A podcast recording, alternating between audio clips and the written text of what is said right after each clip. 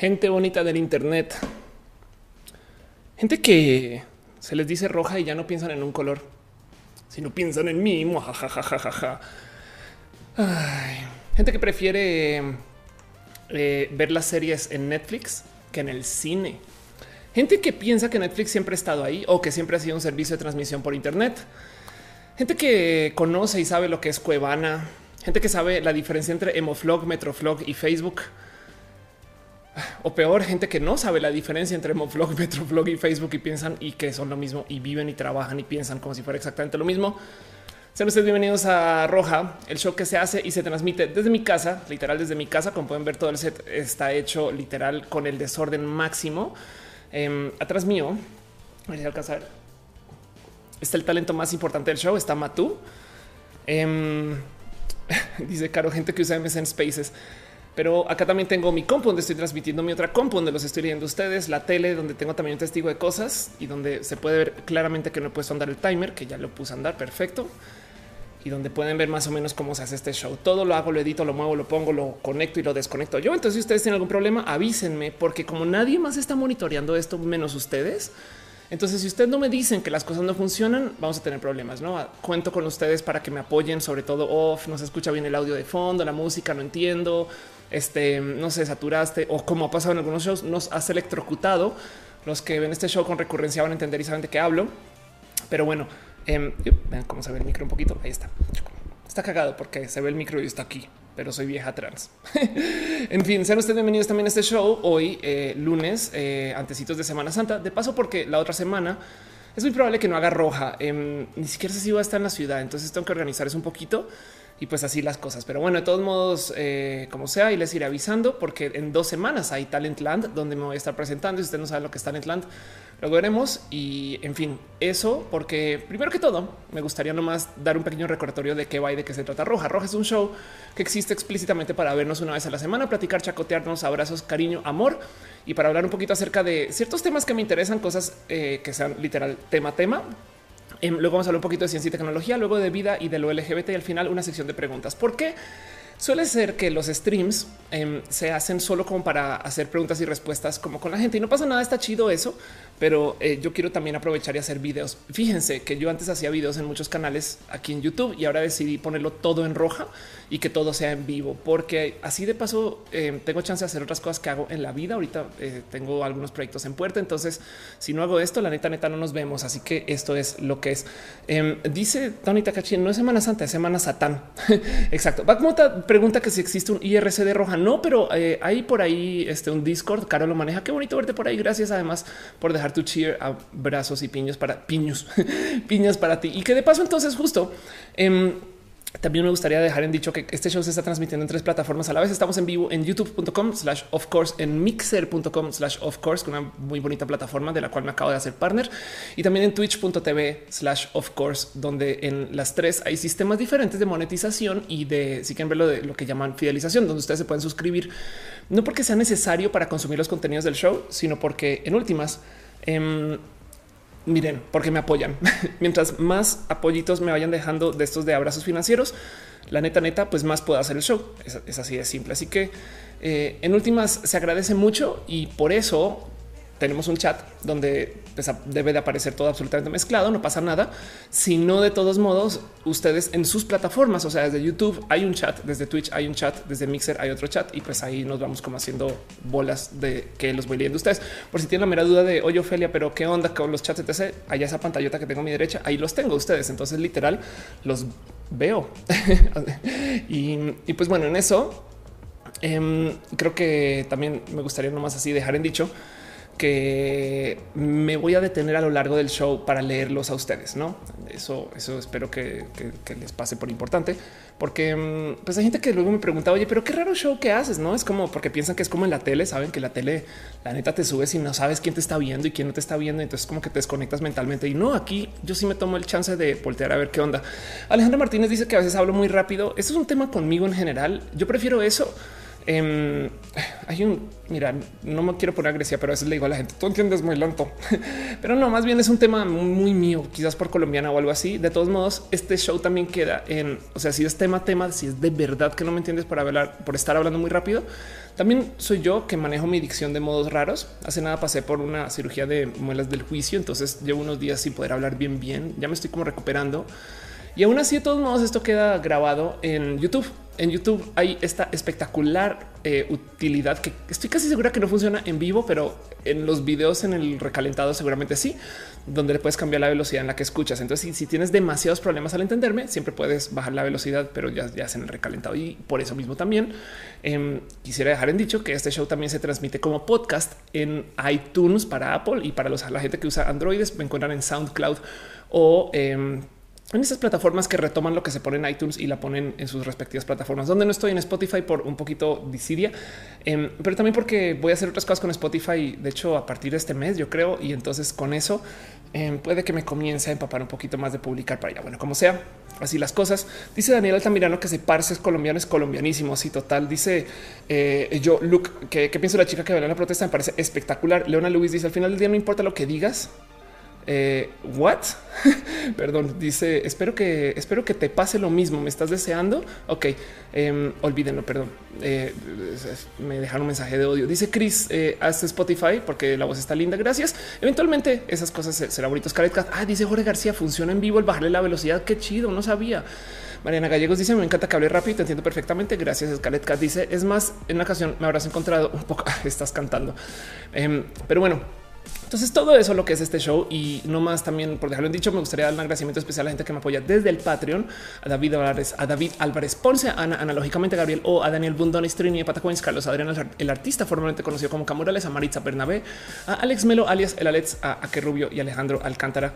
Muchas gracias por apoyar este show. Ya saben que en últimas esto sucede para vernos y para seguir haciendo contenido de mi lado y para platicar y discutir Roja me gustaría pensar que no es un show, sino es más como un diálogo. En últimas, por eso me fijo tanto en lo que se escribe en los chats. Hay cosas que se me pasan, así que solo ténganme un poquito de paciencia porque esos son muchos mensajes. Pero de todos modos, em, voy a tratar de estar lo más pendiente posible. Ahí está Nani González, quien ya me regañó la semana pasada. No me pelas, no me te fijas que estoy. Yo sí, sí te veo, solo que a veces la neta, neta estoy corriendo para presentar temas. Entonces, pues bueno, justo me muevo un chingo porque la neta, neta, el show es largo. Pero bueno, dice Asael Luna, me pasó a dar una vuelta rápido, tengo examen. ¿Qué haces de aquí? Asael, adiós, bye, bye, vaya a estudiar, vaya a estudiar Asael, me hace el favor, pero bueno. Em, y dice eh, Scarlett Cat, em, ¿cómo explicar? Siguen cantando, poniendo letras. Y Bárbara Rodríguez dice, llega tarde, no ha llegado muy a tiempo. Todo esto en orden. De paso, también a veces hay gente que deja sus abrazos financieros en el chat mismo, en la transmisión misma, porque se puede, ¿no? O sea, YouTube, por ejemplo, puedes dejar un donativo, el botoncito ese de dinero que está ahí hace que su mensaje salga muy en vivo, muy en grande, muy a color. Y yo pues evidentemente lo leeré. Em, y cuando alguien deja de sus cariños y abrazos financieros, nos acostumbramos a regalarnos piñas. ¿Por qué? Porque no hay nada más bonito que regalar piñas.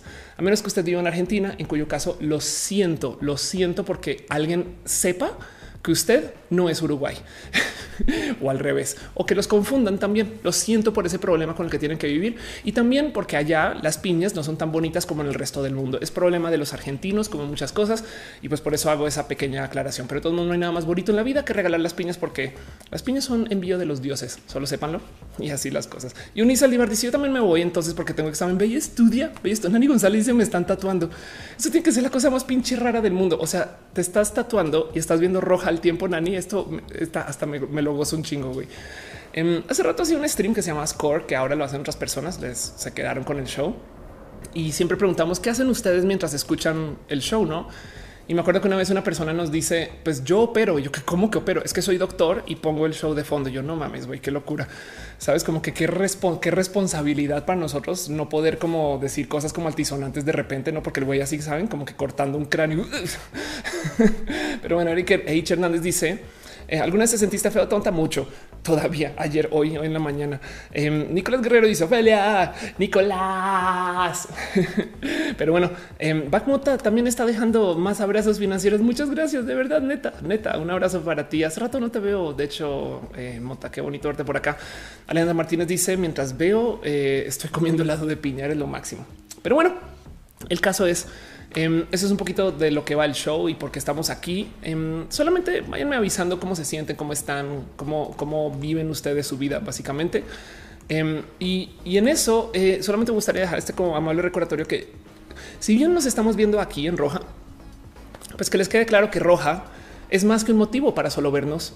Roja es una gran reunión de familia, pero si estamos todos aquí, como esta gran familia que somos reunidos, sentados y enfrente de la computadora, pues que hagamos algo más, no que solo vernos. Y por eso digo que cuando nos reunimos somos un, un gran ejército, una fuerza militar, una milicia del bien y un detalle de esos que enfrenta todos los problemas que tienen que ver con las cosas que no son del color rojo, de la roja. Y por eso es que me la paso como estoqueando el Internet y buscando en los trasfondos del mundo y el submundo y el inframundo y todo lo que hay abajo de lo que vemos cuando salimos a la calle, buscando todos esos colores que no son rojo de la roja porque suele ser que son los colores que hay que erradicar del planeta. Perdón, perdón, yo soy muy, o sea, vivo a favor de la diversidad, pero los colores que no son rojo de la roja em, deberían de no estar aquí y es todo lo que tengo que decir. Y pues por eso es que justo todos los eh, shows me doy una pasada por esta cuenta de Twitter que se llama el bot de colores, quien se dedica a tuitear. Em, todos, todos eh, los colores que existen, excepto el rojo de la roja por algún motivo, que está bien, porque pues en ese caso nos sirve para encontrar a todos nuestros enemigos.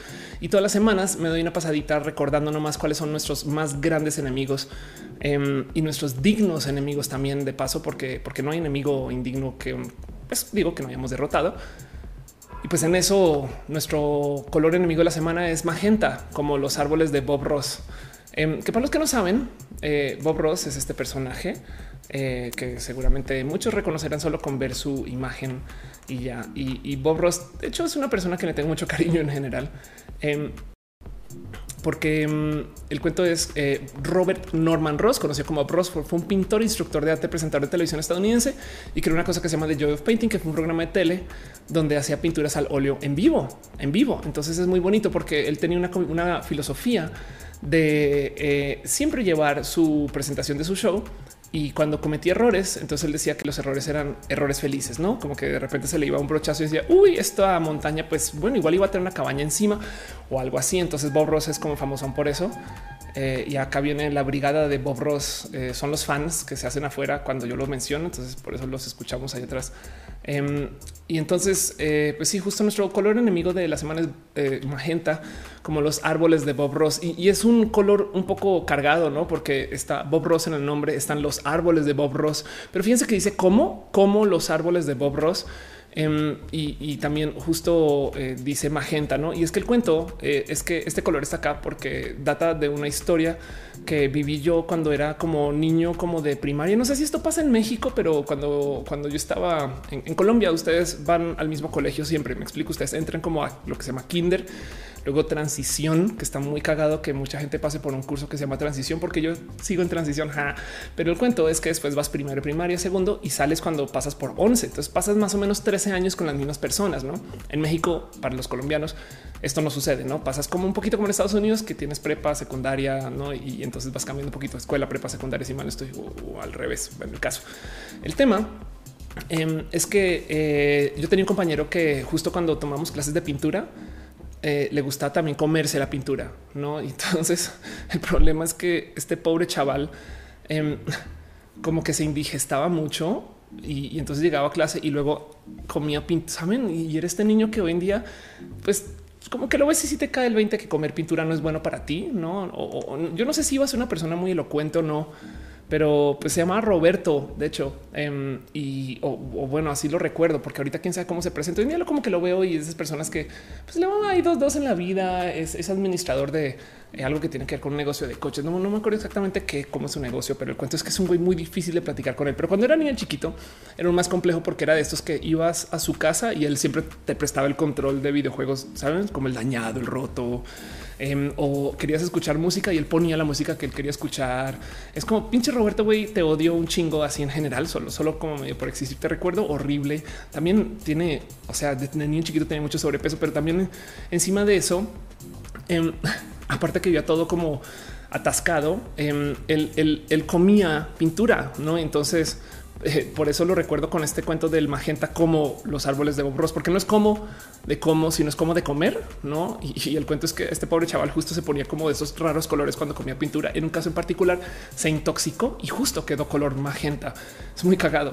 Em, y entonces de ahí sale como su apodo, ¿no? Porque, porque eso es como que pues le decíamos magenta come pintura, ¿no? Y, me divierte mucho que el bot, el bot de colores justo la tiene un color pues que tiene que ver con eso, no? Porque en este caso, pues sí, si come pintura también se va a comer los árboles de Bob Ross, no? Y, es muy divertido, muy divertido eso como recuerdo, pero me trae este como mal momento y lo recuerdo también porque justo em, él era este como este niño chiquito que claramente era como que le enseñaron a ser homofóbico. Yo creo que porque sus papás también eran así, pero entonces como todo el día hablaba de ser una persona que odiaba a la gente homosexual, pues mi familia no me dejaba estar con él, que ahora que lo pienso está bien chido, no?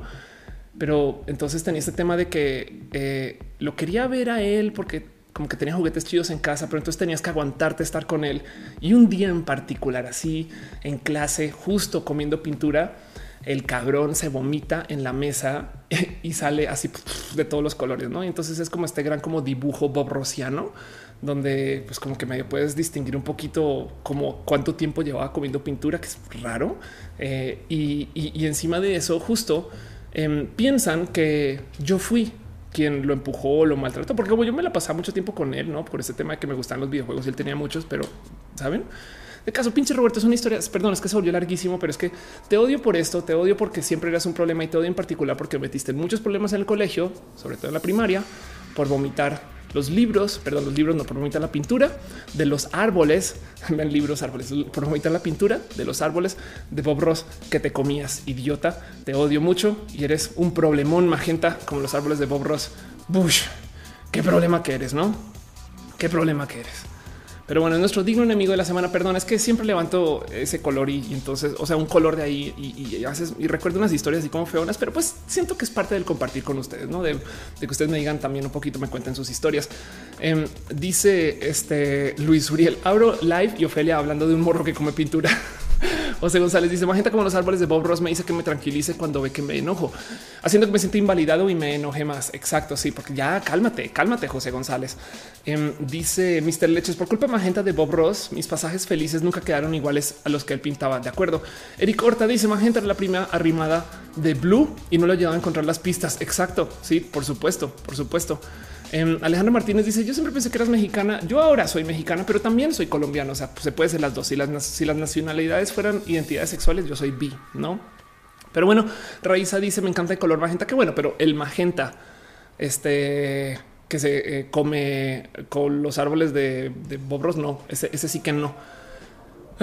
pero así las cosas. Eh, dice Scarlett Cat, el magenta que se comía las golosinas antes de llegar a su casa los primos para no compartirles ese total. Por supuesto, Raquel Rivera dice Em, estás hablando de Roberto, no el que vende carros y se come la pintura. Sus carros son robados. Sí, exacto. Raquel tiene eh, y sabes que te lo creo, te lo creo porque así era de chiquito y así ha de ser ahora, no? Pero eh, dice, em, dice Rocío Porras, maldito magenta se comió los árboles y les quitó y les quitó lo felices. Y Christopher Ortiz, ¿hace cuánto empezó? Hace 16 minutos. No te preocupes que ni siquiera hemos arrancado el show formalmente. Y entonces, de nuevo, nomás para repasar qué sucede, para, para repasar el que está pasando. Em, entonces justo vamos a platicar un poquito, ven, escaletazo, a platicar un poquito ahorita nomás acerca de estas cosas que yo creo que son importantes de la semana. Tengo un tema en particular que quiero platicar con ustedes muy especial o largo y complejo que me gustaría levantar su opinión para que me digan, no sin antes hacer un tantito de promoción desvergonzada Em, tengo dos cosas esta semana en particular. La primera es el fin de semana eh, puede, hay chance que ya no, pero puede que esté haciendo música en vivo.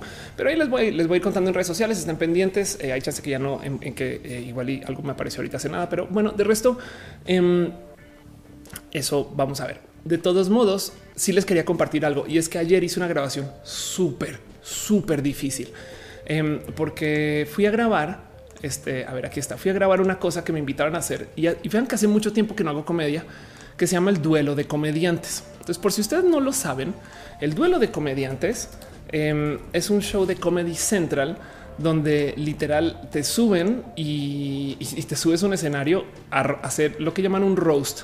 Pero en este caso en particular, el roast es contra otro comediante en vivo. Entonces el escenario se ve así. Es una cosa, o sea, es, horrible porque no solo hay gente, ven cómo estás ahí parado en un ring con un hexágono como si fuera de MMA, sino que arriba también medio no se alcanza, pero hay gente también. Entonces tú subes y hay gente gritoneándote, uh, uh, uh, Ofelia, Ofelia. Y mi contrincante, un güey se llama Isaac. Entonces todos pisoteando Isaac, Isaac.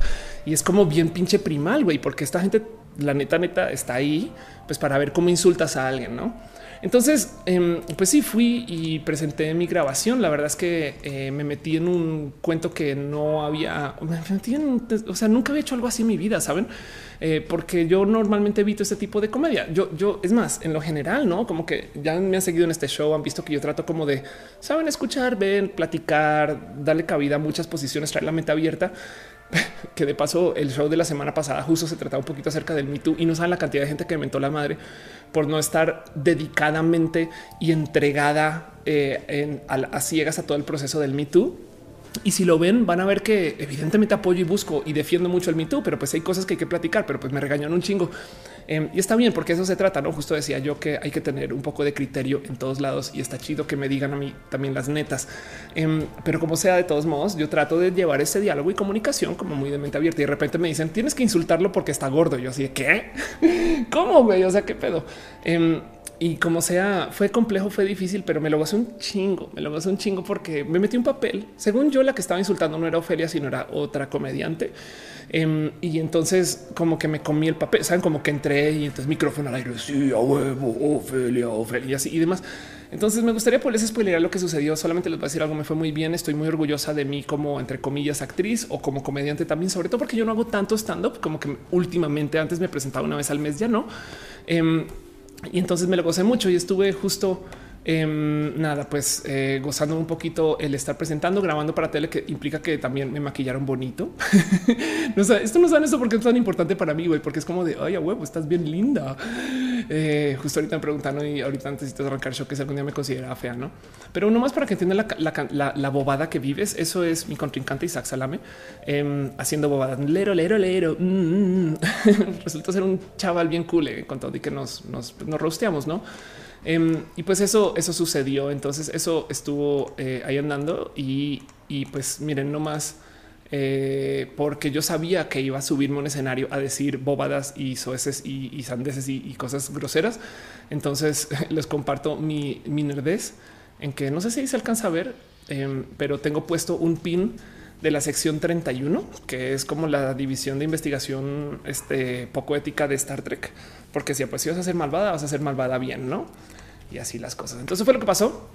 Dice Jordico que es como la peli Bodit.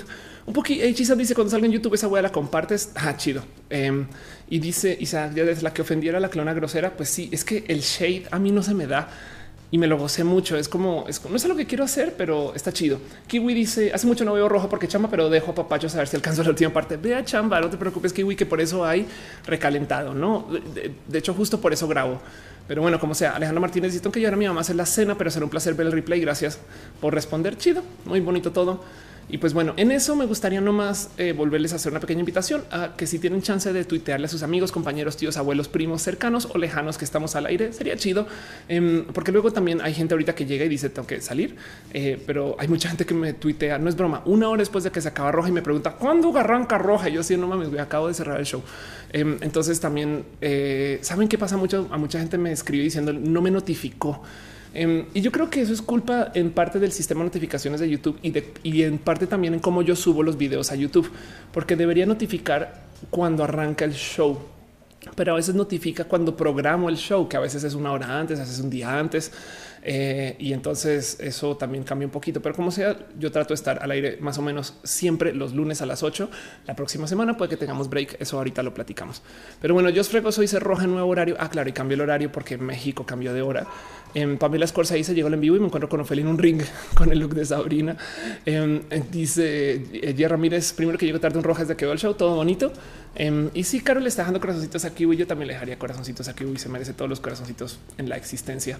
Pero bueno, eso nomás un poquito de este promoción desvergonzada. Sepan ustedes que se hizo ese roast.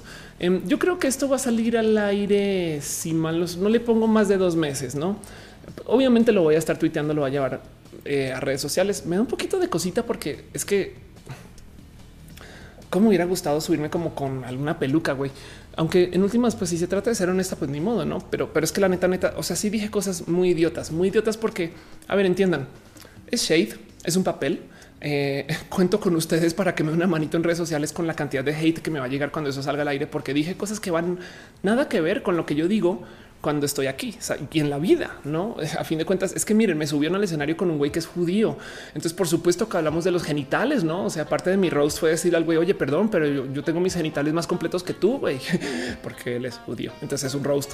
Em, pero, pero hasta los presentadores estaban medio sacados de pedo de güey. O sea, yo pensé que a la gente trans eh, no se le podía insultar así. Yo así, pero, pero entonces, saben, em, y los estoy hablando en presentadores como el diablito, no? Entonces también fue un poco raro eso en general. Y yo creo que por eso me fue bien, porque, porque no esperaban que, pues nada, que uno le saliera patana. Em, y ni yo eh, también, pero bueno, el caso, el caso. Entonces yo sé que cuando va a salir va a ser problemas. Eso sí, no lo dudo 10 segundos, pero esperemos en su momento. Gia Ramírez dice, eh, perdón, José González dice: el celular me notifica cuando arrancan, el laptop me notifica cuando lleva 10 minutos. Ándale. Eh, Cris sí dice: Hola, off. Hola. Carlos Cruz dice: Saludos desde Querétaro. Cuando vuelves por aquí a hacer show de stand up? Por siendo mi app me avisó de stand cuando es programado el show, no cuando había comenzado. Ve. Em, de justo me encontré con Burromo eh, que lleva la caja popular en Querétaro y me invitó a ir, que está chido porque caja popular es de esos lugares donde no había podido presentar todavía. Entonces hablamos de, no sé, de una presentación en corto. Yo creo que es muy posible que la haga hasta antecitos de Pride, yo creo. Pero bueno, eso todo es eso. Dice Daniel Altamirano, solamente conocí en persona. Quisiera volver a Guadalajara. Chido, vayan, vayan, vayan, vayan. Mr. Leches dice: ¿Tomaste el round para desahogarte un poco? No, sabes qué? Yo me presenté, de hecho, eh, roasteé a dos comediantes eh, y, porque fueron los, ganadores de sus respectivas divisiones. Em, pero no, yo roasteé porque fue un reto, fue un reto de ah, vamos a hacer algo con lo que no te sientes cómoda y ya. Y, fíjense que me enfrenté a un poquito de esa plática con, pero me voy a aquí desnudar enfrente de ustedes. Este ya hizo calor, ya me calentaron ustedes, pero no, fíjense que justo em, me o sea, mucha gente siempre pregunta, pero ¿por qué Ofelia? O sea, ¿por qué te expones? Y yo, güey, porque es que necesito, este, saben cómo enfrentar esto desde, desde lo mío, no? Pero bueno, en fin. Dice María Carlos, ¿lo vas a subir por aquí? No creo. Comedy Central es súper, súper, súper policía de sus contenidos. Entonces va a ser muy difícil. Lo van a tener que ver en Comedy Central. Afortunadamente, Comedy Central sube todo a YouTube y los estos rows en particular los, los ha estado subiendo a YouTube. Entonces yo creo que todo bien y bonito. Pero bueno, Em, así las cosas. Dice Jessica Santín que Magenta como el color de los árboles de Bob Ross fue quien orquestó todo para que estuviera en ese duelo. Totalmente de acuerdo. Díaz Ramírez dice que me quiere ver en persona. Yo también sería bonito. Este, pues, pero bueno, nos vamos a ver justo en eh, Talentland si ustedes van a estar por allá. No voy a estar en todo Talentland. De hecho, eh, les puedo decir desde ya que más bien voy a estar eh, tres días, creo, porque después de Talentland, la misma semana voy a Nueva York y bueno, luego hablaremos de eso. En fin. Eh, Gabón Trans dice no se vale, estoy en solo audio. Lo siento. Ana Niega dice Oli, gracias. Chingón. Y em, Karim Uriel dice quiero agradecerte por recomendarme a ContraPoints ser algo necesario en mi vida y en la de todos. Sí, dense chance de ver a ContraPoints en general, porque sí, ContraPoints. No, bueno, es que ¿qué les digo? Es, lo, es como les decía, es lo mejor que hay en YouTube en la existencia y punto. Pero bueno, siendo eso lo que es, eh, me gustaría nomás entonces ahora sí arrancar formalmente este show y no sé todo lo que eh, les tenía preparado em, y contarles, quería contar un poquito de eso y vámonos entonces ahora sí a de lo que se trata. Entonces de nuevo vamos a hacer un poquito de plática de esto que yo llamo abrazos de cosas que pasaron esta semana y me gustaría arrancar con un tema en particular que quiero platicar con ustedes porque varias cosas se atravesaron en mi vida que me trajeron este tema y es que ahí les va. Este es yo creo que donde más eh, aparecemos recientes. Kike Galdeano, que le tengo mucho cariño y amor y, es gran parte de Escándala. Digo, es, es, Escándala, pero bueno. Y con quien hemos, con quien he hecho varias cosas, hemos, no como si fuéramos, bueno, las clonas, em, con quien he hecho varias cosas. Eh, de repente dice, estando, estoy a dos de dar de baja las redes sociales, como of course dice, por paz mental. Em, y esto desató un chingo de plática, conversación y discusión acerca si debería estar en redes. De hecho, le escribió sonrisas, qué chido, sensual. Este otras personas le dijeron sí, yo creo que sí. Em, y dice ahí pollo de color. Yo desactivé Instagram y Facebook por paz mental y estoy en Twitter para relajarme y no y demás. Y entonces em, eso es tema, no? Y mucha gente me decía no, no se vayan de las redes. Entonces fue, es muy chistoso porque fue como un en, chiquitito, un me voy de Twitter, no? Así como la gente de vez en cuando los influencers ponen me voy de, YouTube, no? Em, pero me divirtió mucho que Kike me relacionara a mí como la influencer que dice no usen las redes, no? Eh, Esther Gasca dice llevamos a Nueva York. Sería chido. Dice Juana Lía Izquierdo. Me encanta tu cabello con onditas. Sí, ya está creciendo un poquito y me, le tengo mucho cariño para eso. En Ciencias Naturales dice lista para caravana del 10 de abril. Eh, la caravana del 10 de abril, la caravana debería de saber debería saber. estoy muy tonto y no sé qué estás hablando, perdón, pero seguro, seguro ya dije que sí. Y, entonces eh, ahorita se me olvidó y lo recordaré. Pero bueno, eh, Ana Noriega dice que me oyen. Muchas gracias. Y dice Caro, el tema Me explotó después de Roja. Ya había explotado un poquito, pero sí, dice Caro, igual de todos modos las ganas de huir de redes sociales para muchos y muchas. Es verdad. El cuento es el siguiente. Em, yo he hablado mucho acerca del tema de la adicción a las redes sociales por mil motivos y lo han visto si ustedes siguen rojas de hace rato. De hecho, em, eh, el tema lo traigo muy puesto porque yo estoy honestamente muy peleada con las redes sociales desde hace mucho tiempo y pues también porque no llevo más de 10 años usando las redes sociales. Yo me acuerdo que cuando abrí Facebook era solo para universidades y selectas y di con la suerte de estar en una de las primeras como veintitantas universidades para las que se abrió Facebook, porque era cuando estaba estudiando en Australia y la Universidad de Sydney era muy aliada con estas universidades estadounidenses donde se llevaba como este como eh, nada, donde sea como el círculo de gente que usa y usaba Facebook en su momento. Em, mucho tiempo después yo cerré ese perfil y también este tema lo traigo muy al corazón porque no solo fue Quique, sino también me escribió eh, hace un ratito este crisis Cristian Galarza, quien lo encuentran ahora como creo que está como soy crisis. A ver si lo encuentro así. Este sí, aquí está. Entonces, Cristian, eh, por si no lo ubican, es esta persona quien el bien podrían decir el muy controversial Cristian Galarza, pero pues nada, es una persona, es un tuitero, eh, un amigo a quien le tengo también mucho cariño, también como en quien he trabajado muchas cosas y hemos ido y venido acerca de qué proyectos y en dónde nos asociamos. Pero él me escribió también acerca de oye, es que cerré mis redes sociales y, se siente raro, no? Y luego volvió a ver sus redes sociales y entonces em, como que me dijo en algún momento, puedes hablar de esto. Y fíjense que yo recordé que yo cerré mis redes sociales de Mau y entonces como que traigo el tema enredado en general y de hecho lo tengo anotado para hacer un diagnóstico del tema, pero es que no lo he hecho porque, porque es que me cuesta mucho sentarme a hacer videos de YouTube con los proyectos que traigo en mente ahorita, ¿no? Pero de todos modos quería platicarlo porque la verdad es que cerrar mis redes sociales de Mau ahorita me, arrepiento un poco de haberlo hecho porque, porque tenía varios contactos como de colegio y demás, pero en su momento me hizo mucho sentido porque era güey, esta gente yo no quiero volver a saber de ellos y ellas y yo vuelvo a comenzar. Em, no sé si ustedes conocen una persona trans y o son una persona trans ustedes y manejan unas redes sociales para su persona o para su eh, o si son travesti, si tienen unas redes sociales para su personaje drag o travesti o si tienen de plano redes sociales para otro uso, no? Em, pero me van a entender cuando me refiero a este cuento de tener redes sociales como de, de una personalidad que es de ustedes, pero no son ustedes o que la usan y la ocupan de vez en cuando. Em, y en eso, justo el manejo de redes sociales en particular se vuelve raro e identitario. Una de las cosas que yo le digo a las mujeres trans cuando están comenzando, como yo, Ophelia, ¿por dónde arranco? No, o sea, que me inyecto ya texto y yo, no, no, no. Bueno, cuando son hombres trans, este, o, cuando son como que a dónde voy, con qué doctor y yo, no, no. Lo primero que deberías de hacer, la neta, es darte chance de ser tú, así sea en el espacio digital. Entonces, a muchas mujeres trans, bueno, muchas personas trans, no mujeres, em, a veces les digo, güey, ¿por qué no te abres redes sociales de, de, de chica o de chico? No, y comienzas a amistar desde ahí. Muchas personas me toman el consejo y es muy bonito, pero es que también yo hice eso. Y luego me tocó meterme esta desmadre de compaginar. Ok, tengo M Pastrana, que era mi cuenta en Twitter hace muchos ayeres, y tengo of course. Entonces, como las uno y dónde las cambio y todo eso, no?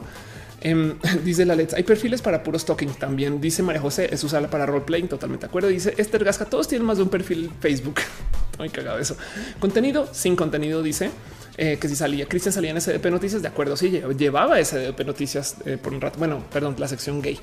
Eh, Mota dice: Yo cerré Facebook por reducir el tracking. Igual prefiero usar DuckDuckGo en lugar de Google porque eres un nerd de primera. Y dice Gejena, ¿por qué todos se quieren ir de Twitch? Bueno, la verdad es que cuando se trata de las plataformas de generación de contenido en video, siempre también va a haber tema porque como cambia la monetización, entonces la gente se pone punk y, no y van y vienen. Y entonces eso también es más o menos tema, no? Pero eso no, es. Me, gusta mucho como, como lo vuelve un punto de discusión, porque por ejemplo muchas personas eh, cuando dicen me voy de YouTube, a veces lo dicen, pues que pinche YouTube, güey, cambió las reglas de la monetización, me están censurando. No, simplemente no están vendiendo tus contenidos ellos, véndelos tú, claro que puedes, ¿no? O sea, censurarte es que te tumben tus videos, ¿no? Simplemente cuando, cuando te los muestran menos o cuando, cuando te lo muestran menos puede ser una forma de censura, pero cuando te los desmonetizan definitivamente no te están censurando, simplemente no te están pagando por ese video. Em, este y, entonces eh, lo mismo me imagino que pasa en las otras plataformas, no gente que está un poquito descontenta con que no le estén dando una cantidad ridícula de dinero Y entonces dice, bueno, entonces ya me voy de Twitch, me voy a otra plataforma y entonces se van a Mixer, ¿no? Y entonces de Mixer saltan a YouTube, de YouTube a Twitch, porque solo hay tres o cuatro. El caso. Pamela Escorza dice, mi adolescencia me creé una cuenta de un chico y solo sé para ayudarme a juegos de Facebook. Pamela, eh, perdón, José Guaymaram dice, yo tuve que crear otro perfil porque me dieron en mi trabajo. Wow. Y dice, hígado de pato Oli, este, muchos están yendo no, no, no live. No, no, no, no, no, no, no, no, no, no, no, no, live. Sí, siempre encontrarán como a dónde saltar estas cosas penúltimas.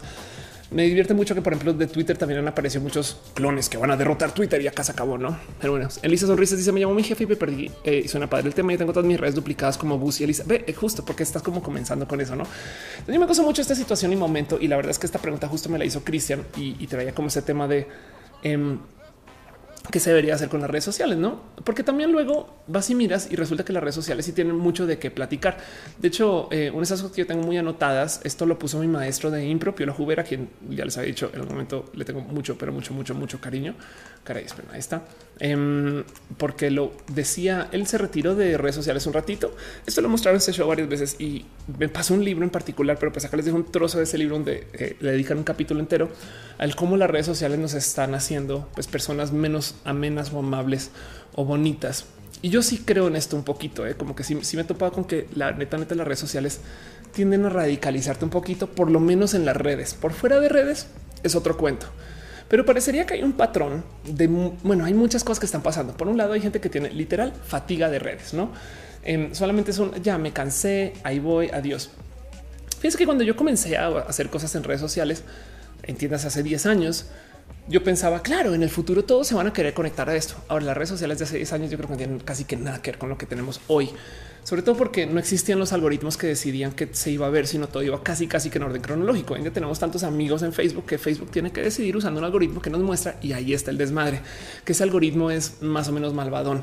Cuando después en orden cronológico, pues si te perdiste algo, te lo perdiste, así como si te perdiste un show de la radio, te lo perdiste.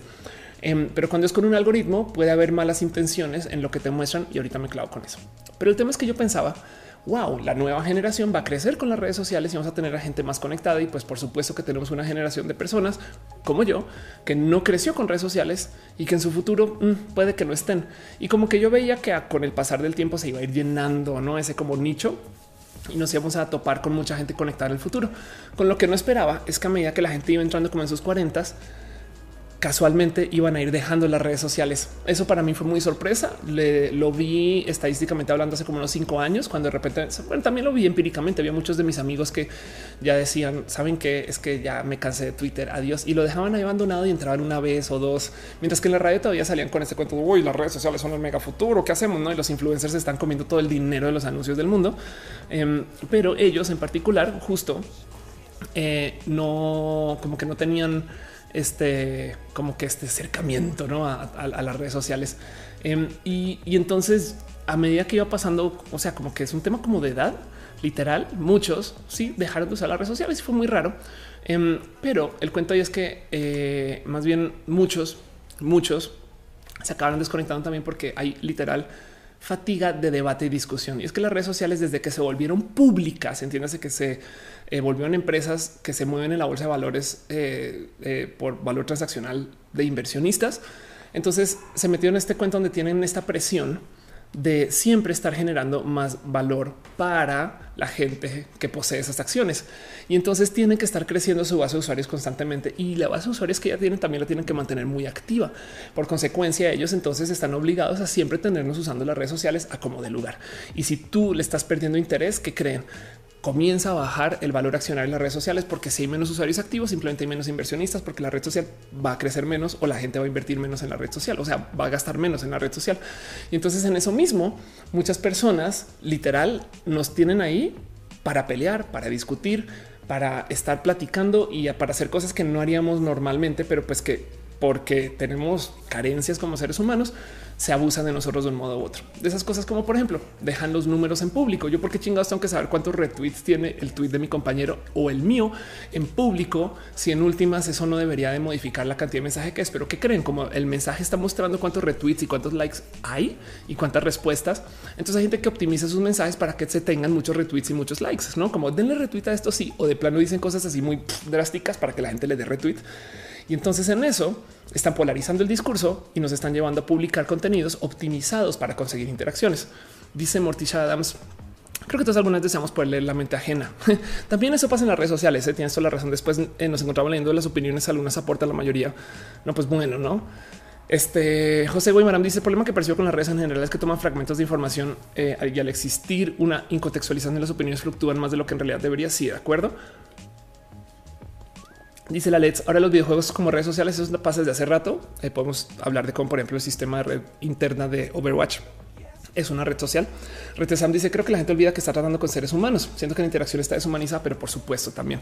Y Mota Backmota dice: En cuestión de cuentas alternas, mi cuenta Pokémon Go es un correo especial. claro. Eh, ya sé de qué correo especial hablas. Bueno, Alexis Ugu dice: Me pasó cuando dejé Facebook, me comenzaron a salir muchos anuncios de Facebook. Sí, de acuerdo. Bueno, si ustedes quieren algún día castigar a Facebook, o a las redes sociales en general castiguen al algoritmo.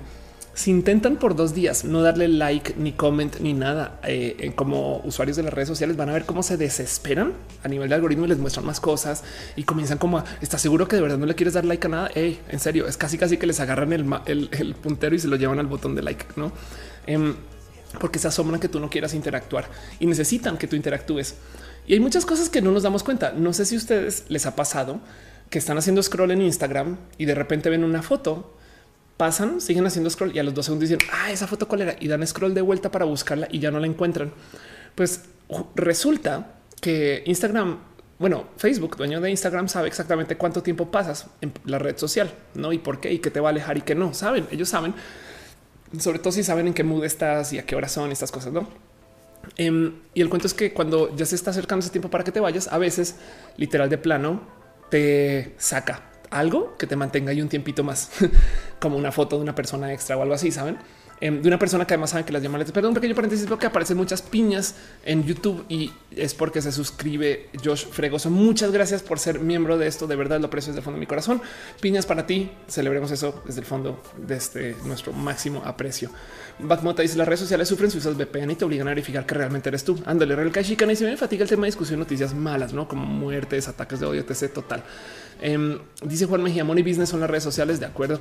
Y Daniel Iriarte dice: Encontré una cartera de la señora entre 70 y 80 años en el taxi, la encontré y en Facebook la devolví. Sí, no estoy diciendo que las redes sociales, o sea, quisiera. Es más, de hecho, este tema es muy complejo de levantar en general, solo desde el. Em, eh, las redes sociales son malas, no redes sociales malas es lo que diría cualquier, no sé, tía de la radio. Perdón, toda la gente que me invita a la radio, perdón por ponerlas o ponerlas así, pero me entiende, no como que existe toda esta gente que está en medios tradicionales y se la pasa hablando mal de, las redes sociales, pues porque son la competencia a fin de cuentas, no? Em, entonces, sí, también estoy totalmente de acuerdo que hay casos de uso muy positivos de las redes sociales. Es más, en su época solía decirle yo a la gente que no usaba Facebook que lo bonito de Facebook es encontrarte con tus compañeros de la escuela o de la universidad y ver dónde están y qué están haciendo estas cosas, no?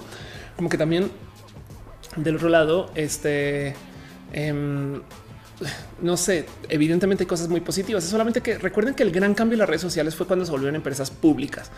Eh, esto habrá sido que 2009 como al 2011, si mal no estoy, igual ahorita puedo buscar el dato, pero si alguien sabe también me podrá decir. Y el cuento es que desde que, por ejemplo, Twitter se volvió una empresa pública, tiene presión de crear más usuarios o mantenerlos activos, ¿no? Em, desde que Google compra YouTube en el 2006, si mal no estoy, es que cambia la plataforma drásticamente para maximizar la cantidad de contenidos e interacciones que hay. Y esto ya lo hemos hablado a, yo creo que cabalidad en este show, pero no más para recordarlo, hay gente que usa las redes sociales solamente para fomentar y crear literal odio o discusión y debate, porque entonces eso genera más plática, más discusión y el algoritmo de las redes sociales entonces va a mover el contenido más y como el contenido se mueve más, entonces le va a dar más prominencia a sus cosas y ustedes entonces pueden monetizar con más facilidad esos contenidos. Por consecuencia, paga ser un hater en redes sociales. O como dice Vico Volkova, tu hate paga mi renta, paga recibir hate también. Pero bueno, dice Dale Caro, el periódico hablaba mal de la radio, la radio, la tele, la tele, las redes y en cada caso todos los anteriores. Sí. Esther Gascadis que dice que hable de Facebook parejas. Facebook, Facebook parejas es un acercamiento para tratar de derrocar a Grinder o Tinder, como lo quieran ver. Y la verdad es que pues es nada, Facebook tratando de copiar un modelo que ya existe, a ver cómo le va, porque supone que Facebook es bueno para esto las relaciones interpersonales, porque tiene mucha información de cada quien. Em, no conozco a nadie que lo haya usado, pero si ustedes lo han usado, más bien cuéntenme ustedes cómo les ha ido. Pero bueno, dice Eunice Salivar, ¿qué está pasando? Eh, nada, estamos hablando acerca de las redes sociales. Josh Fregoso dice: Ya soy miembro, ya eres miembro, ya eres, ya eres clon. Fernando Ortiz dice: A mí sucede que hablo de algo con alguien en persona y entro a las redes sociales y me sale anuncios de información sobre lo que hablas, como si me escuchara mi celular. Sí, Fer, de hecho, hay mucha paranoia con eso. Hay mucha gente justo que dice que las redes sociales te escuchan em, y hay muchos videos donde te topas como con literal gente que, claro que tiene cosas que te dejan pensando así de uy, será que sí? Lo que te va a decir es más cabrón que, que lo que cualquier cosa que pienses. Y es que las redes sociales, en algún momento se creó una gran paranoia con esto y como que digamos que los científicos de datos de las redes sociales salieron a platicar del tema y dijeron algo aún más loco. Y es que básicamente ellos no necesitan escucharnos para tener tanto acceso a tanta información. Y es que este es el tema. Em, primero que todo, escucharte consume muchos datos. Entonces, si tu teléfono levanta datos y los usa, consumiría mucha pila también. Y encima de eso, eh, tu teléfono técnicamente te tendría que notificar cuando está haciendo este tipo de escucha. Bueno, ahora digamos que no te está notificando porque son super hackers. Em, igual hay gente que se ha sentado a comprobarlo, sabes, a nivel de cómo uso de memoria, uso de procesador, cuánto se calienta, cuánto dura la pila, este tipo de cosas. Eh, y realmente se han topado con que no resulta que los teléfonos no te están escuchando sin poderte notificar porque además sería bastante lento. Piensa tú nomás cuánto tiempo le toma a Siri escucharte. Entonces eso no, pero de todos modos no estoy diciendo que sea una imposibilidad, como sea. El otro día me topé que, por ejemplo, la gente que en sus coches tiene sistemas de navegación desde que porque coches de vieja escuela, OnStar y estas cosas, vieja escuela. Eh, OnStar resulta que desde hace mucho tiempo te rastrea y la gente y, los dueños de uso de información de coches saben a dónde vas. Cuando tú en tu coche hoy este, vas a algún lugar y luego lo llevas a, digamos, al servicio. A muchas veces suele ser que, por ejemplo, no sé, en BMW me lo inventé. No sé si BMW hace esto, pero suele ser que em, la información de por dónde estaba tu coche o cuánto, o cuánto han dado o cada cuánto le está haciendo servicio, mientras más información se levante mejor Suele ser que esa información se vende, se entrega. Creo que cacharon fue a General Motors. Eh, si mal no estoy también entregando un chingo de esa información a lo libre, porque se supone que esa información se usa para fines de asegura desde seguros y demás. Pero no dudes que hay compradores de esos datos que también están tomando esa información para investigar de ti. Entonces, si desde los coches están escuchando para ver qué tipo de cosas haces, usas, piensa tú que a veces si tú hablas con un amigo y ese amigo va y googlea esa cosa, entonces es muy posible que Google sepa, ah, estuvo cerca a la casa de esta persona, a veces ni siquiera con el coche, sino solo con los teléfonos, estuvo cerca a la casa de esta persona, esta persona está googleando esto, puede que le interese, ¿me explico? El tema es que eh, el intercambio de datos es alto y cuando tienes inteligencias artificiales muy avanzadas o cuando tienes, sabes, data demasiado, demasiado profunda, claro que puedes comenzar a hacer inferencias sobre la gente y son tan buenas esas inferencias que ni siquiera te tienen que escuchar y parecería que nos escuchan. Es una locura. Cuando salieron con eso y salieron a decir un güey, ni siquiera los tenemos que escuchar para tener ese tipo de adivinanzas acerca de lo que te gusta. explosivo. De hecho, hay eh, redes sociales que a veces diagnostican a la gente. Esta persona, por ejemplo, puede ser border. Esta persona está en depresión. Imagínate que solo con lo que escuchas en Spotify, Spotify tiene un diagnóstico de depresión más o menos, más o menos válido, que es muy loco. Pero bueno, todo Tecachi dice ya lo sé. Facebook dating es bastante temerario porque necesita que activamente chatees con el prospecto para que esté, esté eh, consciente y que, esté wow, que o sea, para que puedas interactuar. Qué locura. Em, dice José, el algoritmo no es, tan bueno que sabe que nos gusta. Sí, de acuerdo. Dice Adi Warhol, se les vuela croquetas digeridas. Están hablando de la boca del gato. Yo frego, soy que me compran mi bitácora digital para conocer mis conductas, pero por su pollo. Mike Castillo dice quién satanizó Tinder en Monterrey a huevo. Eh, y dice este Kaworu XX Kaworu. Hola, chicas, chicos, coches, motos, botellas de agua potable. Hola. En Altamirano dice Mike Castillo fue María Julia. Eh, ah, ok, están hablando de No León. Ya entendí. Y la dibujante dice la realidad es que apenas estamos descubriendo todo el potencial de las redes sociales como herramienta de interacción humana. Apenas va una generación que nació con ellas y no creo que sigan nuestros pasos. Pues más bien justo pasan muchas cosas con las redes sociales y lo que hay que dejar en claro es que a nivel de cómo funcionan y lo que son las redes sociales, este últimamente mucha gente ha estado justo hablando acerca de dejarlas, no? Em, uno puede ser solamente de nuevo un tema de fatiga. O sea, si yo ya llevo 10 años ahí, también me queda el ah, a veces ya no posteo. Para los que me siguen desde Facebook, por ejemplo, eh, saben que yo tengo una página en Facebook y les voy a mostrar la cosa más triste del mundo de mi página en Facebook. Quiero mucho a la gente que me escribe ahí, la neta. Em, esta es mi página en Facebook ya el día que cargue. Esta es mi página en Facebook y, es una página, pues es concurrida. Me explico. Esta página tiene, a ver si por ahí dice, tiene 417 mil follows. Me explico. Em, y, pueden ver que mi último post fue el 27 de marzo. Luego el post antes 21 de marzo. Luego post antes de eso Este, estas son las imágenes. Eh, va a ser como 15 días antes. Esto fue el 18 de marzo y luego el 6 de marzo, no? Y son cosas que igual a veces en Twitter me dicen, Ophelia, ya de postear memes y postea cosas en Facebook y es de güey, pero es que tengo un problema. Cuando entro a Facebook, primero que todo, ver, a veces me escriben tantas cosas por mensajes desde la página que son un poco desgastantes, em, pero y, como que filtra muy mal el hate Facebook, pero al otro lado también como que todo esto lo estoy poniendo ahora en Instagram, que también es de Facebook en últimas. Yo siento que publicar en Instagram, no? Y también lo estoy poniendo en Twitter y, me pesa mucho y, me como que tengo ahí un, algo me cala y me choca y, uso muy poquito. De hecho, yo no uso mi perfil personal de Facebook, sino para entrar a la página de Facebook. Entonces, eso también es tema, pero me da mucha paz. Y yo entonces de cierto modo abandoné esa red social. Si lo quieren ver, pues un, es un abandono con, con, mucha capacidad de difusión que muchas personas me dirían, güey, Ophelia, estás güey y estoy un poquito güey, lo sé pero aún así nos tenemos aquí y nos tenemos en redes sociales y nos encontramos en público y es muy bonito. Entonces no siento que, sea tan grave, pero, pero pues como sea, me choca mucho porque yo he ido como dejando las redes sociales un poquito también, sobre todo en que si bien estoy publicando, publico menos cosas a veces desde lo personal o a veces simplemente publico menos cosas desde eh, como lo cotidiano, no? También del otro lado, hace nada tuve un encuentro con alguien muy bonito, especial para mi vida, que eh, justo me decía que hay que tener en cuenta que hay que diferenciar las cosas que pones en las redes sociales, porque una cosa es desde lo privado y otra cosa es desde lo secreto, ¿no? Lo privado es muy diferente, ¿no? Lo privado es un acuerdo que se tiene con alguien más, eh, donde pues básicamente es un esto no se va a publicar porque es nuestro, ¿no? Lo secreto es algo que se le esconde a todo el mundo, inclusive a las personas a veces con quien estás acordando eso, ¿no? Pero perdón, veo que están dejando piñas, muchas piñas para Dani Vázquez, que dejó un abrazo financiero. Muchas gracias, Daniel, lo máximo. De verdad, aprecio mucho que me dejen su amor desde lo financiero, así como su amor desde lo presencial. Dice Fernando Ortiz, llevo años sin Facebook y me siento sumamente tranquila, no pienso volver, además siento que está muriendo. La verdad es que no, en estas redes sociales cada vez tienen más usuarios. Más bien está como cambiando de manos un poquito y, pues también de nuevo es que si llevas 10 años ahí, igual está muriendo para ti. Miren, solía ser, yo tengo 36, entonces solía ser que en algún momento era como hoy de repente todos en Facebook se están casando. Bueno, era todos tienen novio y novia, no? Luego se están casando, luego todos están poniendo sus primeros hijos, otros están poniendo sus divorcios.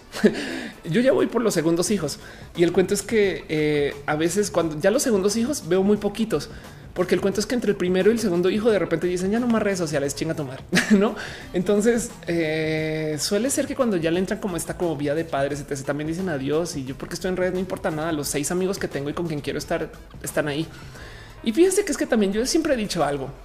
Facebook es muy cruel porque le dice amigo a alguien que usaste y conectaste en Facebook. Me explico. Hay una cosa que se llama el número de Dunbar em, que esperen, lo encuentro aquí. Eh, el número de Dunbar, y a ver si lo encuentro en español, sí, aquí está. Es un, es un número que se usa en, aquí está. Eh, es un número eh, que, que según, okay, apodado por un antropólogo, em, que dice la cantidad de individuos que pueden relacionarse plenamente en un sistema determinado. Dunbar teoriza que este valor es de 150 individuos. Ok, qué modo tan raro de explicar eso. Pero el cuento es el siguiente. Imagínense que yo les pregunto a ustedes por sus familiares, no? Entonces, no, pues mi tío, mi tía, mi abuela, y si ustedes saben qué están haciendo, no? Entonces, no, pues mi, abuela vive en la ciudad y mi tío está viviendo ahorita en provincia, no sé qué, y, mi papá está acá y mi mamá está allá, y los amigos de mis papás son tal, y mis tíos son estos. Y entonces comenzamos a notar todas las relaciones de las que podemos recordar y vamos a llegar a que en promedio, en promedio, porque hay gente que puede retener mucho más que esto, y gente que puede retener menos. Yo, por ejemplo, tengo muy mala memoria y se los juro que eh, soy subdumbar, por así decir. Em, el cuento es que en promedio tú retienes más o menos 150 relaciones. O sea, tú sabes acerca de 150 personas que hay alrededor tuyo, sean tus compañeros de trabajo, sean tus amigos. Si tú sabes exactamente dónde están 150 amigos, se te olvidó dónde están tus tíos. Eh, no, este, esto es un promedio. Hay gente que puede hacer más que eso y como yo, hay gente que menos, pero el punto es que son 150 personas. Entonces, si tú puedes mantener 150 relaciones activas, Facebook, porque chingados pone el límite de amigos en 5 mil, no? Y es porque claramente no son amigos, son conocidos, contactos, eh, son ligues, son uniones, son nectes, son cualquier cosa menos amigos y amistades. Em, y el otro día alguien me decía eh, que desde la API de Twitter hay una diferencia muy drástica entre si se le da follow a una persona eh, en el nombre, que creo que es como amigo mutual pero luego si tú le das follow a una persona, eh, o sea, si tú le das follow a alguien y no te da follow de vuelta, creo que tiene un nombre así como relación. Este, y, si esa persona te da follow a ti, o sea, si es del otro lado, es algo así como amigo, me explico, es una, y, entonces es como un poco cruel de güey, o sea, no sé, no deberían de ser amigos en ambos sentidos, pero bueno, el caso em, es que eso y como sea, de todos modos, el punto es eso, que, que, Facebook abusa un poquito de que decimos, claro, ya es mi amigo, ¿eh? porque primero que todo, desde cuando Facebook es el interventor de la amistad, me explico el registro nacional o el registro mundial de la, de la, de la amistad. Pues no, ¿eh? porque déjenme decirles, perdón, los quiero ustedes un chingo, pero y a toda la gente con la que me hablo en Facebook. Pero, pero el cuento es que no porque seas amigo en Facebook eres amigo, punto. O no porque dejes de hacer amigo en Facebook, dejas de ser amigo. De hecho, yo siempre he dicho que amigo es el que no se tiene en Facebook y todavía te habla. Me explico y sabe de ti y sabe dónde estás. Mis mejores amigos, de hecho, la gente más cercana a mi corazón ahorita en este momento no les doy follow. Em, y sí, yo sé que le doy follow a muchas personas y hablo con muchas personas por DM y demás, pero, pero, pero quien está realmente cerca a mí también, amistades, hasta mi familia, eh, son los amigos que hoy en día somos como estas, hacemos esta como comunicación multimodal que vamos por DM de Twitter y nos vamos a WhatsApp y pasamos de WhatsApp este a este quizás mensajes por ahí, message y luego volvimos a WhatsApp y luego saben como que no importa la red social donde estés, como que el ser amigo en Facebook es transaccional. Y entonces em, hay mucha gente que está entrando como en como altísimo desgaste por eso, porque, porque de verdad que eh, se topa con que pues hay gente que se la lleva muy, muy mal con el cómo se relacionan con esta como relación asimétrica que sucede en las redes sociales. Y una vez le dedico en roja a eso. Pero bueno, dice Lisa Sonrisas. Facebook es donde tengo a mis tías y a mi mamá y es por eso donde publico cosas más polite. Angelique dice: Yo sé de 30 personas. Si yo sé de 30 personas es mucho. Gracias, Caro, por estar este, con el martillo puesto a todo lo que da en Twitch te agradezco, te lo agradezco un chingo. Muchas gracias. Y bueno, en YouTube también. Pero bueno, este dice Lili Montes de Oca, super tema. Gracias. Elisa Sonrisas dice: Hoy eliminé a mi ex de Facebook y otras redes y me costó muchísimo trabajo. ¿Por qué no debería de ser? Eh? Sí, es verdad, ¿eh? pero déjame decirte que yo, eh, por lo general, em, casi, casi que me he dado un follow con parejas, mucho, mucho. Em, también porque eso nos obliga a hablar por fuera de las redes, ¿eh? pero pues no, eso también, pero eso me pasa mucho el caso. Daniel Altamirano dice mi mejor amigo, que además es mi roomie, se abrió su cuenta en Twitter. Inconscientemente fue raro ver que yo lo sigo, pero él no a mí fue raro eso. Pues sí. Y Tasol dice: eh, Tienes a veces gente en Facebook y nunca se han hablado y, lo mismo pasa con la familia. Sí. Em, y dice Ratona Queen también es el tema de los del catfish. Sí, Daniel Altamirano dice eh, que eh, una vez escuché que las redes sociales son gratis porque nosotros somos el producto. Totalmente de acuerdo. Dani Roche llegó tarde, pero seguro. Ahí está Oli. José AG dice en la cuestión de los grupos no me gusta Facebook era mejor antes en los foros o Yahoo respuestas donde la gente que sabía cosas respondía y no criticaban tanto como en los grupos de Facebook. Sí, de hecho si quieren una como recomendación de una red social que pueden usar que no está tan tan viciada, pero ojo que todavía puede ser muy muy muy muy muy tóxica em, es Reddit. Reddit es por así decir un foro Em, es un multiforo. De hecho, es una página que tiene varias secciones muy, muy, muy dedicadas a lo que van sus respectivos temas. ¿no? Entonces hay una subsección de Reddit Em, para temas de México eh, y, se maneja, si quieren verlo como una versión muy light de lo que eran los foros de su vieja época. Y así como Yahoo Respuestas, pues también hay sección de preguntas y respuestas para de todo, ¿no? Entonces esta es la sección de México donde pueden eh, toparse con una cantidad de memes y cosas divertidas. Y no, eh, vean, esto es la última cena versión norteña, pero lo bonito de Reddit y el motivo por el cual yo lo defiendo a capa es porque Reddit tiene algo que las otras redes sociales no. Y es que pueden darle votos hacia arriba y hacia abajo a los contenidos. Si de puro chance esto no me gusta, yo puedo votar hacia abajo. En las redes, otras redes sociales de plano, ustedes solo pueden votar hacia arriba. Entonces es como una competencia de qué tanto subimos este contenido, like, like, like, like, pero no hay dislike, no? Eh, y, esto ayuda porque eh, hay contenidos que en últimas muchas personas más odian, que gustan y entonces esas van desapareciendo, quedan por ahí escondiditas, ahí siguen publicadas, a veces se borran poquitas veces, pero quedan publicadas de todos modos y entonces Reddit es tantito más filtrado. Pero bueno, entonces se mantiene más o menos más honesto, pero no le quita que sigue siendo a veces un hoyo súper tóxico en muchos espacios, sobre todo porque hay subreddits que están hechos para ser tóxicos también. Entonces hay que tener eso muy presente, pero como sea, si te topas con un espacio donde se cree como un círculo virtuoso la discusión, Reddit es bonito lugar y lo siento si ustedes luego se quedan muy clavados en Reddit. Yo llevo allá como ocho años y es un problema para mí ahora también. Pero bueno, en fin, dice eh, Tony Takachi, no hay máquina de odio más grande que YouTube. Hay que hacerse piel de elefante un poquito. Este Chuck eh, Chuy dice: No le entendí a Reddit, no te preocupes. Este toma como su tiempito ver porque hay muchos, como es demasiado empacado bajo la misma página. No pasa nada. Y Tazol dice: Es lo mejor eliminar el face eh, como psicóloga. Mi, psicóloga me lo recomendó. Ándale. Y Jorge Mami dice: Reddit me recuerda a Taringa, o más bien te diría Taringa, te recordaría Reddit, sobre todo porque Reddit es como miren, Reddit es 4 chan con login, no? Y eso es lo que es, no es eh, en fin. Entonces de ahí viene, es, es como el mismo esquema de publicación, no? Pero bueno, Em, dice Caro que así como hay círculo virtuoso, también hay círculo toxicoso. Sí. Y dice Manía Submarino, Facebook tiene el menoja, es como Reddit. No, porque el menoja todavía sigue en una publicación en positivo. O sea, si muchos me, si la gente pone muchos me enoja, no desaparece la publicación, no? Porque es que lo que pasa con Reddit es que luego tú puedes organizar los contenidos. Por ejemplo, em, digamos que esto es la sección de México. Yo puedo organizar lo que se está publicando entre eh, lo que está más o menos activo lo que es nuevo, lo que es controversial, entiéndase, lo controversial puede ser algo que es meramente, meramente publicado con votos. Digamos que tiene un voto positivo, pero eso quiere decir que tiene mil y un votos hacia arriba y mil votos hacia abajo, no? Y luego tienes el top y el rising, ¿no? que es nomás según la misma velocidad de votos que se le está dando sobre los contenidos. La idea de Reddit es que tú compartas enlaces, pero pues luego también ya permitieron que tú publiques cosas directo a la red social y pues así las cosas. Entonces, en fin, todo esto lo pongo aquí porque es de las poquitas redes sociales que rescato porque tiene un sistema de más o menos filtrado que se le da a los usuarios.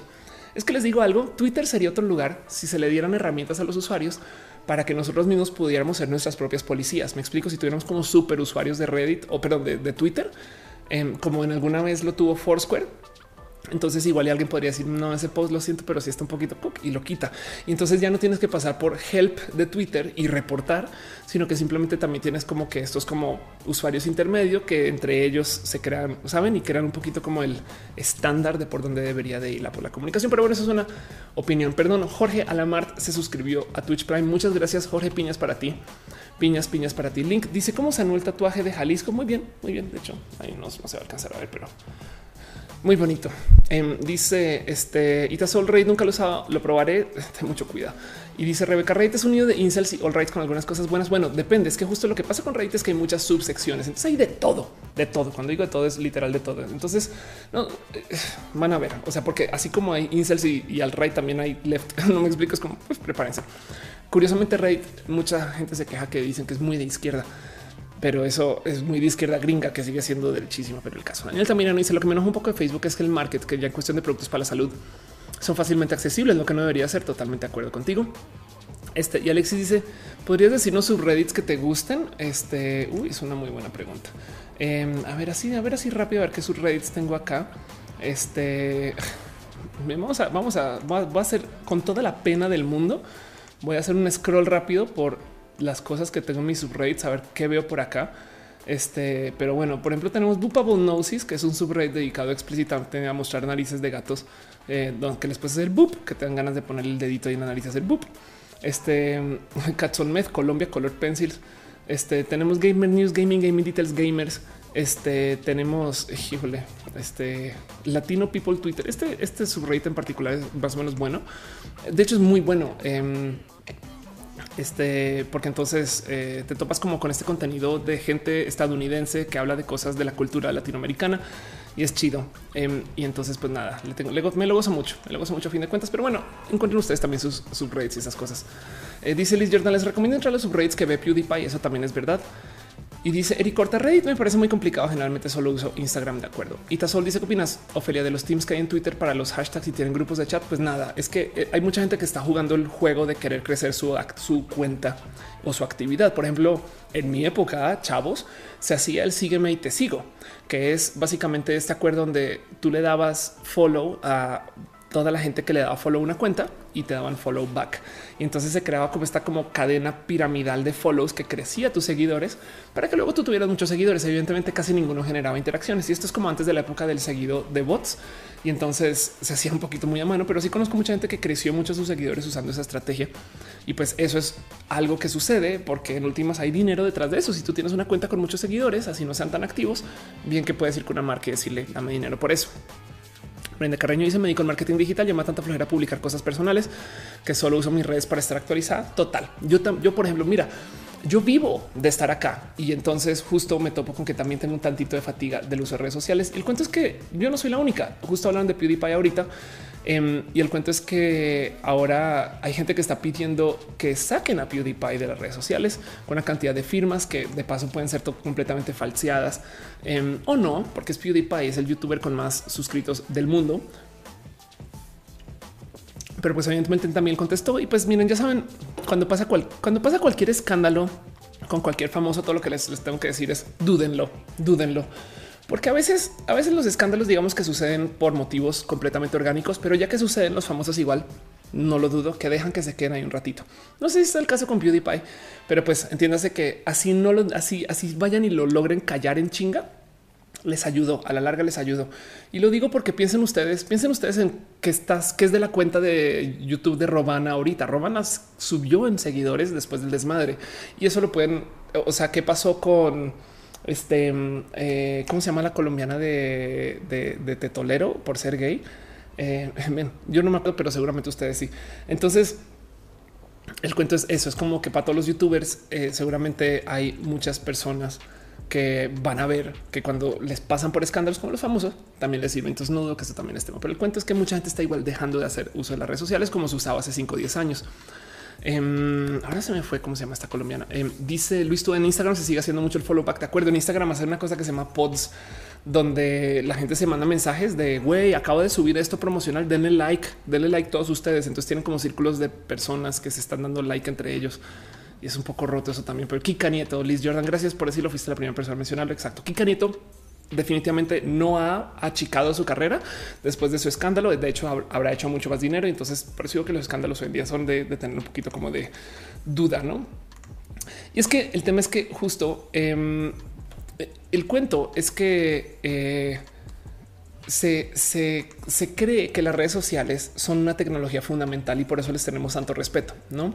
Eso es culpa de los medios. Solía ser, a mí me impresiona mucho que cuando comenzaron a aparecer las redes sociales como ítem masivo, me explico, cuando dejaron de ser cosas de nerdos, porque en una época los usuarios que más sus seguidores tenían en redes sociales, todos eran nerdos emprendedores, ¿no?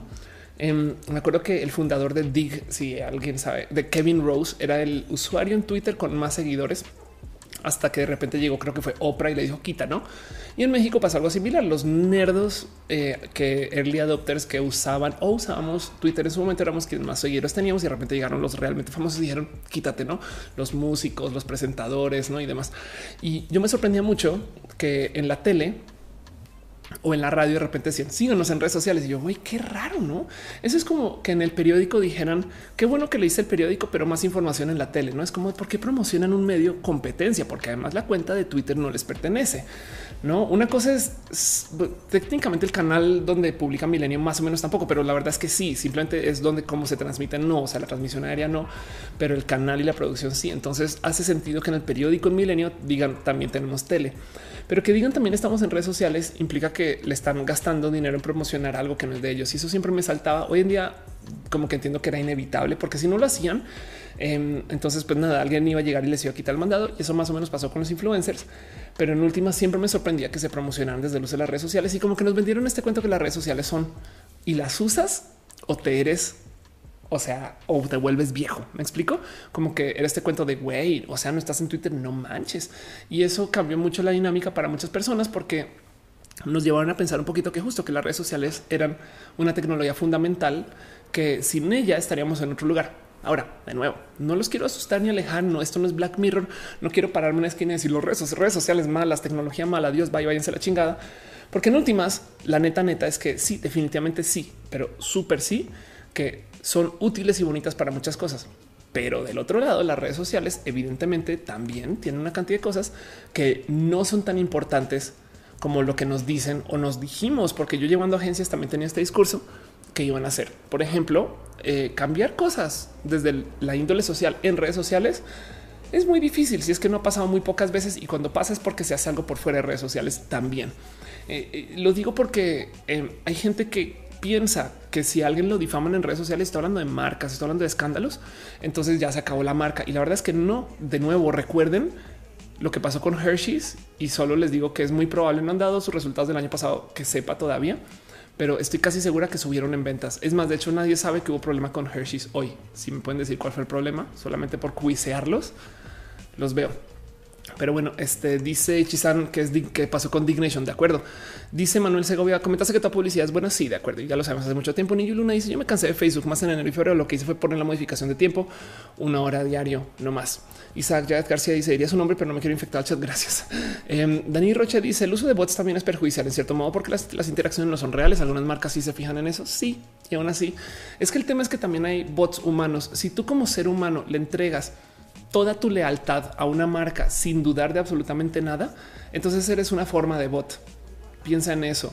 Hay gente que sin importar pase lo que pase va a defender a alguien o a una marca o a una forma de ser eh, sin darse chance de querer cambiar su forma de ser o su comunicación. Y eso también es un poco tóxico, pero eso también es una forma de ser bot.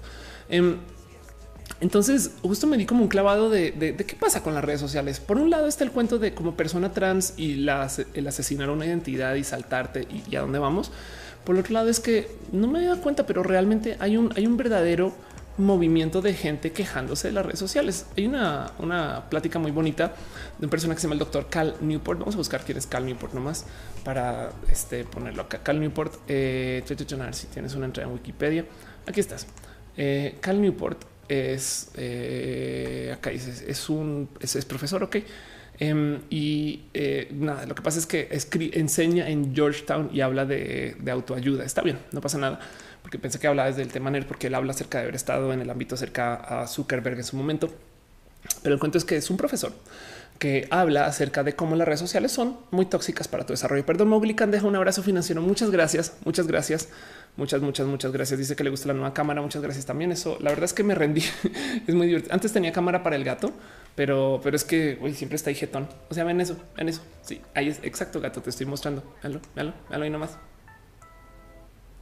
bueno, también moví mi cuarto y estas cosas, no? Pero bueno, en fin, dice Dani Roche, claro, es bot de la marca. Sí, dice Liz Jordan. Tengo una biblioteca de Internet drama en mi cerebro.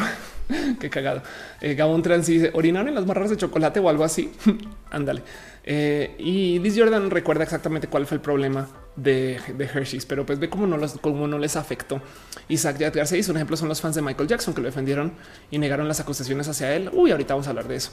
Em, Eric Horta dice cuando no sigues a alguien por un rato en Twitter te manda una notificación, de que debes de seguir a alguien solo porque tus amigos lo siguen. Sí, de acuerdo. No solo eso, sino que Facebook sabe cuando tú no estás usando Facebook y entonces comienza a crear perfil de ti, no de por qué, dónde he estado y cuándo, no? Y es más, si tú cierras tu cuenta de Facebook, todavía porque existen tus amigos, tienes esta situación como muy tipo Star Wars de ok, vemos que este planeta está acá, este planeta está acá, este planeta está acá y como que la atracción gravitacional indica que acá debería de haber algo, pero no está en el mapa.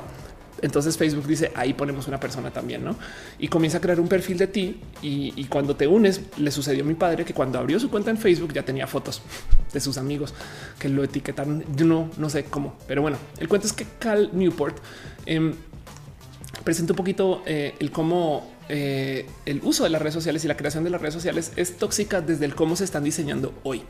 Ahora, nuevo, recuerden que todo esto comienza y sucede desde que las redes sociales tienen presión de sus inversionistas de siempre crecer. Eso es muy importante porque yo en mis conferencias a veces he hablado un poquito acerca de cómo eh, de cierto modo nos obligan a usar las redes sociales porque pues tienen que crecer, pero también porque encontraron que funcionan. Eh, tengo este, esta noticia que, eh, a ver, Facebook, em, VP Fabric of Society, esta noticia yo sé que la, la he mostrado un chingo de veces, pero el cuento es que un vicepresidente de Facebook en algún momento Em, dice, eh, confiesa más bien que las redes sociales están deshaciendo, están deshilachando em, lo que une a la sociedad. Ok. Em, y esto lo presenta muchas veces, pero es que ellos de cierto modo quiero que lo sepan, saben lo que están haciendo, porque como ellos tienen que maximizar la interacción y el tiempo que estamos en el sitio, entonces básicamente volvieron de las redes sociales un gran casino y vean que tenemos una carencia como humanos que existe la ludopatía, pero que también cuando somos quizás suele ser que cuando son mayores y hay más dinero o tiempo, la verdad es que hay mucha gente que le encanta ir a los casinos a no pensar. Y, supongo que eso también es una expresión de cómo estamos viviendo y cómo necesitamos motivos de darnos como calma y relax mental, pero entramos a estos como hoyos de dopamina. Me entiendo, me entienden, porque el uso de los casinos eh, es porque te dan de repente como recompensas muy rápidas y saben muy bien de paso y por eso está regulado eh, cuánto te pueden recompensar para que te quedes ahí. Ah, ya se va a parar porque el tiempo promedio de una persona sentada aquí es de dos minutos con 36 segundos. Entonces te damos algo un poquito más para que ganes un poquito más para que uy, no, entonces yo no me paro y ponen más monedita. No lo mismo con las redes sociales. De hecho, piensen ustedes que para checar el mail y muchas cosas, literal, hacemos esta operación. Es, más, es que les, muestro. Hacemos carajo, tengo un mail abierto, pero para checar el mail hacemos esto. ¡Pup! Jalamos, no? Que es lo mismo que jalar este eh, una, una, slot, una máquina este, en un casino. Me explico. El tema es que hasta, hasta lo, lo, lo atamos psicológicamente con estas actividades que ya conocemos.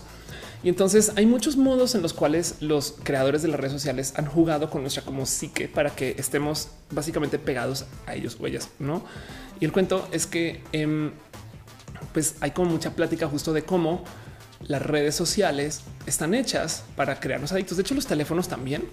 Y todo se centra alrededor de la recompensa irregular o, este que no va con un patrón este si quieren ver lo que puedas planear o medir, todo comienza desde la notificación. El tema es que si esto es algo que viene con psicología, em, si tú sabes que todos los días a las 3 de la tarde te van a dar dinero o te van a dar comida o cómo se hacen estos experimentos, si tú eres un ratoncito en un espacio de laboratorio y vas y le picas un botón y siempre sale comida, entonces cuando quieras comida vas por comida, no? Pero si tú le picas al botón y a veces sale comida y otras veces no sale comida, entonces vas a picarle cabrón todo el día no de repente a veces sí, a veces no, a veces sí, a veces no, a veces sí, a veces no. Y tiene que ver justo con esta como recompensa irregular o, recompensa en, intervalos irregulares, porque entonces como que tu cerebro se goza mucho el tratar de adivinar cuando vas a tener cosas. Esto pasa tras bambalinas, a veces no es tan consciente, pero se goza mucho el ok, voy a picar el botón. Ahora sí me va a salir, pum, sale a huevo, lo adiviné. Em, y es como un pequeño como truco psicológico para que nosotros estemos casi, casi que trabajando nuestra capacidad de descubrir y procesar patrones. Em, que es una, digamos que utilería psicológica que necesitamos para sobrevivir, porque si somos buenos para, para reconocer patrones, entonces vamos a ser buenos para la vida y alejarnos de los peligros y estas cosas. Eh, pero el problema es que entonces no siempre hay comida. Y si tú ahora resulta que eres una entidad malvada que controla cuando se da comida, entonces tienes a ratones que están tratando todo el día de adivinarle cuando le sale la comida o eh, estás todo el día tratando de adivinarle a dar dinero, comida como ser humano o cuando te va a llegar mail o cuando te van a llegar notificaciones. El problema es el sistema de notificaciones. Em, si tú, por ejemplo, para mí me ha sido más fácil desconectarme de las redes sociales porque como tengo notificaciones siempre, desactivé mis notificaciones y entonces yo checo el teléfono cuando lo voy a checar. Sé que siempre hay como un flujo constante de notificaciones y entonces no estoy como al pendiente cuando me va a llegar algo y nunca me notifica nada. Nada me notifica a esta altura ya ni las llamadas. Em, y eso me ha ayudado mucho para poderme desconectar, pero eso no tiene que ser para todo el mundo y hay gente que neta, neta, em, está como siempre como al tanto de voy a checar, voy a checar Twitter. Yo también, no? A veces tengo Twitter como de lado y eso es un pequeño problema porque eso viene por parte del mismo diseño de las redes sociales. Dice Selenático, compartimos con todos tus amigos, deja reproduciendo mi álbum. Ok, está en otra cosa. Dice Selenático, tío, ya está mi álbum en las tiendas. Ah, prometo que ahorita me asomo. Catwill Affect dice, se llama Caja de Skinner y el experimento se hizo con palomas. Gracias. Como te dices, más efectivo crear una falsa vida en Facebook para desaparecer. Amo tus social hacks. Este eh, en lugar de borrar, eh, ejemplo, hacer check-in diario en otro país por medio de una VPN. ¿Qué te pasa? Dice Mauricio Pola, tengo que, estudiar todo el recalentado. Ve al recalentado, estudia, soy una persona chida y bonita. Dice Alan Ríos, Hershey hizo una campaña digital con influencers que fue criticada por racista y clasista. Totalmente de acuerdo. Eso fue lo que pasó. Em, Diana y de Motoblogs acaba de llegar. Oli, veo piñas, perdón. Ah, piñas son las de Moglican. Ok. Entonces tengan eso presente em, y eso sucedió. Y es que el cuento es que entiendan que para diseñar las redes sociales ahora hay una cosa que se llaman ingenieros de la atención. Esto no es broma. Esto es, esto es em, el, cómo eh, se crean eh, los diseños de estas apps para que tú le dediques más atención a la app. Ok. Em, y eso es importante porque, porque la verdad es que si tú logras que la gente se quede más tiempo en tu app y estás vendiendo anuncios, entonces es muy importante tener ingenieros de la atención, ¿no? ¿Y en qué se fijan los ingenieros de la atención? ¿En qué te atrae? Uno de los trucos raros que tiene eh, como que, o bueno, que usan algunas personas para desconectarse de, digamos que el mundo de, eh, de la adicción digital es ponen su teléfono en blanco y negro que puedes. De hecho, eh, con el sistema de cambio de colores para personas que tienen, digamos que diferencias de cómo consumen los colores, gente con daltonismo y estas cosas, em, y puedes cambiar los colores. Y si tienes tu teléfono que se vea sin color del total, entonces te va a traer menos, sobre todo para tomarte fotos. Pero del otro lado, no te va a brillar una app más que otra que de paso también, si ustedes algún día quieren organizar mucho su teléfono, les dejo un consejo, organicen las apps por orden de color, todas las rojas, todas las azules, todas las verdes y las van a encontrar en chinga loca en vez de estar buscando dónde están, em, si las ponen en orden alfabético. Pero el tema es que igual justo hay mucho detrás del cómo se desarrolla el teléfono y las apps para que estemos constantemente checando. Eh, y, eso es muy a propósito. Y entonces en eso, eh, el cuento es que eh, este personaje, eh, Cal Newport, em, habla mucho acerca de cómo cuando tú trabajas en el ámbito de las redes sociales, tienes muchas cosas que estás dejando de hacer porque como seres humanos estamos más o menos programados para trabajar de un modo y ya simplemente lo comenzamos a ignorar por el uso de redes sociales. Por eso es que la gente se asusta un poquito y de nuevo quiero no más dejar esto como uno de los motivos por los, los cuales la gente está dejando las redes sociales, aparte de la fatiga y demás, porque no quiero decirles a ustedes dejen las redes sociales. Me divierte mucho con el título porque saben que siempre están esos youtubers que de repente salen a decir hoy voy a dejar YouTube. Nah, no mentiras, porque hago dinero de esto. Pues obvio, pero el punto es que eh, hay cosas que sí hay que tener presente que eso está pasando. Yo prefiero estar expuestos y saber. Me explico, es como fumar, sabes que te va a hacer daño, pero no por eso. Eh, bueno, sería bonito que dejen de fumar, pero pues también la verdad es que si le derivan algún gusto o hay algo positivo detrás de eso, pues también es parte de la experiencia, no? Entonces es lo mismo. Tengan en cuenta que el usar las redes sociales es como fumar y puede ser igual de dañino, sobre todo porque a medida que más usamos las redes sociales, más nos afecta desde la neuroplasticidad, porque nos volvemos acostumbrados a consumir contenidos de modos muy diferentes. Si ustedes usan mucho Twitter, Facebook y YouTube, ¿no les pasa que tienen atención muy cortita? Pienses en eso. Mi Sinila dice aplicando pagar las notificaciones para preparar mis clases de mañana. Chingón. José Iván dice: Yo apliqué eso a las notificaciones y me olvidé que tenía teléfono. Qué chido, qué bonito. Caro dice: Pues la cosa con el loot de mensajes es siempre que reviso el celular, tengo mensajes.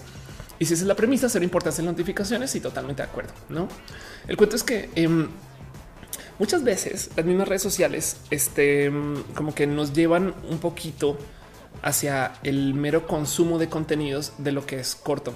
Hoy en mi casa, hoy llegan en la mañana gente a grabar de random. Si era de random, perdón haber sabido, pero, pero justo para grabar una promo, fui parte de una promo. Em, y el cuento es que ellos me hablaban un poquito del tema de los audiolibros y de la lectura en general. Cuando salga la promo, me encargo de que ese título y ese nombre esté bien hecho. Si no, acaba de hacer un, un, Andrea este legarretazo durísimo, pero pues luego veré mis consecuencias con eso. Justo hoy les dije que vieran roja y están viendo roja, seguro. Perdón, no me odien, me, los quiero mucho. Em, el caso es que eh, ya ven, no? El caso es que como sea, hablamos acerca de cómo la gente lee libros y me dijeron algo muy bonito. Me decían, sí, es que la gente no lee libros porque lectura sí hace. En redes sociales, no más en cuanto leen en Twitter, se están chutando novelazos, pero diarios casi. Y a mí me pasa a veces cuando estoy muy sumida, o sea, por ejemplo, cuando dormí muy poquito o cuando estoy muy cansada, me pasa que a veces comienzo a hacer scroll sin ya siquiera leer, ya no me importa.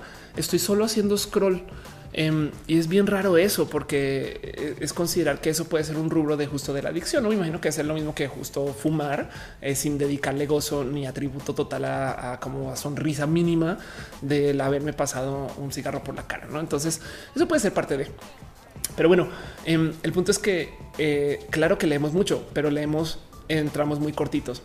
Y es que algo pasa donde de repente se nos enseñó a como apreciar el ser multitasking. Eso yo creo que tiene que ver con nuestra vida súper, saben, como este capitalista, donde de repente eh, tenemos que hacer mil cosas a la vez y tenemos que ser mamá, ingeniera y diseñadora de juguetes y emprendedora y, y entonces todo esto y mamá luchona, estas cosas.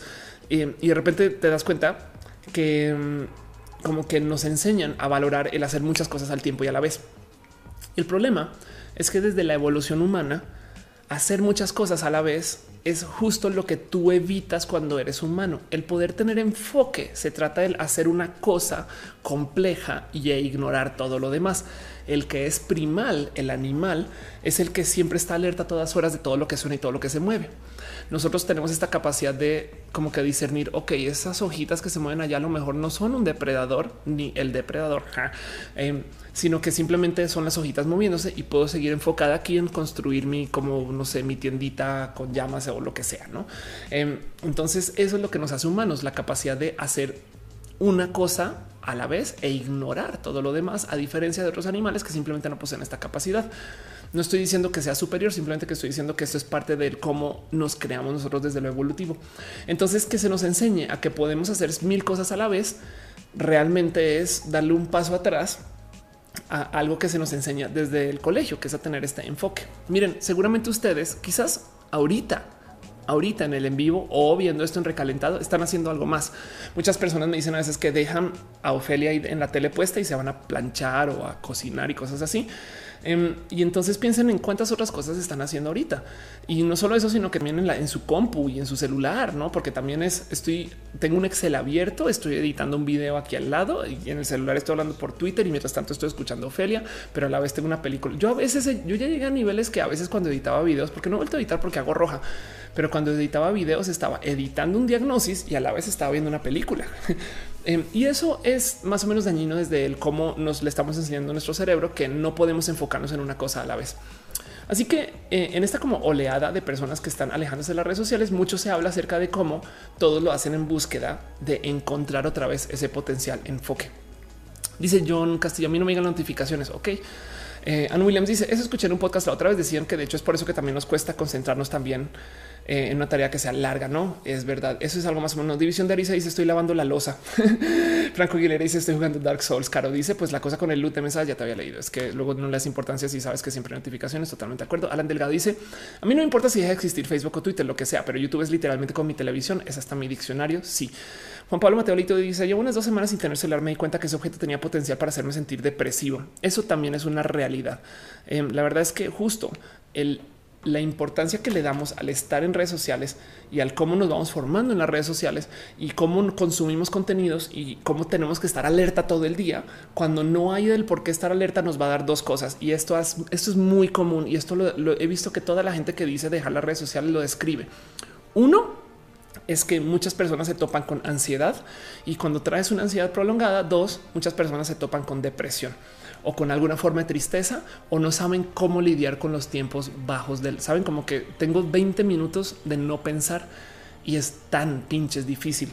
Piensen en esto. ¿Cuántas veces han estado ustedes en una conversación con alguien y cuando la conversación baja, pero así de, ni siquiera de volumen, de nivel, así como que de repente no como que bajó dos. O sea, el tema ya no es tan, tan van por su teléfono. No eh, eh, me ha pasado a mí, saben?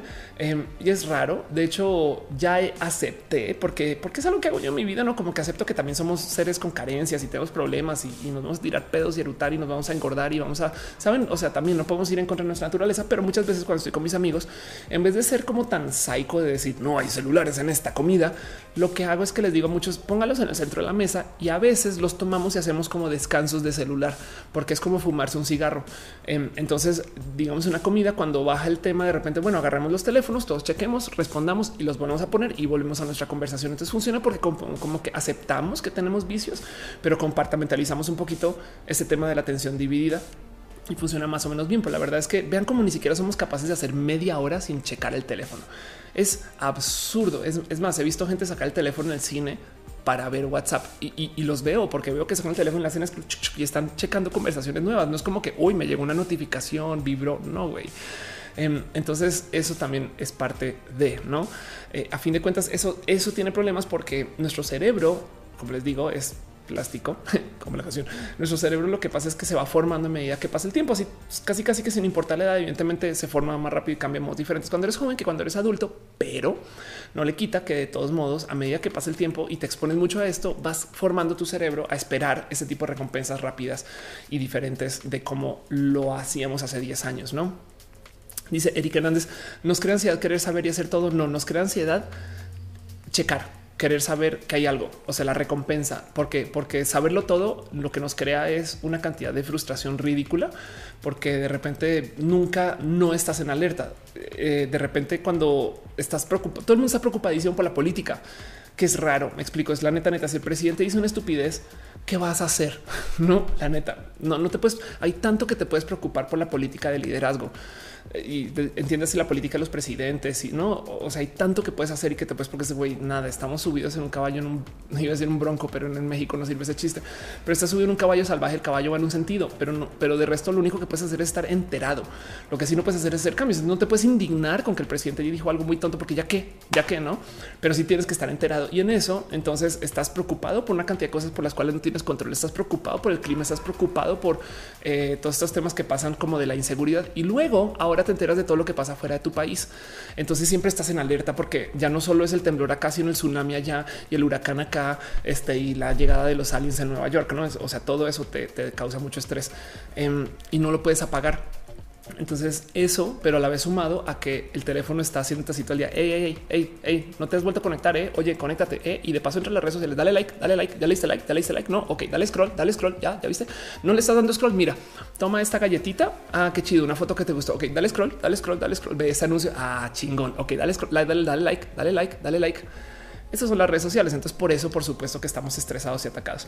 Em, es muy difícil romper con esta eh, adicción. Y de nuevo, de nuevo, porque no quiero ser la tía que les dice las redes sociales son infinitamente malvadas. También hay cosas muy buenas que pasan por estar en las redes sociales. Por ejemplo, podemos hacer roja, nos podemos ver, nos podemos dar estos abrazos, cariño y amor que nos damos una vez por semana.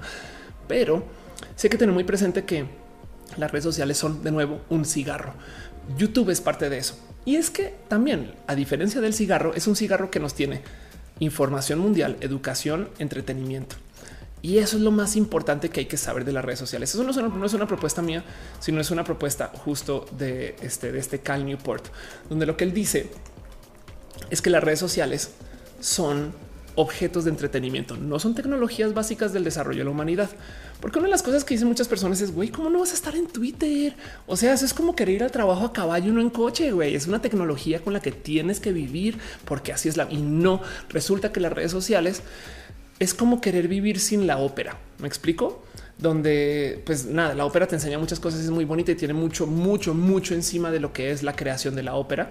Y sé que es una complicación, una complicación, una, este, em, caray, una comparación, digamos, un poco injusta, pero el punto es que aún así, aún así la ópera sigue siendo un método de entretenimiento, ¿no? Entonces tú puedes vivir sin ópera, sí, puedes vivir sin redes sociales.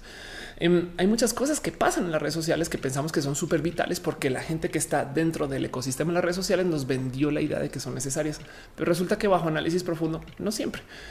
Y yo de todos modos presento esta información porque yo prefiero que sepamos que existe el diablo para platicar y conversar con él en vez de negar su existencia. No, o sea, yo la neta soy fiel usuario de las redes sociales, no las voy a dejar. Si acaso voy a cambiar el cómo me acerco a ellas, pero quiero que también ustedes sepan eso y quiero platicar con ustedes el cómo lidian con ese tema. Y la pregunta, como la hacía en el comienzo del video, es: deberíamos de cerrar nuestras redes sociales o usarlas menos o usarlas diferente. No, el tema es que Em, yo no quisiera no tener redes sociales, pero sí me queda claro que de nuevo hay que tener mucho autocontrol, como con el cigarro. Dice Adi Warhol, te escucho mientras cocino, a veces se me quema el asunto. Estamos, esperemos que el asunto no sea un tema genital. Elisa Sonrisa, perdón, perdón, vengo de un roast, vengo, en fin. Elisa Sonrisa dice en redes sociales probablemente jamás hubiera salido del closet. Chido, exacto. Eduardo Estrella dice empezaste a hablar de cigarros y ahora estoy en mi patio echándome uno cóbrame esa, a ver, este Malboro por, por influencer. Dale, Caro dice en realidad quien quiere saber todo cae en el síndrome del impostor porque se da cuenta que mientras más conoce cosas, reconoce que sabe menos de todo. También eso es verdad. ¿eh? Y dice Reina Xochitl, me transporta en bici y la mayoría va caminando viendo el celular. Siempre tengo que ir pendiente de no atropellar a nadie, aunque sí me dan ganas a veces. Bueno, imagínate en moto también, ¿no? Cuando vas en moto, en moto tienes que ir hiperalerta y entonces tienes que estar lista para corregir tus errores y los errores de la gente en coche y la cantidad de gente que va en el coche, sobre todo el tráfico. Aquí es, o sea, yo creo que la única solución a eso va a ser cuando tengamos coches autónomos que se manejen solos y la gente solo puede estar ya en sus compus o sus teléfonos o lo que sea, porque no, no, no veo a la gente enfocándose más en el manejo. La verdad es que manejar, digo, me encanta manejar, pero manejar en tráfico es aburrido, entonces va a ser, no sé, en fin, el caso. Dice Cris, el contador a tu derecho no te da ansiedad, estás hablando del contador del tiempo, pues no, me ayuda mucho, de hecho. La verdad es que como, no sé, sí me gusta tener como una cosmovisión de la información en general, pero pues por eso estudié lo que estudié. Selenático dice, eh, cambié la TV por YouTube, es mi maestro, mi distracción, mi, eh, mi de creatividad, mi biblioteca, mi recetario. Ahora estoy cenando y volviendo a verme. Gracias, Víctor Olivares. Dice, antes de postear algo, piensa, ¿a alguien le interesa esto en realidad? Y si no, solo borras el post. Andrea Varela dice, estoy marcando lugares en maps, viendo hoteles y haciendo itinerario y vea, ¿no? Dice Brian Cooper, yo te veo y dibujo.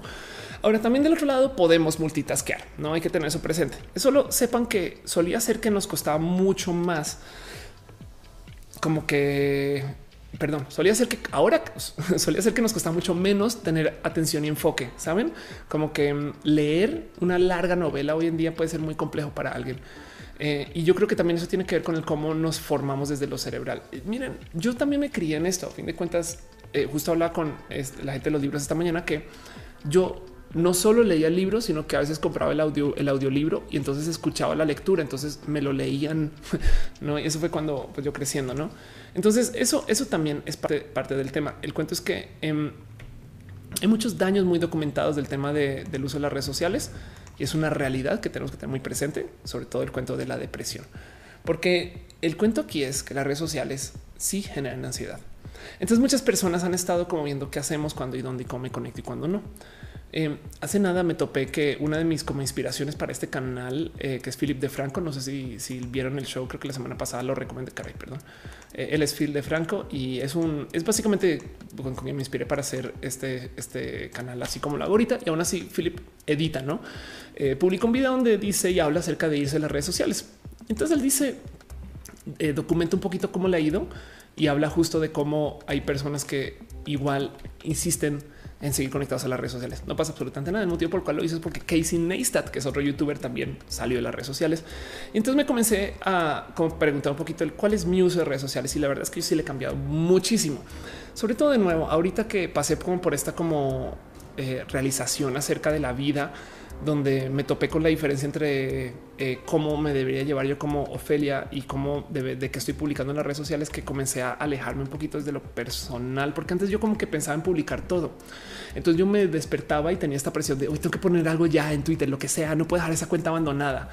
Hoy día ya le he dado más paz, como que publico como con sentido o que voy a publicar porque quiero hablar de esto, no que es muy diferente o me nació en vez de tengo que publicar porque tengo que publicar porque soy generador de contenido. Como le ven? Y no resulta que no. Entonces creo que ya había caído el cuento de que, de que justo de que es que toca mantener, es como una llama, no que si no, que si no la alimentas, entonces se, se muere. Pues no, ¿eh? Eh, pero eso se maneja como diferente. Dice Moglican que es buenísimo. y totalmente de acuerdo. Dice H. Hernández. Dicen que las mujeres pueden hacer varias cosas al mismo tiempo y los hombres no. ¿Qué opinas? Me parece que eso es una gran leyenda.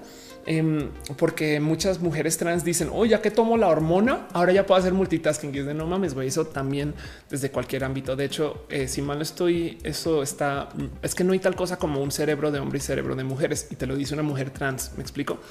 Lo que sí es, suele ser que porque se dice que sucede, entonces las mujeres se dan permiso de multitasquear y los hombres se dan permiso de sentirse bien por no multitasquear y entonces lo vuelven realidad por su educación. ¿Me explico? O sea, es como ese cuento de los niños no deberían de llorar. Pues entonces ya cuando crecen se les enseñó a no llorar. Entonces ahora se volvió realidad.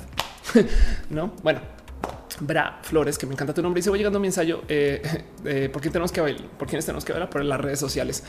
Y dice eh, Mara del Valle, intentado seguir audiolibros, pero prefiero el papel. Sí, pasa, pasa y pasa. Y Jair Lima dice que se le fue un enter por error, pero dice para mí ahora sin redes sociales es difícil hablar con personas de mi entorno un poco también. ¿eh? Y están diciendo hello, hello, hello, varias personas. Y sí, sí, lo dice. ¿Qué opinas sobre la convergencia de la comunicación? ¿Son necesarias las redes sociales para la comunicación? Pues yo creo que a raíz de lo que estoy diciendo en este show, más que son necesarias es Hoy decidí resignificar un poquito las redes sociales como ítems de entretenimiento en mi cabecita. Saben como que no son necesarias para vivir, este, sino que son necesarias solamente para podernos comunicar y eh, son tan necesarias como la ópera. Son medio de comunicación diferente. Sí, lo que sí tienen las redes sociales, y esto lo enseño en mis conferencias, es que son el medio más barato para llegarle a muchas personas. Entonces en eso son muy prácticas y muy útiles. Si tú quisieras hacer esta comunicación que llevo yo en roja en la tele, tienes que tener un canal muy masivo para que tantas personas como ustedes puedan acercarse y sentirse más o menos así como nos sentimos acá. Entonces eso se puede hacer en YouTube y no le estoy pagando a nadie por hacerlo, excepto los equipos que compré. Entonces en últimas eh, me es muy efectivo que exista pero la verdad es que eso es lo que hay que entender de las redes sociales, que no están exactamente ahí este, como algo vital y necesario, sino es algo que es más bien opcional y muy bueno, pero que trae muchos vicios asociados para compensar por ese bueno. Ok. Dice eh, la ingeniera Alejandra Morales, yo no soy multitasking, ves. Andy Warhol dice, Andy Warhol dice, yo bailo porque roja nunca se acabe.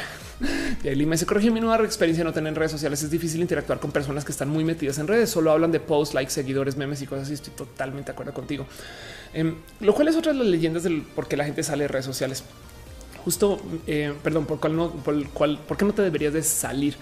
Entonces hay una TED en particular que dio este Cal Newport de la que les estaba hablando ahorita, Em, donde él habla justo de, qué pasa y por qué estamos tan pegados a las redes sociales. ¿no?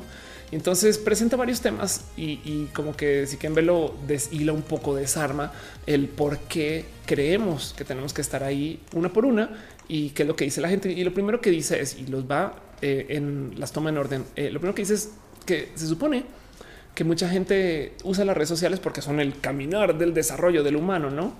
Y pues resulta que pues no, porque, porque hay mucha gente que no usa redes sociales y aún así le va muy bien en su vida. no? Y, vean, piensen en esto. Creo que hasta hace nada y no sé si todavía Apple no usaba Twitter, pero nada estoy diciendo seis meses, no nada, nada o un año máximo. Entonces piensen ustedes que todo Apple se hizo sin uso de redes sociales como lo conocemos. Em, y luego es este cuento de eh, cómo eh, se supone que es que lo necesito para mi trabajo. Y esa es la otra cosa que dice Cal por donde él presentaba. Y por eso, eso hasta pues digo, la verdad es que su, TED está vendiendo, su, vende su libro en su TED, pero habla un poquito de cómo eh, hoy en día mucha gente está más distraída. Y entonces em, ves tú como muchas personas que han ido dejando las redes sociales siempre hablan de poder recuperar su capacidad de enfocarse. Eso para mí me rebasó, porque yo estoy en proceso como de redefinir qué hago yo con las redes sociales y por qué y cuándo estoy y cuándo no. A veces pienso igual y contrato una community manager que me choca. No quiero tener una community manager, pero sí estoy menos presente en redes sociales ahorita que lo que estaba hace dos años. Em, y, tengo modos diferentes de amistad con las, con las personas en redes sociales porque, porque siento que hay gente que la neta neta está en redes sociales solo por querer crecer sus números. Es una realidad, se siente cuando hablan contigo. Y hay gente que sí quiere platicar, ¿no? Entonces es muy complejo y toca tener una cantidad ridícula de criterios, sobre todo tiempo.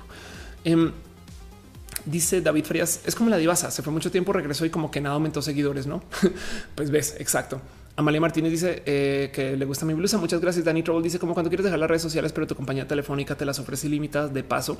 Jorge Alamar dice en video al canal Yes Theory, donde precisamente después de 30 días sin redes hace todas esas cosas que se propuso a inicios de año. Sí, em, de hecho creo que lo tengo por aquí justo en mis fuentes. Eh, este de si aquí está, creo que creo que sí es Yes Theory, perdón.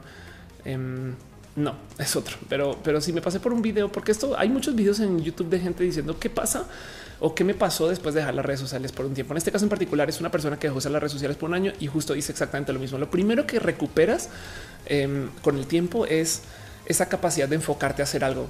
Si tú querías escribir una novela y encuentras que ya no puedes escribir por más de 10 minutos, es porque las redes sociales nos programaron a estar siempre como en alerta y cuesta romper eso un poco.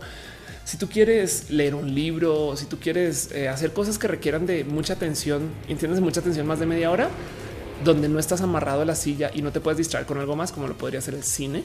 Entonces, la verdad es que el dejar redes sociales te podría ayudar si no tienes la atención para dedicarte a eso por ese tiempo. No es complejo, pero luego del otro lado em, hay gente que literalmente va soltando un poquito con eso. Y entonces eh, te cae el 20 que nos está también deshaciendo nosotros un poquito porque la gente tiene modos raros y diferentes de interactuar. Una de las cosas que yo he hablado mucho en roja justo eh, de cómo y qué pasa cuando estás en redes sociales es que nos están polarizando, ¿no? Y yo creo que eso también es muy importante de tener observado porque hay par motivos por los cuales yo digo y, esto, la verdad es que hoy investigando para este show me cambié de pensar con esto, pero ahí les va. Pero hay par motivos por los cuales yo digo que la gente se polariza en las, redes sociales. El primero es que, evidentemente, si tú pones contenido que es muy polar, Peña Nieto es un pendejo, López Obrador es un chingón, cualquier cosa que no que, que pueda despertar mucha emoción, entonces vas a hacer que la gente hable desde la emoción. Entonces, lo que yo decía es que la gente céntrica, no, no, yo creo que Peña Nieto hizo algunas cosas bien, pero otras cosas mal, no? Yo pensaba que esas personas estaban desaparecidas, o sea, se, polarizaban, no? Y lo que pasa es que el algoritmo en las redes sociales, evidentemente, sí nos polariza. Entiendes? Si tú pones un tweet que es extremo en sus contenidos, chinga tu madre, X persona, se va a mover más que un tweet que es céntrico en sus contenidos, ¿no? Porque tiene más interacciones. Uno de esos trucos que hablaba la semana pasada de lo que hacen muchas personas para promover sus videos en YouTube es aumentarse la madre con otra cuenta en los comentarios en sus videos. Es más, si me quieren hacer el favor algún día, métenme la madre aquí en Twitter y demás y van a ver cómo el mero hecho de que la gente salte a discutir va a hacer que el algoritmo mueva mis contenidos más. Pero bueno, o si le quieren hacer el favor a cualquier youtuber, si le mentan la madre, piensen en eso. Si ustedes van ahorita a un video de Kylie y le dicen Kylie, eres una idiota, no lo hagan, no lo hagan. Kylie es chido. Pero si ustedes van ahorita y le dicen a un youtuber que está bien idiota, lo van a ayudar. Em, porque van a salir personas a defenderlo. Entonces YouTube de repente va a decir, güey, esta persona, yo no sé qué dijo, pero los comentarios que está levantando, pues uff, entonces es súper controversial. No, eh, eso es muy importante. Y el cuento es que justo em, el, el mero lo que está pasando con las redes sociales y cómo nos vamos como alejando y dividiendo. Yo pensaba que era, eh, yo, pensaba que era algo que, sucedía desde el cambio de opinión. Pero bueno, lo bonito, y esto me pareció como una espectacular noticia y, qué bonito por eso lo presentar ustedes acá, porque esto para mí es un verdadero cambio de opinión, es un cambio de parecer. Em, es que resulta que hay una investigación de cómo la gente que tiene, digamos que pensares moderados, no es que se esté polarizando, sino es que se están callando. Esto, cuando lo comencé a leer hoy, tuve un momento de wow, claro, qué bueno, qué bueno. Resulta que no es que nos estemos volviendo radicales. O sea, si tú eres una persona que es, digamos que realmente algunos estarán volviéndose radicales porque entran y pelean, pero si tus pensares son realmente moderados, así te vas a quedar, solo que te va a dar hueva estar en las redes sociales y ya no vas a publicar más. Entonces es bueno de ver porque la verdad es que yo me está volviendo muy fatalista. Me está diciendo, uy, ya cambió toda la política y demás. Y no, ¿eh? hace nada justo vi que alguien está comentando en algún espacio acerca de cómo eligieron a Trump en Estados Unidos y decían, pues sí, es que recibió muchos votos porque la gente que votara ya en contra de Trump, pues está bien pendeja y no salió a votar. Y luego alguien le responde y le dice, pues es que a ver, si todos los medios se dedicaron por meses a decir que Trump no iba a ganar y eran los medios que leían, entonces la gente tenía esta confianza de obvio nunca va a llegar y llegó. Entonces también hay algo ahí acerca de cómo lo que está pasando es que se le está dando mucho brillo a la gente que no se debería o que no se le debería de dar brillo. Y eso está muy chido de saber porque quiere decir que por ahí en algún lugar hay gente céntrica de sus pensares que son muy difíciles de energizar. Eh, eh, y eso me da un poquito de bonito en el corazón, pensando que no quiere decir que desaparecieron, simplemente que están callados, tímidos, guardados o tienen una opinión céntrica. Entonces, la verdad es que están callados y a la vez emocionados. No dice eh, David Mulix Mamadov dice que da flojera. No, ah, que se vuelve viral ese comentario. Ándale. No, Amalia Martínez dice literalmente cuando estoy en el celular me desconcentro demasiado, pero siento que hay personas peores adictas a las redes sociales. Sí, hay, hay una interacción que pasa cuando ves a alguien en, su celular que te escuchó, pero no te escuchó. No, miren, les voy a decir algo nomás así acerca de la escucha. Esto lo aprenden en la impro. Escuchar es tener la disposición de cambiar. Si tú ya sabes lo que le vas a decir a alguien, entonces técnicamente tú no lo escuchas, sino dejas que hable y luego dices lo que ibas a decir de todos modos. Si se toman el tiempo de anotar internamente cuántas veces no están escuchando a la gente, se van a dar cuenta que es un chingo. Estamos tan acostumbrados a no escuchar a la gente, sino solamente dejar que hablen para luego nosotros hablar, em, que hay personas que ahora como que lo volvieron parte de su uso del teléfono, que casi casi que medio bajan la cabeza un segundo, luego se sienten mal y luego saben por dónde iba y esperan a que esa persona deje hablar y luego tiran su puntazo y dicen lo que iban a decir de todos modos. Y a veces lo que iban a decir o lo que dicen no tiene nada que ver con lo que acaba de decir la otra persona. Entonces la otra persona se queda confundida em, y, rompe un poquito la comunicación, pero técnicamente no dejaron de hablar. a mí me queda muy fácil de medir estas cuando platico con la gente, porque a veces veo que la neta, neta, solo que bajan la mirada al teléfono y volvieron a subir, quiere decir que ya no me escucharon. Es muy loco, pero así funcionamos. Y, entonces es parte de ese tema del cómo usamos el teléfono. Em, y cómo estamos desconectados a las redes sociales. Una de las cosas que están haciendo muchas personas para desconectarse de las redes sociales es simplemente usar las redes sociales desde la compu, que te cuesta un poquito, que sea el voy a usar Twitter. Entonces tú te paras y te sientas y entonces este eh, luego justo ahí comienzas a usar Twitter y lo usas bien porque es la hora de Twitter pero luego se acabó la hora de Twitter y sigues con lo demás como si fuera un niño chiquito, no? Pero bueno, Alfredo Arbiter pregunta que cómo te sentiste en tu etapa de supresión de testosterona. Sigo suprimiendo testosterona de qué hablas. Esa etapa no se acaba. Se me dice Carlos, yo también soy muy solitaria. Si quieres, ay, están, están haciendo Rohinder. Hágale, se están conociendo en el chat. Perfecto. Dice Dale Caro. Eh, el centro no es la gente tibia, ni con melo ni con sandía. Marisa, me pasa mucho cuando veo mi celular. Tengo que preguntar qué dijeron. Ándale. Em, y dice David Mulix, ah, no, ya hablamos de Kylie. Dice Carlos de Gutiérrez, eh, soy muy solitario. ¿Qué dijiste, Samías? Vera Flores dice, sobre todo en Facebook, me genera muchísimo estrés desde mi última de permisoras en Facebook o la red. En general bajaron mucho. De hecho, me pasa lo mismo en el celular y prefiero hoy no tener uno. Puedes, yo creo que miren, más bien los invito, a menos que tengan algún tema donde la verdad es que están muy propensos a no sé, caer en adicciones o en actividades que puedan generar adicción. Me explico. Si ustedes juegan videojuegos como con tanto, no quiero decir descontrol, pero un poquito más de lo que sienten que deberían, si toman algún, no sé, bebidas energizantes, que puede ser solo azúcar, no hay gente que toma muchas bebidas con azúcar, si fuman, este, si consumen gente, eso es muy complejo, pero me entienden. Em, como es de la amistad, esas cosas y lo saben. Em, capaz si en ese caso vale la pena supervisarse un poquito y, alejarse de los celulares. Pero yo prefiero más bien saber que existe la bestia y tratar de domarla. Me explico. Ahora yo no soy psicóloga, no tomo mi consejo siempre, pero el punto es prefiero reconocer que una es horrible. Me explico. Sí, sí soy mujeriega. Entonces, pues ya que sé que lo soy y lo digo en voz alta, entonces negocio un poquito con eso en vez de traerle negación. Y yo no sé, yo no sé qué me pasa. ¿eh? Em, lo mismo, no como que prefiero que, como que por principio, en vez de no tener teléfono, esténlo y más bien, híjole, navega con él, ¿no? Ahora, eso es como decirle a un alcohólico que tenga alcohol en la casa, ¿no? Pero bueno, en fin, este mm, dice María José, usamos las redes sociales a la antigüita, checar las redes por PC en lo personal celular fue un punto fundamental en esto. Sí, total. Y dice Juan Pablo Mateolito, eh, busco novio para cerrar nuestras cuentas de Facebook juntos. Qué chido. María Mara del Valle se va a dormir. Descánsale, Mara. Gracias por pasar por acá. Argure dice: Yo estoy de acuerdo con Akira que Instagram eh, de repente empeora mi depre.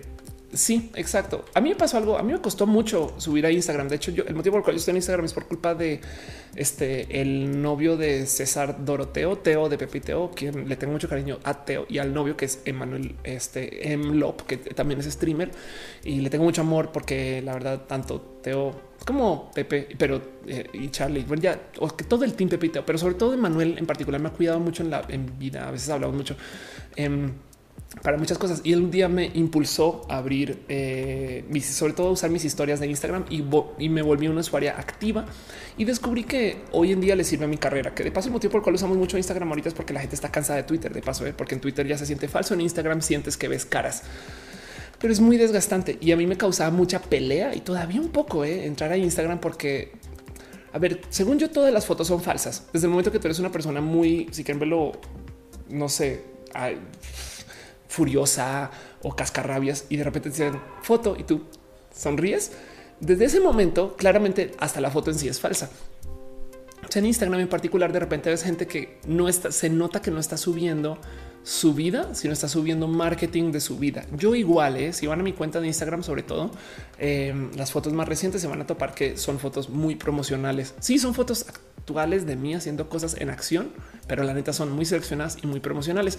Entonces causa mucho desgaste ver mucho anuncio, porque de repente te cae el 20 de ese güey no es tan así, ¿eh?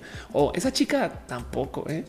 Eh, y, entonces te causa un poquito como de rabia. Dice dibujante, hay Rojinder hoy, hay Rojinder hoy. Exacto. Reina Xochitl García dice: Solo espero cuatro meses para cerrar Facebook.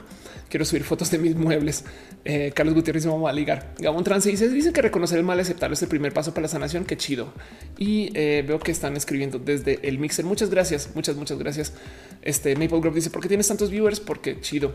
Ay, gracias. Wow, ¿a qué hora se movió tanto el mixer? Yo ni me acabo de dar cuenta. Bueno, es porque soy partner de mixer. Entonces, seguramente me están sugiriendo en el este, en el home o algo así. Qué chido, gracias Mixer, que gracias por apoyar.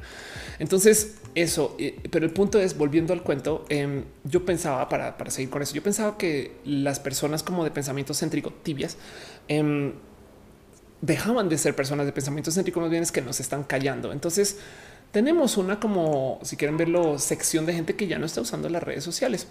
Y ojo, porque la otra cosa que hay que tener muy importante, eso también es un estudio que me topé hoy. Y esto es un estudio, pero un estudio todo, todo, todo, un estudio de 17 mil personas. Esto es inmenso que se asoma por teenagers. Em, o sea, un estudio con N 17 mil es la neta, neta, estadísticamente preciso. es un chingo de gente, pero como sea, el punto es que se topan con que el bienestar de los adolescentes no se ve afectado por el uso del teléfono antes de ir a dormir. Una de estas cosas que se solía decir que eran como un gran problema por parte de mamás o papás. Perdón, María José, un abrazo financiero. Muchas gracias. Pastel Cocoa saluda. Oli, ¿cómo vas? Fernanda Fierro dice: Yo que me tomen fotos y las selfies, pero para muchos les encanta tomarse selfies. Sí. Gamón Trans dice: Ah, ya, ya te había leído, perdón. Este dice Scarlett Rojinder es más o menos más light que Tinder. Sí, porque todos acá somos chidos y chidas y chides. Pero bueno, volviendo al estudio que le está mostrando, el punto es eh, que resulta que lo que se toman es que justo eh, el uso de teléfono antes de dormir, el ver pantallas, estas cosas que nos habían dicho en algún lugar no es grave. Lo que sí es grave son los contenidos. Ojo, el problema aquí es no es el uso del teléfono, sino es el contenido. Entonces te topas con esta rara paradoja de cómo YouTube es súper tóxico conocemos a YouTube como muy tóxico, pero a la vez en YouTube hay profesores de matemáticas, de física, de filosofía y que enseñan cosas chidas. Em, entonces el problema es que más bien como que caemos en la trampa de consumir contenidos que son demasiado tendenciosos para el entretenimiento. También soy víctima, también consumo basura de YouTube, pero aún así no le quita que YouTube tiene cosas buenas. Entonces es lo mismo, no podemos satanizar a la tele por ser mala. No, no todo en la tele es violencia, mucho menos las redes sociales y resulta que mucho menos los teléfonos. Dentro de lo que es el rubro de la adicción de las redes sociales, el problema son las redes sociales. Aunque los teléfonos también tienen propios mecanismos para generarnos adicción, el problema está en Twitter, en Facebook, en cualquier red social que quieran usar. De paso, estas cosas que decía Phil de Franco eh, en, su video acerca de cuando él dejó de usar las redes sociales, em, lo primero es que él comentaba de cómo eh, en últimas el FOMO es un poquito sobra. No, el, FOMO es, es más, para los que no saben, se llama Fear of Missing Out. Vamos a ver si esto existe en español. Eh, el miedo a no enterarte, quizás algo así, síndrome FOMO. Ok, que el síndrome FOMO, como lo traduce Wikipedia, es la patología, o no manches que lo tienen con patología, es la patología psicológica que se produce por el miedo a quedarse fuera del mundo tecnológico. Eso es falso, o bueno, está mal escrito o a no desarrollarse al mismo ritmo que la tecnología. Eso es total, eso está mal redactado. Em, el FOMO es el miedo a perderse de algo. Fear of missing out es me da miedo no enterarme de algo. Porque me explico, es como esta ansiedad que genera el no estar en Twitter. Si ustedes se van de Twitter en la mañana, de repente se comienzan de güey, será que alguien tuiteó algo, será que alguien puso algo y se dan cuenta después de un tiempo que realmente vale madres. Piensen en, eso justo que comentaron ahorita, que la diva se fue un rato y volvió. Pues sí, se perdió de muchos memes y no se enteró quién era, no sé, la activista que bailó y no se enteró quién es el Ayuwoki, saben? Pero yo les hago esta pregunta le añadió el Ayuwoki a nuestra creación de vida. es algo ahí que tengo ahí guardado que lo recordaré dentro de 60 años y que hay verdad que una cosa que se llama la Ayuwoki y nadie me va a entender de paso porque ustedes van a estar en otro lugar y se les va a ir el pedo también como a mí.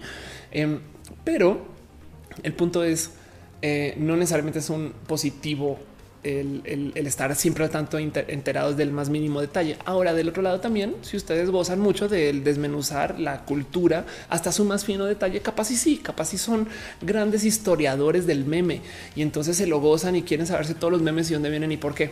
Pero no es sino darse una visita por, no sé, páginas de Facebook de gente de otra generación o de otro contexto social para darse cuenta de cómo ellos usan los memes de modos diferentes. Es horrible, es horrible ver cuando te topas con alguien que usa los memes de modos diferentes y que además es con congruente dentro de su ecosistema, no que de repente tienen al Bad Luck Brian, al güey está en su meme viejo ya, pero pues me entienden, me entienden, tienen eh, no sé, algún meme viejo y lo usan para decir que es alguien muy feliz, no algo nada que ver con para lo que era el güey de la cabeza diciendo de repente, no sé, imagínense el, chaval que piénsalo, que para sí lo van muchos, pero que de repente tengo dolor de cabeza. No sé, me lo inventé. Me entienden? Es muy difícil, pero es que te percatas que eh, tampoco es tan, tan eh, si quieren verlo tan trascendental, pero estoy siendo una persona que corta juicio y toma una decisión moralina sobre un contenido. Entonces no tiene que ser así, pero ténganlo presente. De nuevo, de lo que se trata este show, platicar, dialogar, ver cómo se sienten ustedes con estas cosas y además sobre todo ver si podemos crearnos un tantito más de criterio acerca de las cosas para que luego ustedes tengan más cosas en su cabeza y más de qué pensar cuando consumen contenidos en general, ¿no? O sea, de nuevo, no voy a, no quiero juzgar a nadie por consumir memes todo el día. Yo consumo y es más, hago memes. Entonces, pues también, pues por supuesto, por supuesto que me gozo mucho y hay mucho, mucha comedia y humor en eso, pero no le quita que sí hay que tener presente que estas cosas pasan, no? Pero bueno, Dice Paula León, eh, pienso que pensar de ok, Oblican dice hay una para Shopify que se llama FOMO y envía mensajes falsos a los visitantes diciéndole que fulanito ha comprado recientemente. No manches. Caro dice memes al SEO y demás. Exacto. FOMO, miedo de perder, de perderte el tren del mame. Gracias.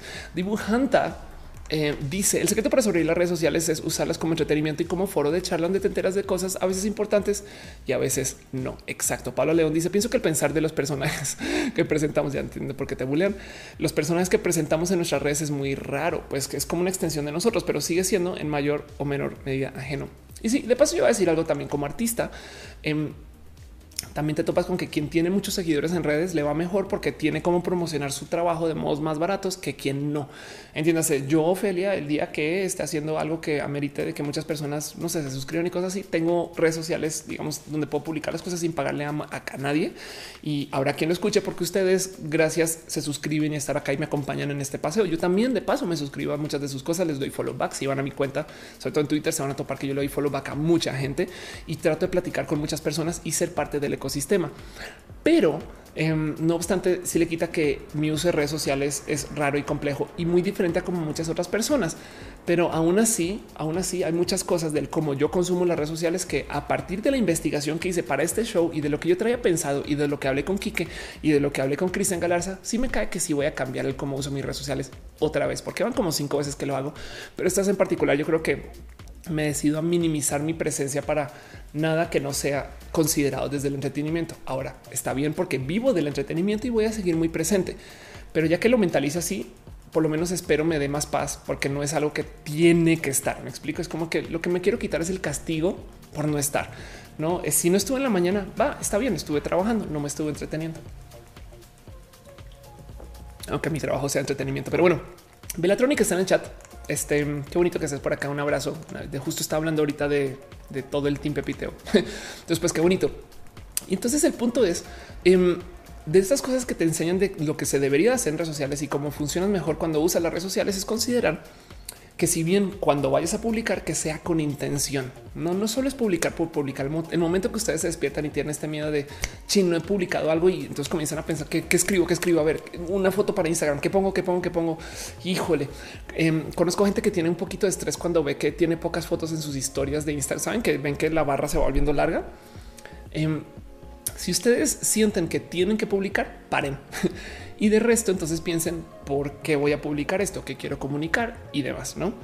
Entonces, este dice, eh, están hablando de Star están hablando de, perdón, ven, ya ven, ya están preguntando de esto, les presento de lo que están hablando. Es que ahora soy parte de este, eh, una filial malvada de Star Trek y así las cosas. Pero bueno, en fin, Pablo Fernández dice que llegó tarde, no pasa nada, pero aquí estás todavía. Todos modos, Caro dice, pero el forzar el uso de redes sociales no es donde realmente se genera el problema de la adicción. Pues sí, un poquito, eso es verdad. Pues es que depende de cada quien. Y dice este mm, Yesantín, eh, creo que va a salir Baitia. Buenas noches. Descansa, Jess. Gracias por estar acá. Eh, Daniela Valle dice: Hay una página en Facebook de memes en Tzotzil. Es un viaje muy raro, un contexto indígena usando memes globales. No ni sé cómo explicarlo. Qué chido eso. Y Reina Xochitl dice: La verdad me dio gusto el, saber que esto era Yuwoki. Ni se escribía así. Me di cuenta de que estoy amargada. Que ok, pero pues igual no. Em, entonces, así las cosas. E, el, tema es que justo eh, mucha gente está dejando el uso de redes sociales y quería platicar con ustedes el cómo se siente con eso, pero no quería asustarlos y decirles que son malvadas. Solo quería platicar con ustedes el por qué, no? Y de nuevo, estas cosas que yo hablo en mis conferencias, que siempre digo es el que las redes, que no se nos olvide que las redes sociales pertenecen a alguien y en que le pertenecen a alguien las redes sociales. Entonces, pues definitivamente ellos tienen incentivos para que nosotros estemos para siempre conectados y que siempre estemos usando. No es muy difícil desconectarse el uso de las redes sociales cuando eres generar de contenidos, pero definitivamente sí te cambia la vida el considerarlas un ítem de entretenimiento, tanto como la ópera. Y estoy siendo muy amable en llamarles ópera, porque bien que pueden ser el teatro de la calle, bien que pueden ser este el malabarista, el semáforo que nada en contra. La verdad es que soy muy fan de la gente que hace cualquier tipo de show performance, em, pero espero que me entiendan. No es simplemente es otro performance que consumimos y que bien que tenemos o podemos apagar a nuestra discreción cuando entendemos el por qué, pero que no se nos olvide que como el cigarro, cuando no lo estamos consumiendo, de repente nos va a decir, hey, hey, ya le diste like, ya le diste like, no le diste like. Y eso es muy importante tener muy presente. Y entonces por eso también muchas personas han dejado usar las redes sociales. Hoy me dio mucha paz el descubrir que la gente moderada no se está radicalizando estadísticamente hablando, sino que simplemente están dejando de usar las redes sociales porque les da hueva, porque su voz no está siendo escuchada. Y eso parece muy bonito de considerar. Me, me dio, me devolvió mucho optimismo al cómo por lo menos no sé, pienso yo de la gente y en los pensares. Aún así, de todos modos, hay muchas cosas que están sucediendo desde lo radical en la vida, digamos, de la esfera pública, sobre todo lo político. Entonces, yo creo que hay algunas cosas ahí que tenemos que de todos modos replantear. Pero bueno, en fin, Belatronic dice siempre o nunca y no. Gracias por estar acá. Yo también soy Belatronic Liber.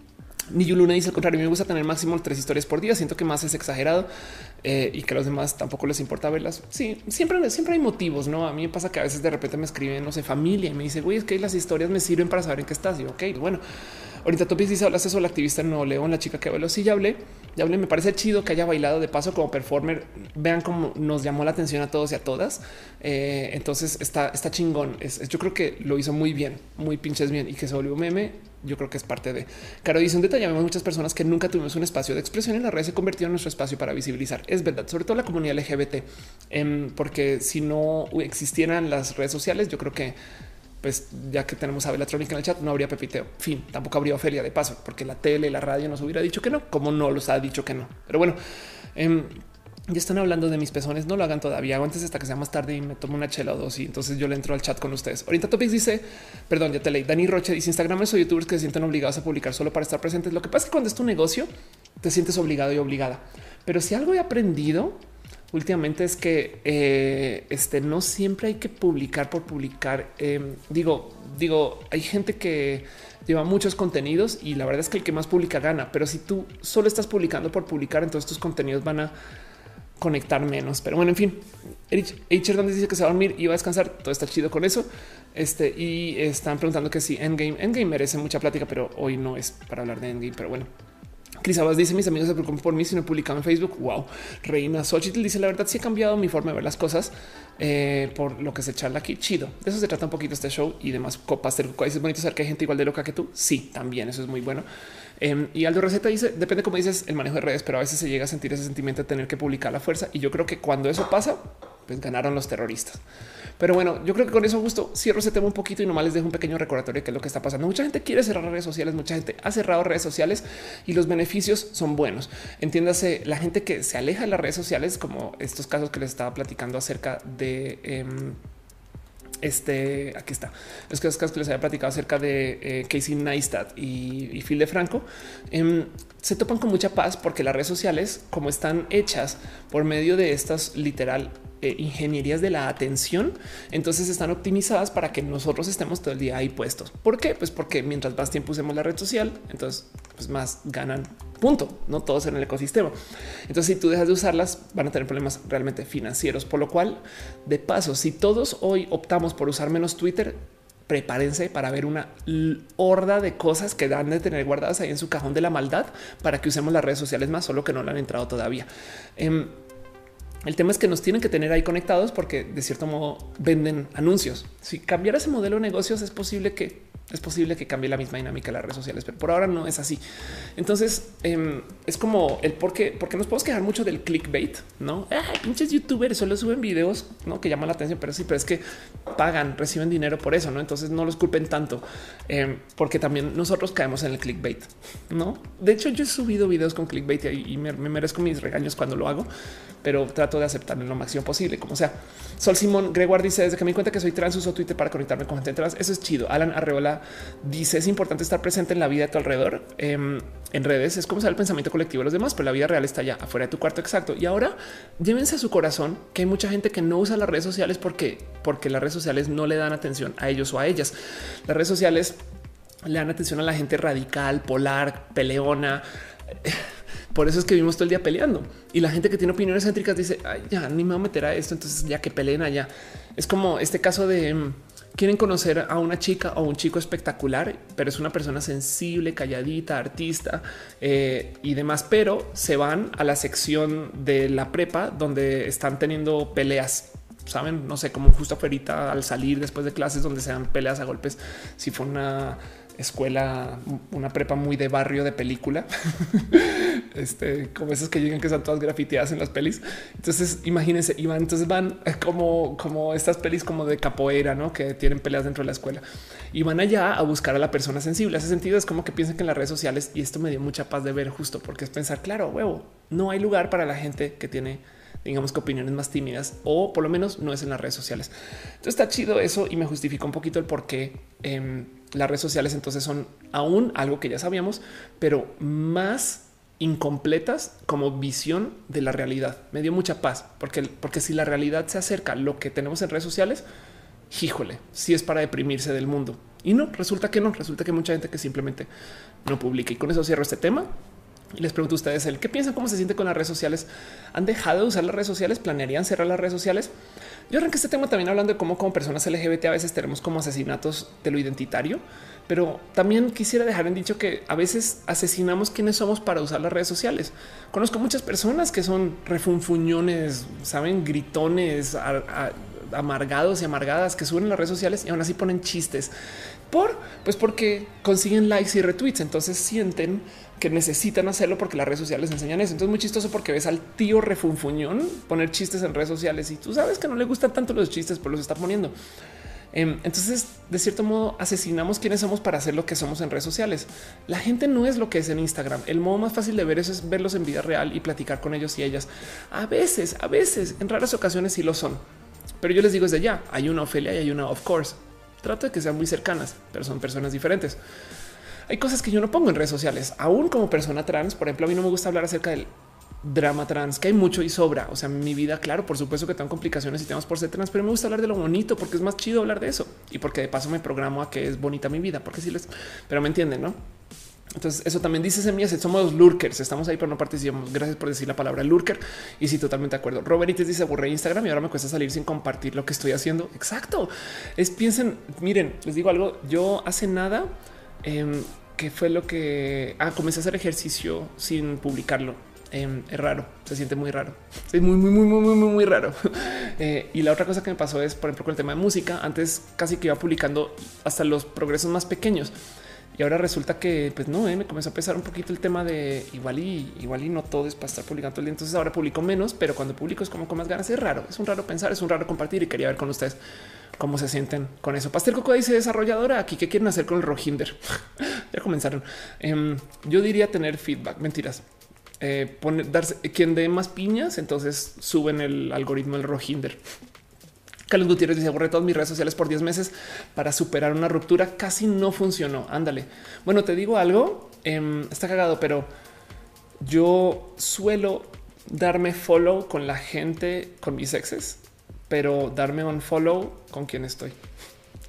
Bueno, me acabo de acordar la historia de una amiga, es una prima que cuando comenzaba a salir con alguien, o sea, se estaba hablando con un güey, una chica heterosexual, cuando estaba hablando con un güey ya ligando después de como el segundo contacto, le prohibía WhatsApp, que suena raro, pero para que le hable. Y entonces está cagado porque me decía, güey, a lo largo del día no me entero de nada de él y no veo sus redes sociales y no nos damos follow, pero la tarde llega y me marca y hablamos, hablamos delicioso y fue de wow. Yo no hago eso, yo no soy tan psycho. Además, la gente con la que dateo no suele ser así de, pero eh, saben como que tampoco edito con gente tan chida que me quiera marcar, pero este aún así, a fin de cuentas, también le entro a hablar por mensajes porque hablo con mucha gente. Entonces, y, y gente chida, eh, o sea, también eh, les digo desde ya, pero el caso es eso. No, perdón, veo que en el este eh, en el mixer están locos. Hay de todo. Hay mucha gente escribiendo en mixer. Gracias. Qué chido estar ahí. Eh? Qué chido. Dice dale, caro. 10 meses después regresas y Facebook te pone fotos del pasado y luego tú comienzas a subir fotos también del pasado. Lanzo Méndez dice de un tiempo a la fecha las redes son de lo más lindo porque todo lo que veo me encanta. Antes estaban ahí ocupando espacio y me desconecté un rato, pero ahora sí me encantan. Sí, Adela Herrera dice yo plano de usar Facebook y solo lo uso para publicitar lo que hago, mis reseñas de series o publicaciones. A Twitter solo voy cuando quiero saber el chisme. Ándale. Y este Carlos Gutiérrez dice eso me destruiría. Está raro, no está raro, pero les dejo ahí el pensar. No es como de nuevo. Acuérdense de esto. Amigo es el que no te tiene en Facebook y aún así se habla. No, entonces quizás muy amigo es el que ni siquiera te tiene en WhatsApp. No sé, me estoy inventando eso, pero la verdad es que mis relaciones este, más fértiles son las que realmente pues, te hacen sudar un poquito. Sabes, tienes que hablar, tienes que buscar, tienes que platicar, tienes que acercarte, tienes que perseguir. Em, y, y si no, pues es muy fácil tener pareja de WhatsApp, no? En fin, pero ahora del otro lado, si no fuera por WhatsApp, porque no quiero satanizar a las redes sociales, no todo es negativo. De nuevo, acuérdense que si hay un show para crear criterios, este em, espero, por lo menos para mí, espero que para ustedes también del otro lado, yo tengo familia gracias a WhatsApp. Antes no hablaba con casi nadie y ahora sé de mis tíos y sé de mi mamá. No así las cosas. Pero bueno, en fin, Ann Williams dice eso. Hablar hasta la noche suena súper bien. Chido. Liz Jordan se volvió a suscribir con Twitch Prime. Muchas gracias. Te quiero un chingo, Liz. Gracias por ser parte de esto. Y dice Mildred Matilda Acevedo. Yo en Facebook entro a los grupos de dibujos de OCS. Anda chido. Yo les dice mi matrimonio no nos tenemos en redes y la neta es muy chido. Es chido. Les digo algo. Yo hago algo con la gente con la que hablo tanto desde el ligue como desde lo interpersonal y es, aunque yo sé lo que publicaron en redes, los impulso a que me lo cuenten otra vez. Entiéndase, yo sé que pusieron en redes que se fueron de vacaciones al mar y no sé qué, pero igual les pregunto cómo te fue, no cuéntame para que se tomen el tiempo de detallar y de escribir. Eh, hace muchos ayeres, esto ya no es el caso porque corté con esta persona, pero tenía una relación muy bonita con una persona que también sigue siendo una persona muy bonita. Em, que me obligaba a no usar el teléfono. Me acuerdo que cuando ella me decía que le contara algo acerca de mi cotidiano, como ay, es que no manches, hoy vi un video en YouTube de no sé qué. siempre que sacaba el teléfono para mostrarle, me decía no, no, no. Y vean la palabra que usa. Me decía no uses la prótesis porque decía que el cerebro es una prótesis cerebral que si bien a veces se usa y está chido de tener, es descríbemelo con palabras. Cuéntame el video que viste y por qué te importó. Ese ejercicio es un poco pesado hoy en día para nosotros que tenemos esta atención supra dividida, pero es muy bonito porque entonces comienzas a sentarte a pensar, claro, no es ve el video de la vieja que se puso a bailar voguing, sino es puedes creer que una chica activista que en Nuevo León para presentarse en vez de poder usar sus palabras decidió hacer voguing, que de paso voguing es una práctica de baile que usa la comunidad LGBT, que es muy visible, que crea mucha interacción y entonces se ve la pobrecita y entonces tienes que escribir qué está pasando y eso la verdad es que todo un poquito como espacio mental de pero por qué se volvió tan ridículo. No solo te estás riendo porque vivís a bote, ah, qué chido, no, sino que de verdad tienes que racionalizar un poco de lo que está sucediendo y por qué. Y luego eso ayuda a que entiendas un poquito más de lo que estás comunicando. Es un ejercicio muy chingón y todavía al sol de hoy con muchas personas cuando me quieren mostrar cosas, les digo, no, no, no, guarda el teléfono y cuéntame. Funciona re bien. Eh, no sé si les ha pasado que de repente van a compartir un video con alguien, entonces van a YouTube juntos y ponen play y ya no es para nada interesante. Es súper aburridos de güey, cuánto dura el video, como dos minutos. No manches, vamos en el segundo 22 y no hemos llegado ni siquiera a lo interesante. Y está así. No, ya viene lo bueno. ¿eh? Mm, sí, ya viene, no? Eh, entonces es mejor. eh, Saben como que claramente no se comunica lo mismo que ver las cosas en soledad y luego describirlas, pero es súper difícil y me encanta. Y todavía me traigo el recuerdo de la palabra que usaba para hablar del teléfono, la prótesis. Pero bueno, este dice Lanzo Méndez, brinqué con el título porque dice eh, cómo sabré de ti, Alina. Ándale, sí, total. De paso, bueno, lanzó qué chido verte acá. Bueno, Ambis dice pensando en cerrar Facebook, pero algunas cosas escolares solo se comparten ahí. Sí, de hecho, por ejemplo, me perdí de algunas cosas porque eh, en vida, por no usar Facebook, eh, sé que a veces me comparten cosas en Messenger y yo ni acceso a Messenger tengo ahorita, entonces ni modo, jodido. Eh, Mario Chávez dice no sé la prótesis. Anda, Elisa Sonrisas dice que espera llegar al final del show. No te preocupes que para eso también hay recalentado. Y si no, acá siempre me tendrás. Alan Arreola dice si es difícil de contar o explicar el meme. Sí, ¿eh? sí, pero es un bonito espacio. Si quieren verlo desde lo hasta lo literario, diría, saben, pero desde lo narrativo es muy bonito aprender a describir el por qué los memes son buenos. Vera Flores dice el hacer que algo sea real a partir de poner palabras de acuerdo. Aldo Receta dice creo que hay que usar la de las redes sociales, pero hay que respetar nuestra privacidad hasta cierto punto que lo permitamos. Yo solamente te recordaría Aldo esto que me enseñaron hace, un ratito, como te decía, eh, una persona muy especial me lo enseñó, pues que hay que aprender a diferenciar entre lo secreto y lo privado cuando se lidia con lo que vayas a publicar en redes, porque hay cosas que no son para poner en redes y ya es como es como es bonito tener Mira, yo hace un año, ya casi dos, hacía yoga Bikram, ¿no? donde vas y te encierras 90 minutos en un lugar donde igual no puedes entrar al teléfono porque hace un chingo. De... Bueno, no lo podrías entrar si no fuera Bikram, pero bueno, en fin. Y una de las cosas que te decían allá es esos 90 minutos son para ustedes, no para redes. Una lo decían así de vez en cuando, me acuerdo. Relka y Shikane dice sobre esa chica entiendo el mame sobre el baile, pero cómo rayos no lograron captar los sentimientos de la chica? Su voz estaba destruida. Yo lloré. Sí, ¿eh? la verdad es que se es que nada, se fueron con lo básico de, por qué importó su baile, pero me pareció espectacular que se haya comunicado desde, desde el baile. La TDX más vista, eh, que no sé si todavía sigue siendo la TDX más vista, es más, la voy a buscar. Eh, most watched TDX. Habla de la creatividad. Eh, este, puse text, ¿no? Habla, de la, creatividad y de la enseñanza de la creatividad. Um, es muy probable que ah, no, todavía sigue siendo que wow, qué locura. Es que lleva muchos años. Es un, es un video muy viejo, muy, muy viejo. Pero bueno, es esta del, del Sir, del, del, Sir Ken, Ken Robinson. Eh, viene esta TED Talk que dice asesinan, están asesinando la creatividad en las escuelas. No más para que entiendan, tienes casi 60 millones de views. Esto es de febrero del 2006. O sea, tiene 13 años, pero esto sería muy capaz de decir que todavía es vigente. Esta TED no es TEDx, metí las patas, perdón, soy así de tonta, pero bueno, esta TED, que es muy importante, habla acerca de la historia de una chica que era muy, muy, muy difícil en el colegio y en su sistema educacional. Y entonces muchas personas le dijeron, pues es que sabes que lo que tiene hiperactividad. Entonces aquí están los chochos para la hiperactividad, se los medicaron y entonces ya estás y con eso va a poder ser una persona que entre dentro de las reglas de la normatividad. Y resulta que esa chica en últimas no estaba tan a gusto con tomar chochos, ¿no? Y está bien. Hay gente que le sirve, hay gente que no, hay gente que necesita calmar su hiperactividad. Pues en este caso en particular retiraron a la chica del sistema de educación donde estaba y la llevaron a una escuela de baile. El cuento es que hoy en día esta mujer es una eh, de las top bailarinas de ballet del mundo. Em, y entonces el video desde hace 13 años. Quién sabe si esta mujer sigue bailando o no, pero el cuento es y eh, como hoy en día hay personas que igual prefieren normar que permitir que la creatividad suceda. Entonces la pregunta es que si las escuelas y los colegios asesinan la creatividad, pues la respuesta es que en algunos casos sí, porque hay personas que resulta que solo se pueden comunicar desde el baile. Pues es muy probable que esta activista solo se puede comunicar desde el baile, saben? O se comunica mejor desde el baile. Y entonces en este caso en particular, pues es una persona que está hablando en su idioma. Hace sentido, pero muchas personas no lo ven así, lo ven como hoy se puso a bailar la idiota, porque nos enseñan que, tenemos que evitar el oso en la vida y no mamen, güey, está muy roto eso. Entonces, bueno, ya me desvié, cabrón. Quiero cerrar el tema de las redes sociales y preguntarle a ustedes, ¿cerrarían ustedes sus redes sociales o por lo menos considerarían, considerarían cambiar el uso de las redes sociales? Yo les voy a decir algo que eh, me ha pasado desde hace por lo menos un año para acá.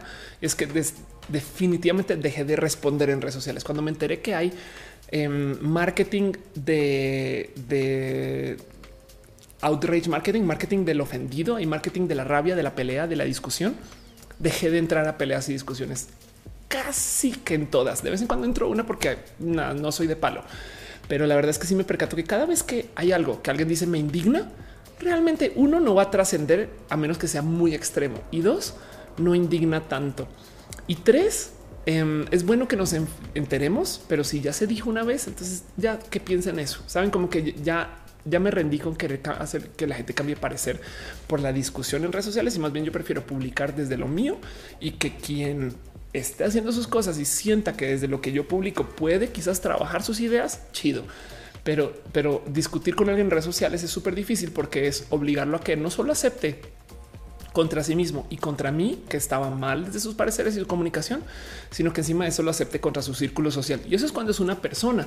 Cuando hay bots falsos o bots, bueno, bots software o bots humanos, es aún más difícil porque saben que le están pagando por decir bobadas. Em, últimamente descubrí que hay muchos bots que están hechos para publicar comentarios de odio. Es una lástima, ¿eh? pero pues también luego, o sea, porque como a qué hora se siente alguien a redactar comentarios de odio, pero luego a veces yo pongo cosas en redes sociales y es como pinches trans, usted no sé qué, y vas a su cuenta y ves que todas sus publicaciones son retweets de alguien más y te percatas que entonces, güey, eso está muy roto, ¿eh? Entonces, este bot no es una persona, por más que le discutas, güey, no puedo creer que le estás hablando así a una persona atrás, le vale verga porque es un bot y ya, en fin. Em, entonces yo cambié cómo actúo en redes sociales y sobre, todo cuando discuto. Ahora casi nunca discuto. Dejo ahí, sí, que digan lo que quieran, que digan misa chingón y me da mucha paz. Pero también ahora que veo todo esto, yo creo que voy a alejarme de las redes sociales en mi teléfono y tratar de usar solo la compu para eso y a ver cómo me va. Pero a veces, a veces, y el por qué Kike Galdeano publicaba eso es porque yo le dije que a veces me tomaba breaks de pantallas del total. Todavía lo hago. Yo creo que lo voy a hacer en estos días a continuación, sobre todo en Semana Santa. Pero pues bueno, luego hablaremos de eso. Carolina Plazo la dice: He pensado en cerrar mi Facebook porque ya no le doy uso ni interacción con mis familiares. Tengo B o por lo menos dejarlo usar. No, eh, Paula León dice: ¿Recuerdas cómo se, llama, cómo se llama esa TED Talk? Te la vuelvo a mostrar.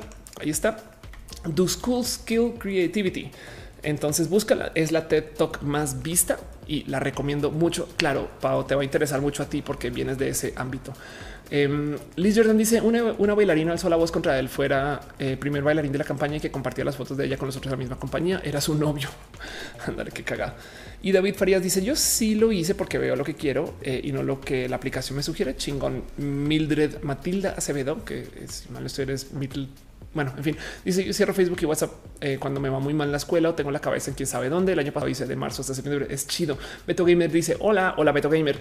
Pastel Coco dice me alejo de las redes cuando me siento triste. Claro, ¿eh? es que es muy importante eso. Entonces, bueno, eso lo dejo este, a su discreción y quería presentárselos a ustedes y quería invitarlos no a que cierren las redes sociales, pero como siempre lo he hecho, a que consideren el tamaño de la bestia y entiendan que este caballo es muy salvaje y tiene muchas cabezas y además encima de eso nos obliga a hacer muchas cosas. Pero si ustedes, como dice Pastel Cocoa, se sienten tristes, quizás es bueno que dejen de usar las redes sociales por uno o dos días. Piensen en eso. El otro día me topé con alguien que hace, es más, lo voy a buscar dopamine fast. Y últimamente hago esto de vez en cuando, no tan extremos, no tan extremos, pero el cuento es este. Ah, justo me salió un este. Aquí, adiós. Ok, dopamine fast, em, no tan extremos como los dicen estas personas, pero, pero sí trato de, hacer como este tipo como de prácticas de disciplina ¿Qué es un dopamine fast? Caray, le de imprimir, ¿no? ¿Qué es un dopamine fast? Em, y quién sabe dónde le de imprimir porque me dijo que sí. Qué eh, es, es una dieta de dopamina, ¿ok? El cuento es, por un día, por un día, bien hecho, las dietas de dopamina son, por un día vamos a alejarnos de todos, todo lo que consumimos que nos dé golpecitos de dopamina como para hacer reset un poquito de nuestra química cerebral o por lo menos de nuestras expectativas. Quizás en 24 horas no lo cambies, pero ayuda. Entiéndase. Si tú checas tu teléfono a cada rato para ver qué hay en Twitter y, no importa que estás checando, pero estás checando, te estás dando como si quieres verlo bordeditos de galleta de dopamina, no? Pero luego, si tú a cada rato luego vas y tomas un té entonces te estás tomando tantito extra de generar dopamina. Si tú tienes, no sé, perdón, si juegas contigo en la mañana para o en, o en la noche para dormir, también te estás dando pequeños como hits de dopamina, como si fuera a fumarte un cigarro. Me explico o fumarte un cigarro también. Entonces el caso es que cada quien tiene sus adicciones y cada, o, si literal comes, no hay gente que come solamente para darse golpecitos de dopamina. Hay gente que sale a caminar, que hay unos muy sanos, hay otros que no son tan sanos, pero me entienden, no? Que tienen como cositas que va haciendo durante el día que te hacen sentir más o menos bien y entonces más o menos tratas de llevarte el día con eso. El problema es que hay unas que, pues a medida que vas haciendo, le genera resistencia, no? Y entonces tienes que consumir más y más y más. La cafeína puede ser una de estas. Yo, por ejemplo, soy adicta a la cafeína y digo que soy adicta no en bromas, sino en que si yo no tomo cafeína este, o, productos energéticos, entonces me duele la cabeza. Eso es evidente prueba de que tengo un tema de adicción y, y sé que se puede romper con eso. No lo he hecho, pero de vez en cuando lo hago. Entonces, ¿cómo funcionan las dietas de dopamina? Por 24 horas, estas personas cortan con todo lo que genere golpecitos de dopamina. Pero cuando digo todo lo que genere es casi casi que se quedan en su casa, quitan todo lo que sea una distracción, tele, internet, todo lo que haga ruidos, no escuchan música em, y, no consumen ningún producto que les eleve el estado anímico, no se tocan, pasan como esta como situación como de monje y de como de peregrinar o, meditar un rato. Y por lo general suele ser que quien está en estas como dietas de dopamina tienen nomás una hojita, eh, una hoja y un lápiz, ¿no? Y entonces pasan todo el día vegetando, la neta. Em, pero suena como echarse un rato y pasar una cruda. Puede que sí, pero en últimas también para tu cerebro es un güey. Le vamos a bajar 10 mil rayitas a todo lo que te distrae. Y entonces saliendo de estas dietas, entonces no te tienes que tomar tres cafés, sino uno. Me explico. No tienes que, no sé, ahí sí masturbar tres veces sino una vez. ¿Me, entienden? No tienes que este, ver la tele, no tienes que ver tres videos de YouTube, sino que con uno ya, ok, sufis y sigues. Me explico.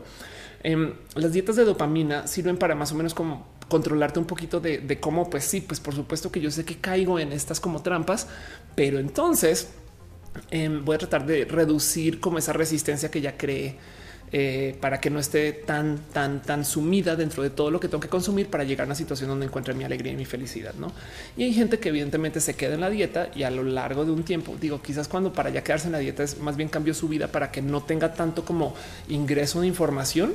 Y entonces luego con el cambio de su vida pueden manejar como las cosas a nivel más bajito y entonces no están en esta fiesta mental de güey, me desperté y me tomé 10 cosas que toman café, que perdón, que contienen café y dos cosas que tienen azúcar y luego entonces tuve que salir a trotar y luego entonces tuve que este, estar al sol y luego tuve que ver tele, YouTube y luego tuve que estar en Twitter, en Instagram y todo eso es tu cerebro activo, saben con de todo sino que le bajaron, no? Pero bueno, en fin, dice este Samirigio tenía que retirarte 399 de mi vida. Ándale, Dice Bra Flores, acariciar mi gato cuenta como shot de, dopamina.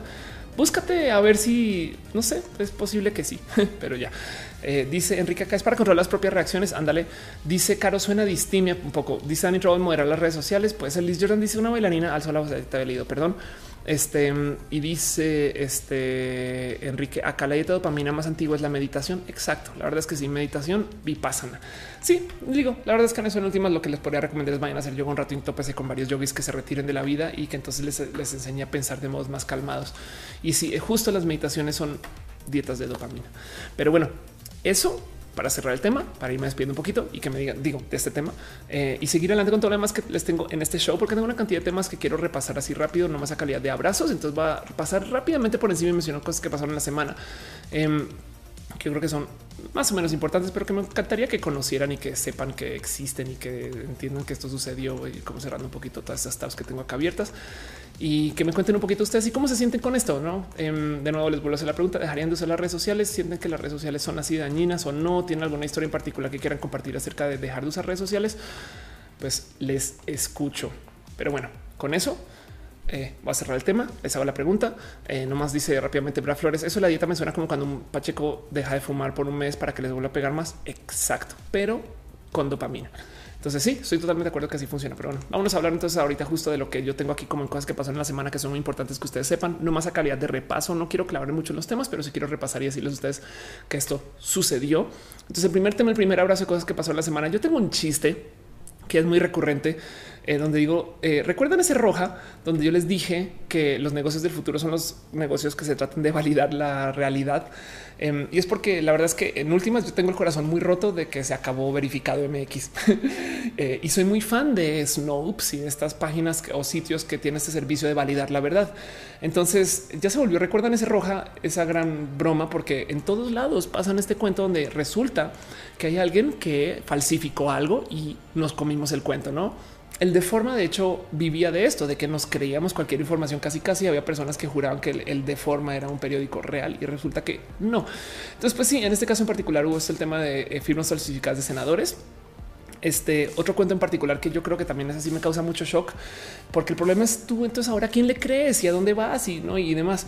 Hace no estamos hablando justo acerca del cuento de eh, Michael Jackson y Neverland. Pues resulta que mm, el director de Living Neverland admite que una de las partes importantes del documental estaban mal y es que uno de los casos eh, bueno, justo el caso más importante donde muestran que hubo acoso, dicen que sucedió en una parte de Neverland que no existía en el año cuando dicen que sucedió.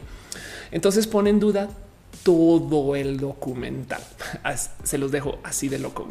Resulta em, que el dato está mal y lo cacharon y lo dijeron y el director dijo pues sí es verdad, el dato está mal. Entonces despierta una cantidad de temas porque en últimas, pues bueno, no, no quiero defender a quien puede ser indefendible, pero también dejo ahí el, pues ahora resulta que no sabemos qué es la verdad. Hablé el show pasado acerca del Me Too y les decía que el cambio del Me Too es que ahora tenemos que tener pues esta posición donde le damos la razón a la víctima por default y luego investigamos, que es al revés de lo que se hace normalmente. Entonces en este caso no quiero ahora decir, ah, entonces nunca hubo acoso, ¿eh? Mm, mm, lo estaba haciendo para quitarle dinero a la familia del señor Jackson, ¿no? Pero quiero que sepan que lo importante aquí es que ahora resulta que tenemos que validar algo que habíamos dado por hecho porque lo vimos en un documental en Netflix y hasta los documentales de Netflix nos mienten. Pues eso no debería ser mentira ni sorpresa.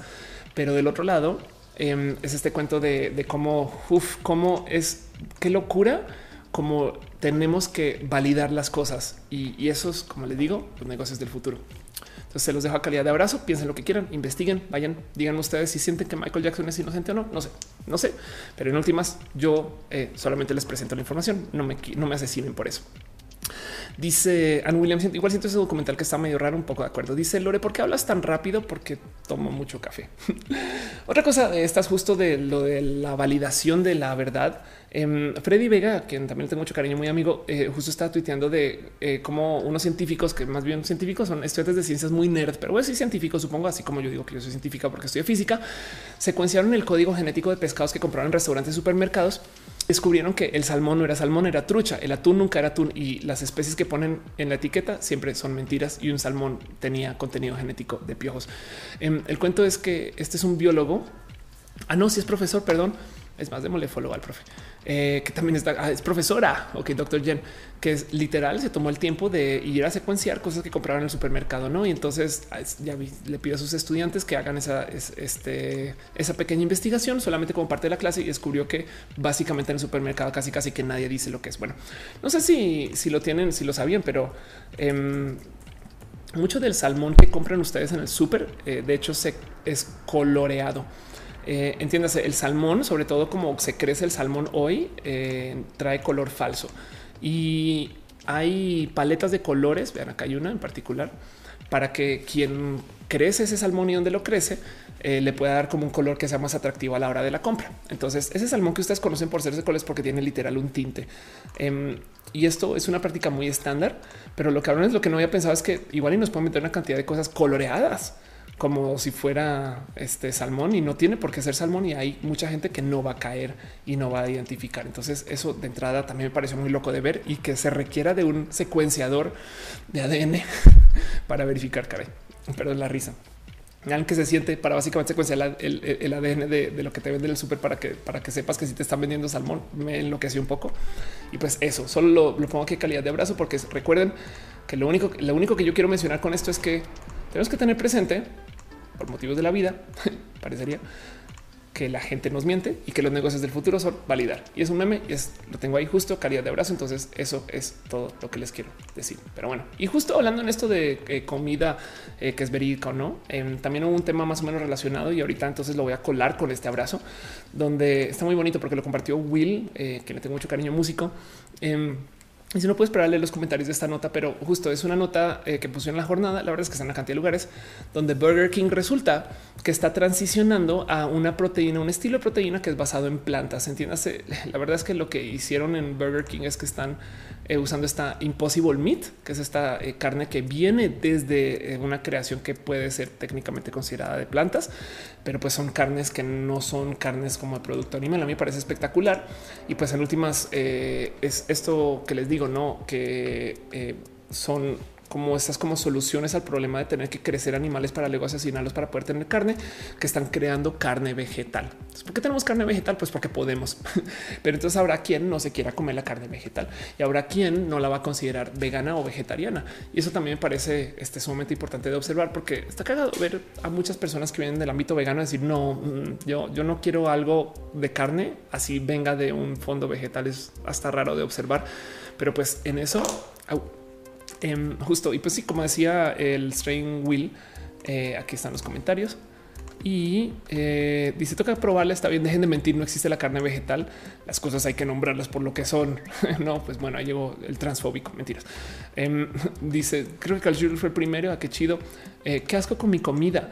Em, por esos experimentos empiezan las epidemias zombies, dice Miguel Hernández. Entonces, bueno, prepárense para eso porque cada que aparece una tecnología estas que cambia un poquito como la capacidad social o el alcance del desarrollo de algún producto o algo así, la gente se asusta, güey, porque nos enseñaron a no apreciar la diferencia, ni lo nuevo, ni lo cool, ni lo chido, sino a tenerle miedo al cambio y es un poco raro, pero bueno, así las cosas.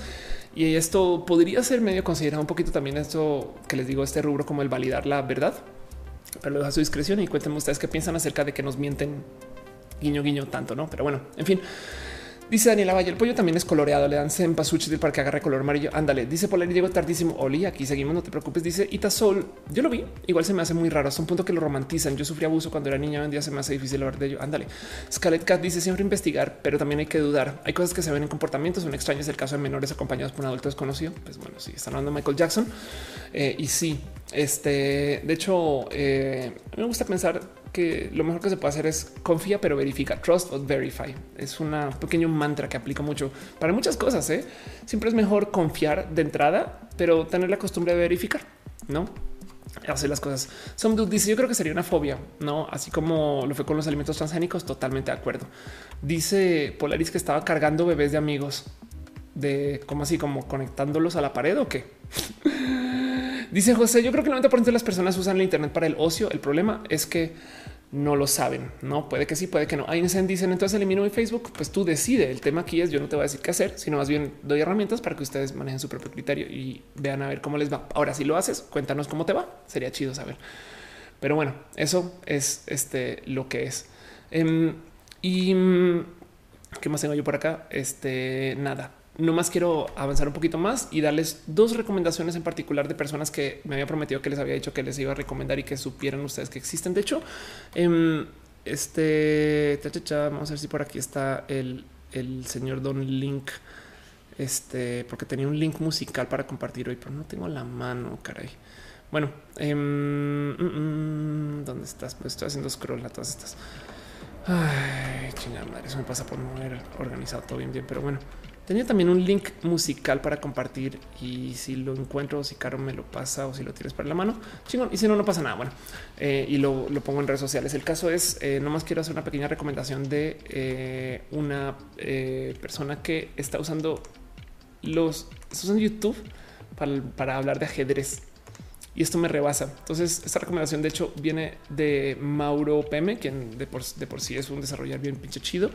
Y pues acá tienen arroba Morsa, Manuel Morsa, que está haciendo un canal de contenidos de ajedrez. Y no saben por qué esto me, gusta tanto que exista. No quiero ser como tan elitista del saber de no ser esas personas que es que el ajedrez es para la persona más importante y de no o sea, para los más listos, los que tienen coeficiente intelectual van a entender. Pero eh, sí me parece chido que YouTube exista para esto, ¿no? Ah, ahí está. Ok, perfecto. Selenático, ahí estás. Este, perdón, perdón. Este, pero a ver, te busco. ¿Cómo estás? Es que, es que no, puedo abrir Spotify. Eh, vamos a ver si, si, te encuentro. Ah, caray. Pues bueno, ahí está el Selenático en chat. DJ Dance GT Spotify. A ver si te encuentro así tal cual. Ay, ok, aquí estás. Entonces, eh, nada, también que de paso Selenático, bien, bien fan del show y estás publicando música ahorita, no? Entonces aquí está que quedó sexy chic. Prometo que te bien escuchada y nomás lo dejo en mencionado que eh, la verdad es que sé que llevas trabajando desde hace rato y tenías ganas de publicar hace mucho tiempo. Entonces qué bonito que estés subiendo música. Yo también voy a subir una rola en cortito a Spotify.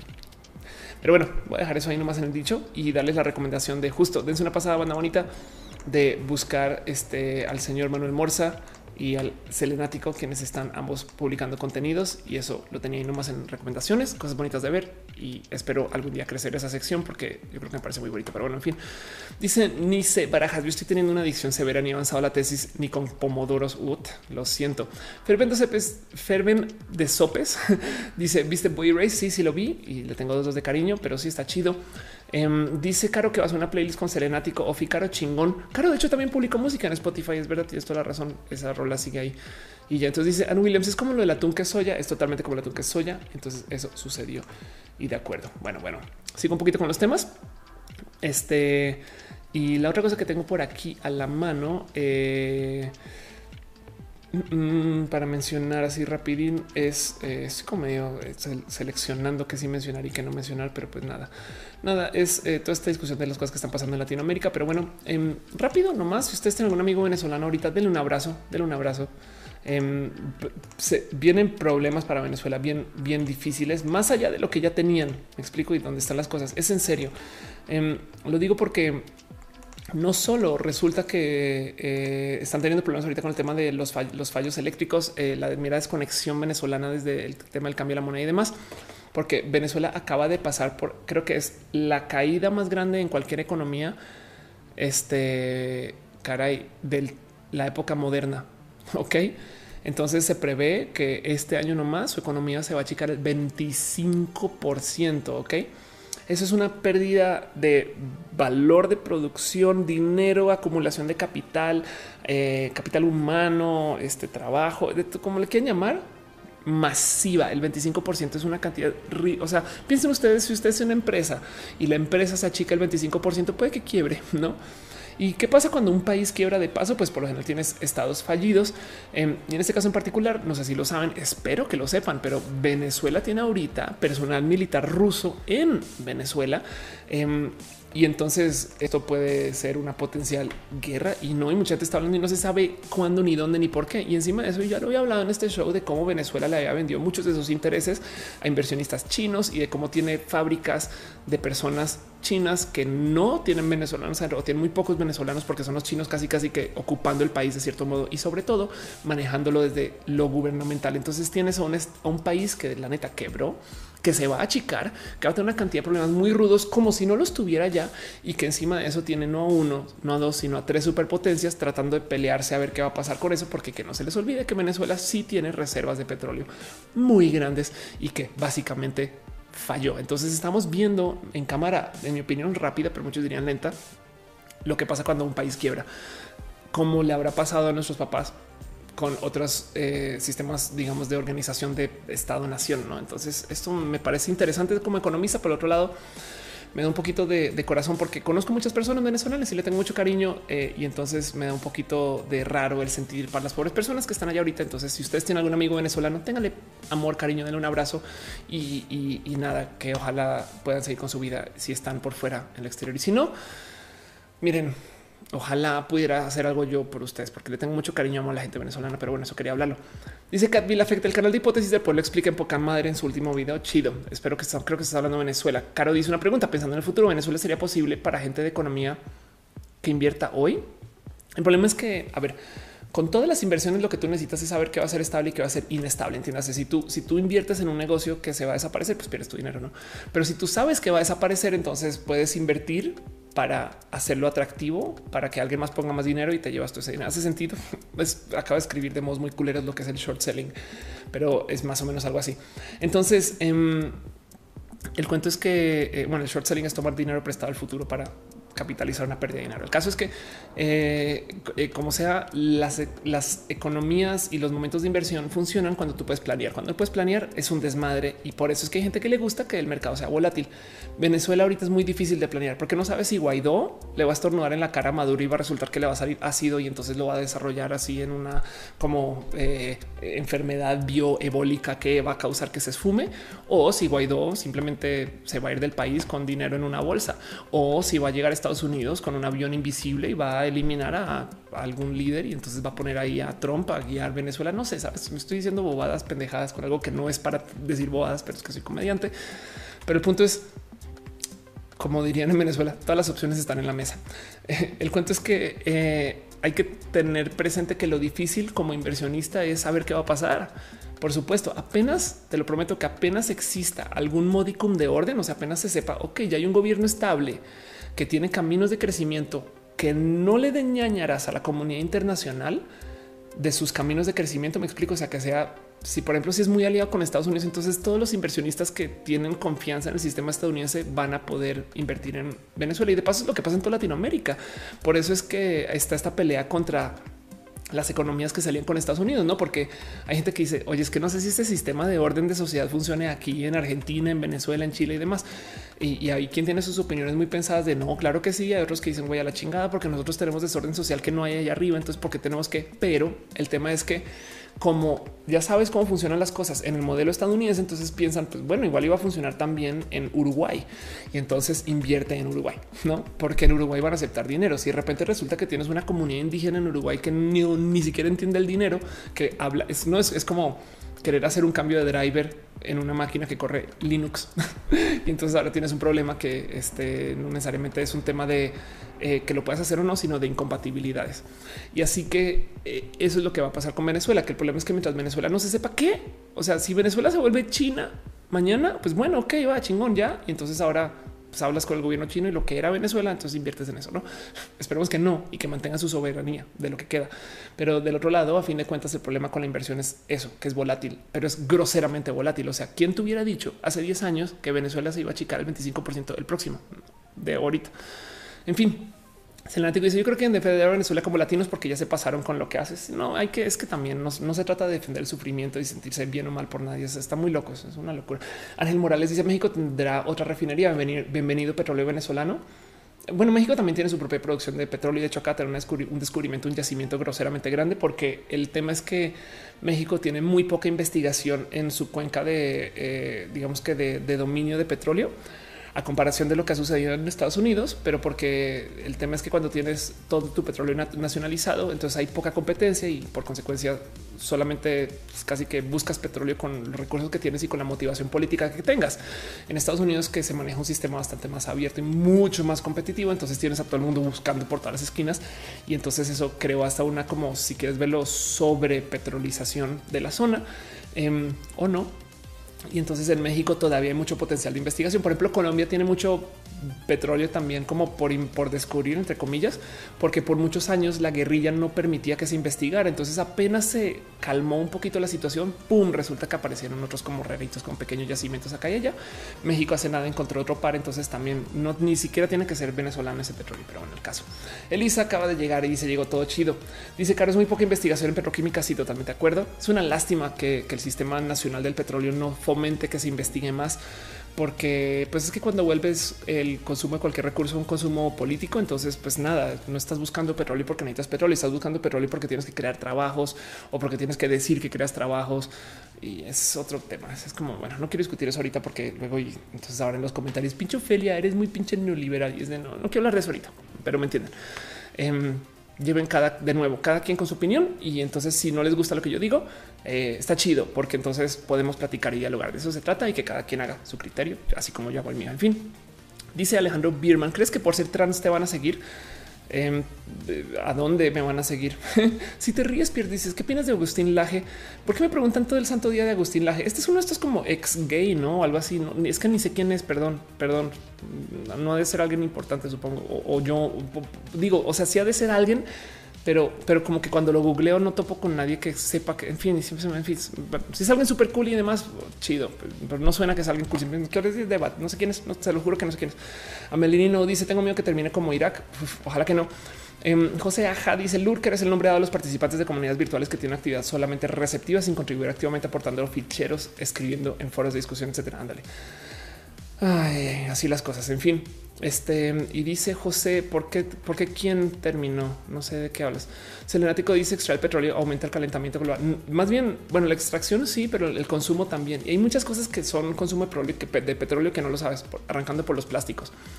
Pero bueno, y el mero transporte también. Hasta Luna dice: eh, Ya viste la serie de Sabrina, la nueva versión que hizo Netflix. Necesito sacar mi odio acerca de la serie. Yo la amo. A mí me gusta, a mí me gusta la Sabrina empoderada y, y pues eso es como acuérdate que hay Sabrina Teenage Witch y hay Sabrina esta y, eran dos cómics por aparte de paso. Dice Angelic, según el PG no se requiere tecnología para sacar, pero es que de nuevo, acuérdate que una cosa es lo que diga un político, otra cosa es lo que diga el mercado del consumo del petróleo y no suelen ir alineados y que no se te olvide que este político viene de Tabasco. Entonces también Tabasco, así las cosas. Este, si te ríes, dice Grecia, yo sé que si sabes de él, pues dos, dos, sabes? Tutix dice ex gay, lo pensamos todos. Un político argentino extremo. Gracias, Tutix. Ok. Laje es un político argentino de extrema derecha y cada que puede le tira palos a las feministas a la izquierda. Ah, pues nada, pues porque genera tensiones igualitas. Ok, entonces ya entiendo. Es como este la, la J de Guadalupe, eh, Mauricio Clark del sur.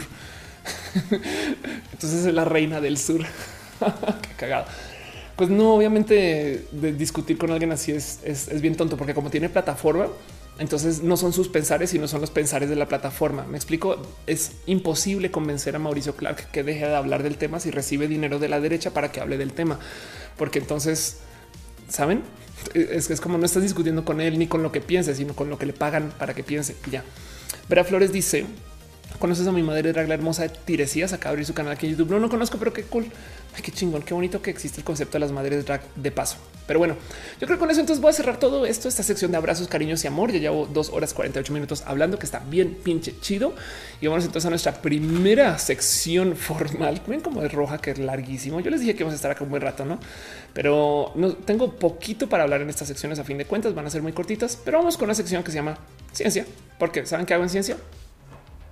Hablamos de ciencia. vamos a hablar un poquito de ciencia y tecnología Está cagado porque sabe que, perdón, me atragante. Está cagado porque saben que no, no voy a hablar de ciencia y tecnología. Voy a hablar de un tema en particular que me tope que encaja en ciencia y tecnología, pero realmente no es como tan, tan, tan, tan de ciencia. Pero saben que me van antes de irme a ese tema y más bien para curarme en salud. Vale, bueno, mentira, vámonos con ese tema y para curarme en salud. Sí, tengo un tema que es tangencialmente útil para mencionar, pero era un abrazo que me salté. Pero como sea, esto es un hilo que publicó Jorge Baez fue a carraquear, quien a veces llega este chat de paso. Eh, el, pato por ahí se pasa también. los, los patos vienen acá a saludar. Los patos tapatíos, los tapatotíos pasan por acá. Em, y es un hilo tan pinches bonito de algo que eh, postea eh, Jorge Cocarraquear. Es youtuber de temas de contenidos de entretenimiento, podría decir temas de cine.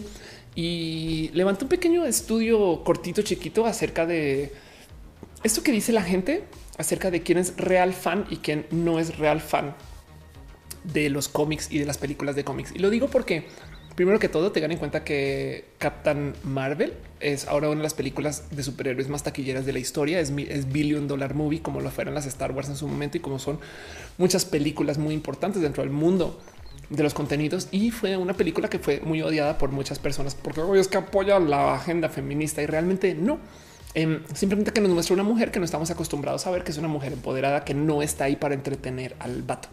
Es como Wonder Woman, se supone que era esta persona, pero la cantidad de tomas de nalgas de nalgadot este son altas eh, y no es queja, como lesbiana no es queja, pero aún así es muy diferente el cómo se enfrenta el cómo es la mujer de Captain Marvel versus cómo son las mujeres en los espacios.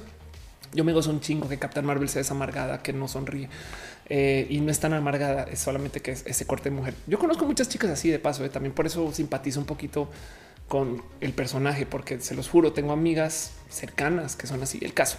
Pero bueno, como sea, eh, siempre está este como comentario de muchas personas de que tú no eres un fan de verdad a menos que consumas el cómic.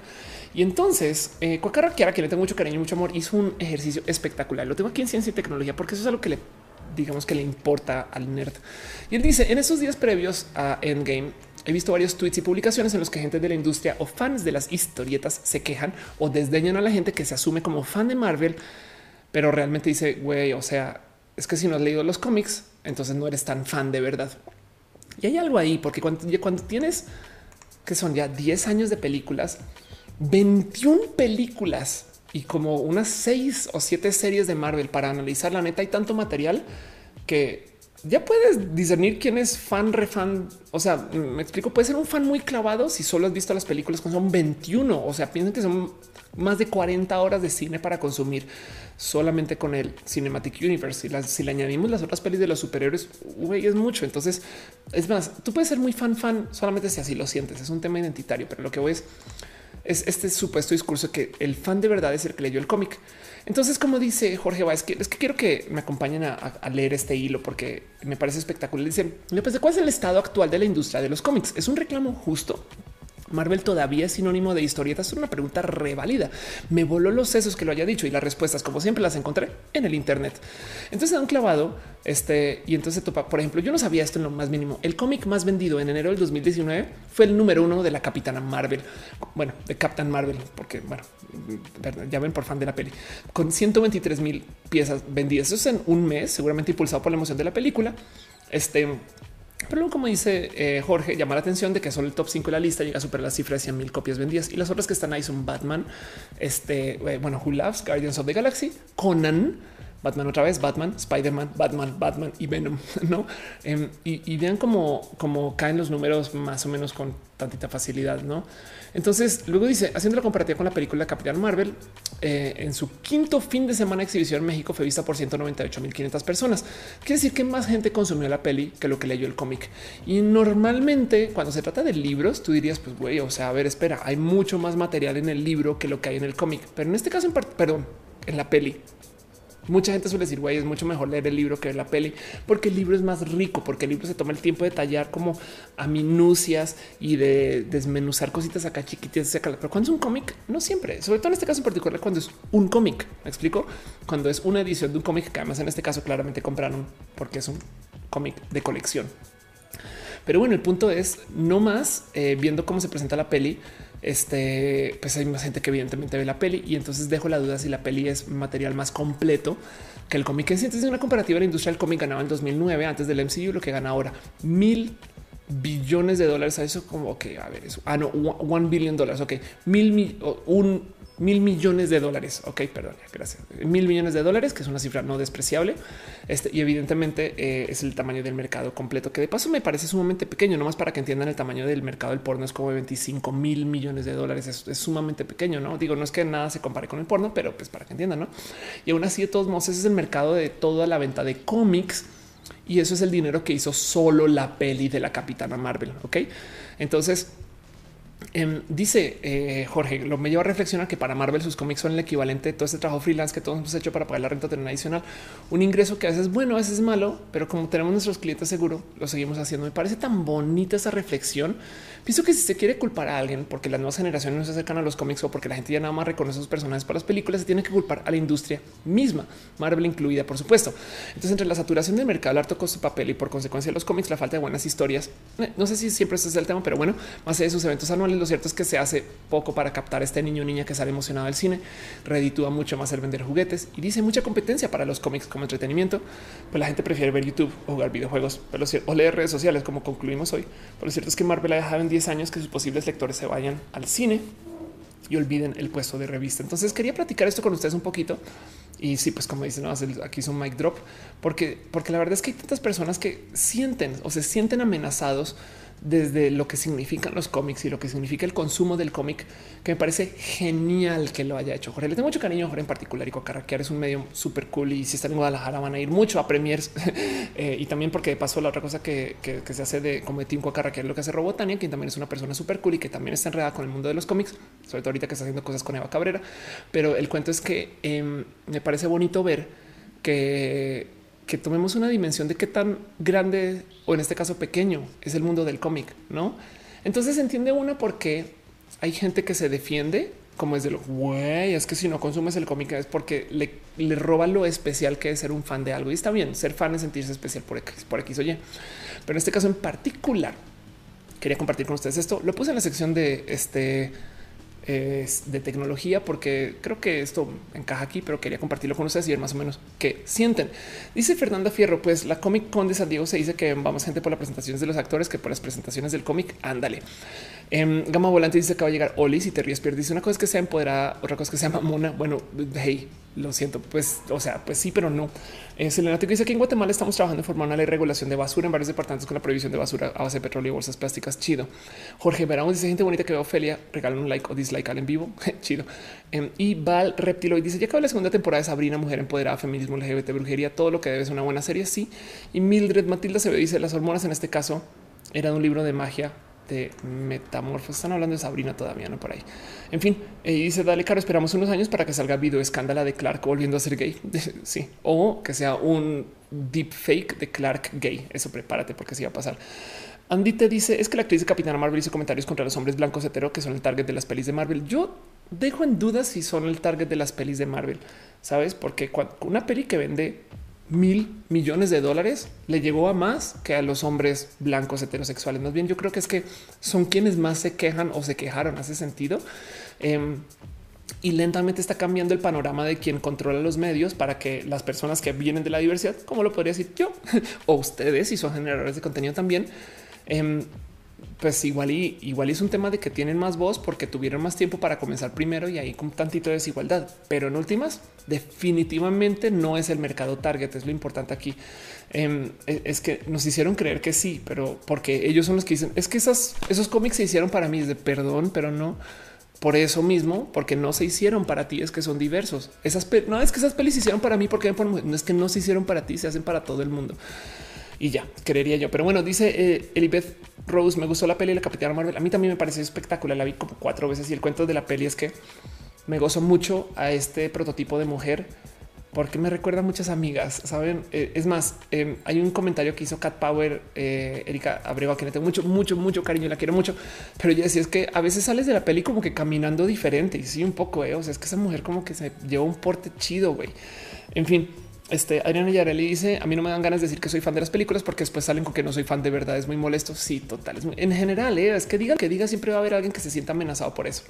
No más por cerrar ese tema rápido e irnos a la otra sección.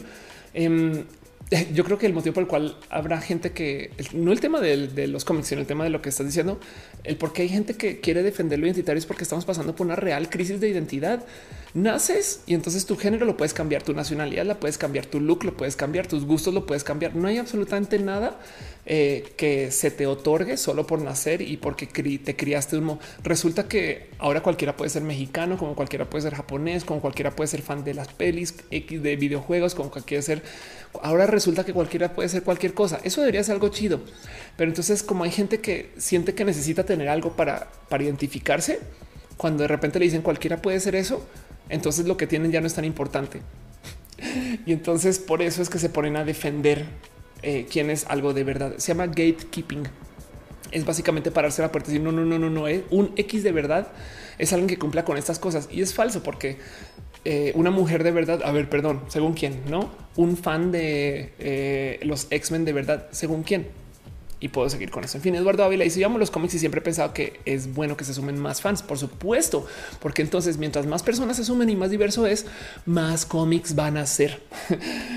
Pero bueno, eso, eso, eso me rebasa. Es como que no entiendo por qué, sobre todo estos niños así blancos heteronormados que insisten que quieren que los cómics sean solo de hombres Em, no, entienden que al, querer que los contenidos y los videojuegos también, eh, que los videojuegos y los cómics sean de nicho, o sea, hechos solamente para un segmento específico del planeta, entonces ya no van a ser, ya no van a ser masivos. Y si no son masivos, ¿qué creen? Pues se van a hacer menos. Y si se hacen menos, entonces tienen menos de lo que les gusta a ustedes. Y el tema es que es un pedo muy, muy este, la, gema del alma, no? Que tienen que sacrificar quiénes son para tener más. en fin, perdón, ya estoy nerviando. Pero bueno, dice Andy T. Este, pero fue cuando, cuando yo iría hacer comentarios contra la gente LGBT, tienen derecho a dejarse a aquellos hombres. Pues ándale, puede ser. Dice Lisa Sonrisa, cualquier producto comercial se hizo para que quien quiera consumirlo es lo único que le interesa a las empresas. Totalmente A veces sí hay empresas que tienen más allá del consumo en mente, pero sí, por lo general, sí. Dice el Alex, la palabra inventada debería ser un cumplido. El Alex, cásate conmigo. Sí, totalmente de acuerdo, totalmente de acuerdo. La palabra inventada debe ser chido, güey, porque fake it till you make it, fingir hasta fungir. El momento en el que tú aprendas a reinventarte, pues tienes que reinventar, pero por algún motivo lo vemos como negativo. Y bueno, voy a cerrar con eso el tema, dejar con usted la pregunta cómo se sienten ustedes con el cuento de lo que posteó Coacarraquear. Denle follow a Coacarraquear. Es una persona chida. Denle follow a todos los tapatíos chidos denle follow a todo el mundo, denle follow a toda la gente en Twitter. Pero bueno, en fin, eso es todo. Vámonos a hablar de un último tema en particular, un tema que también me trae con mucho interés que quería platicar con ustedes y lo voy a topar por encima, pero que prometí que lo iba a hablar. Ahora, la persona a cargo del por qué volví este tema tema no sabe que yo lo volví tema, pero espero que esto no sea problema y ahora estoy rimando. Este estoy haciendo versos sin esfuerzos, pero vamos a hablar de lo LGBT. Y voy a hablar de un tema en particular que puso mi amiga André Quiroga en Twitter. Y dice mañana empiezo taekwondo, no? Primero que todo me quería, me gocé cabrón, pero mal, así mal, mal. Este meme, este son de esos memes como de esos como supuestos anuncios de como de tías religiosas. No dice el taekwondo es el arte del diablo. Eh, porque sabías que 100% de las personas que practicaron taekwondo hace 200 años hoy están muertas. Entonces, pues bueno, nada. Em, pero el caso es que Caro compartió eso porque decía mañana empiezo taekwondo y por ahí en algún momento está comentando Caro que no sabía qué vestidor usar, ¿no? Entonces, esto lo digo porque es un tema muy divertido en particular y que acabamos platicando en mensajes privados después, pero quería compartirles a ustedes un poquito de historia del tema de los vestidores, porque ahorita estoy enfrentando algo y esto lo, hablé con Caro después. Y es cuando tú vas al gym, qué vestidor usas, no? Cuando tú vas este, al baño, qué baño usas y mucha gente me lo pregunta. Es yo, Feleto, qué baño. Entonces, pues, güey, al baño de mujeres aunque les voy a decir algo y es el por qué lo vuelvo tema y quería platicarles y volver tantito micro story time y es la primera vez que entré al baño de mujeres entre muerta del susto. Había muchas cosas que no hacía cuando era una como bebé trans o un huevito que me gusta decir ahora. Cuando no era huevito, Em, como que era este tema de a qué hora voy. Entonces evitaba ir al baño o iba muy tarde, iba muy temprano y estas cosas. Luego, este Andrea Ribo, Flamina Chana, que le tengo mucho cariño también, parte de una amiga que menciona muchas veces acá. Un día me dice: Mira, es muy fácil. Si traes bra, vas al baño. No sé si fue Andrea ahora que lo pienso. bueno, bueno, el caso de una amiga trans me dijo: Si traes bra, vas al baño de mujeres, si no, vas al baño de hombres. No es como la regla de oro y te agarras de tus huevitos y entras al baño que es. Pero vaya lo complejo que ha sido justo el decidir a qué vestidor vas y cómo y cuándo, porque como que tenemos este como enseñar en la cabeza pseudo patriarcal un poquito de este, pues tienes como atrapado en tu cabeza que te toca eh, como que no molestar a la gente. Entonces, una de las cosas que me decía Andrés es que siento que si voy al vestidor de hombres, pues nada, ni loca. Pero si voy al vestidor de mujeres, se van a poner furiosas. Entonces no las voy a incomodar. Entonces tuve esta plática con André y le dije, nada, no te toca entrar y que se incomoden y que entiendan, porque en últimas pues no es pedo tuyo, es pedo de ellas.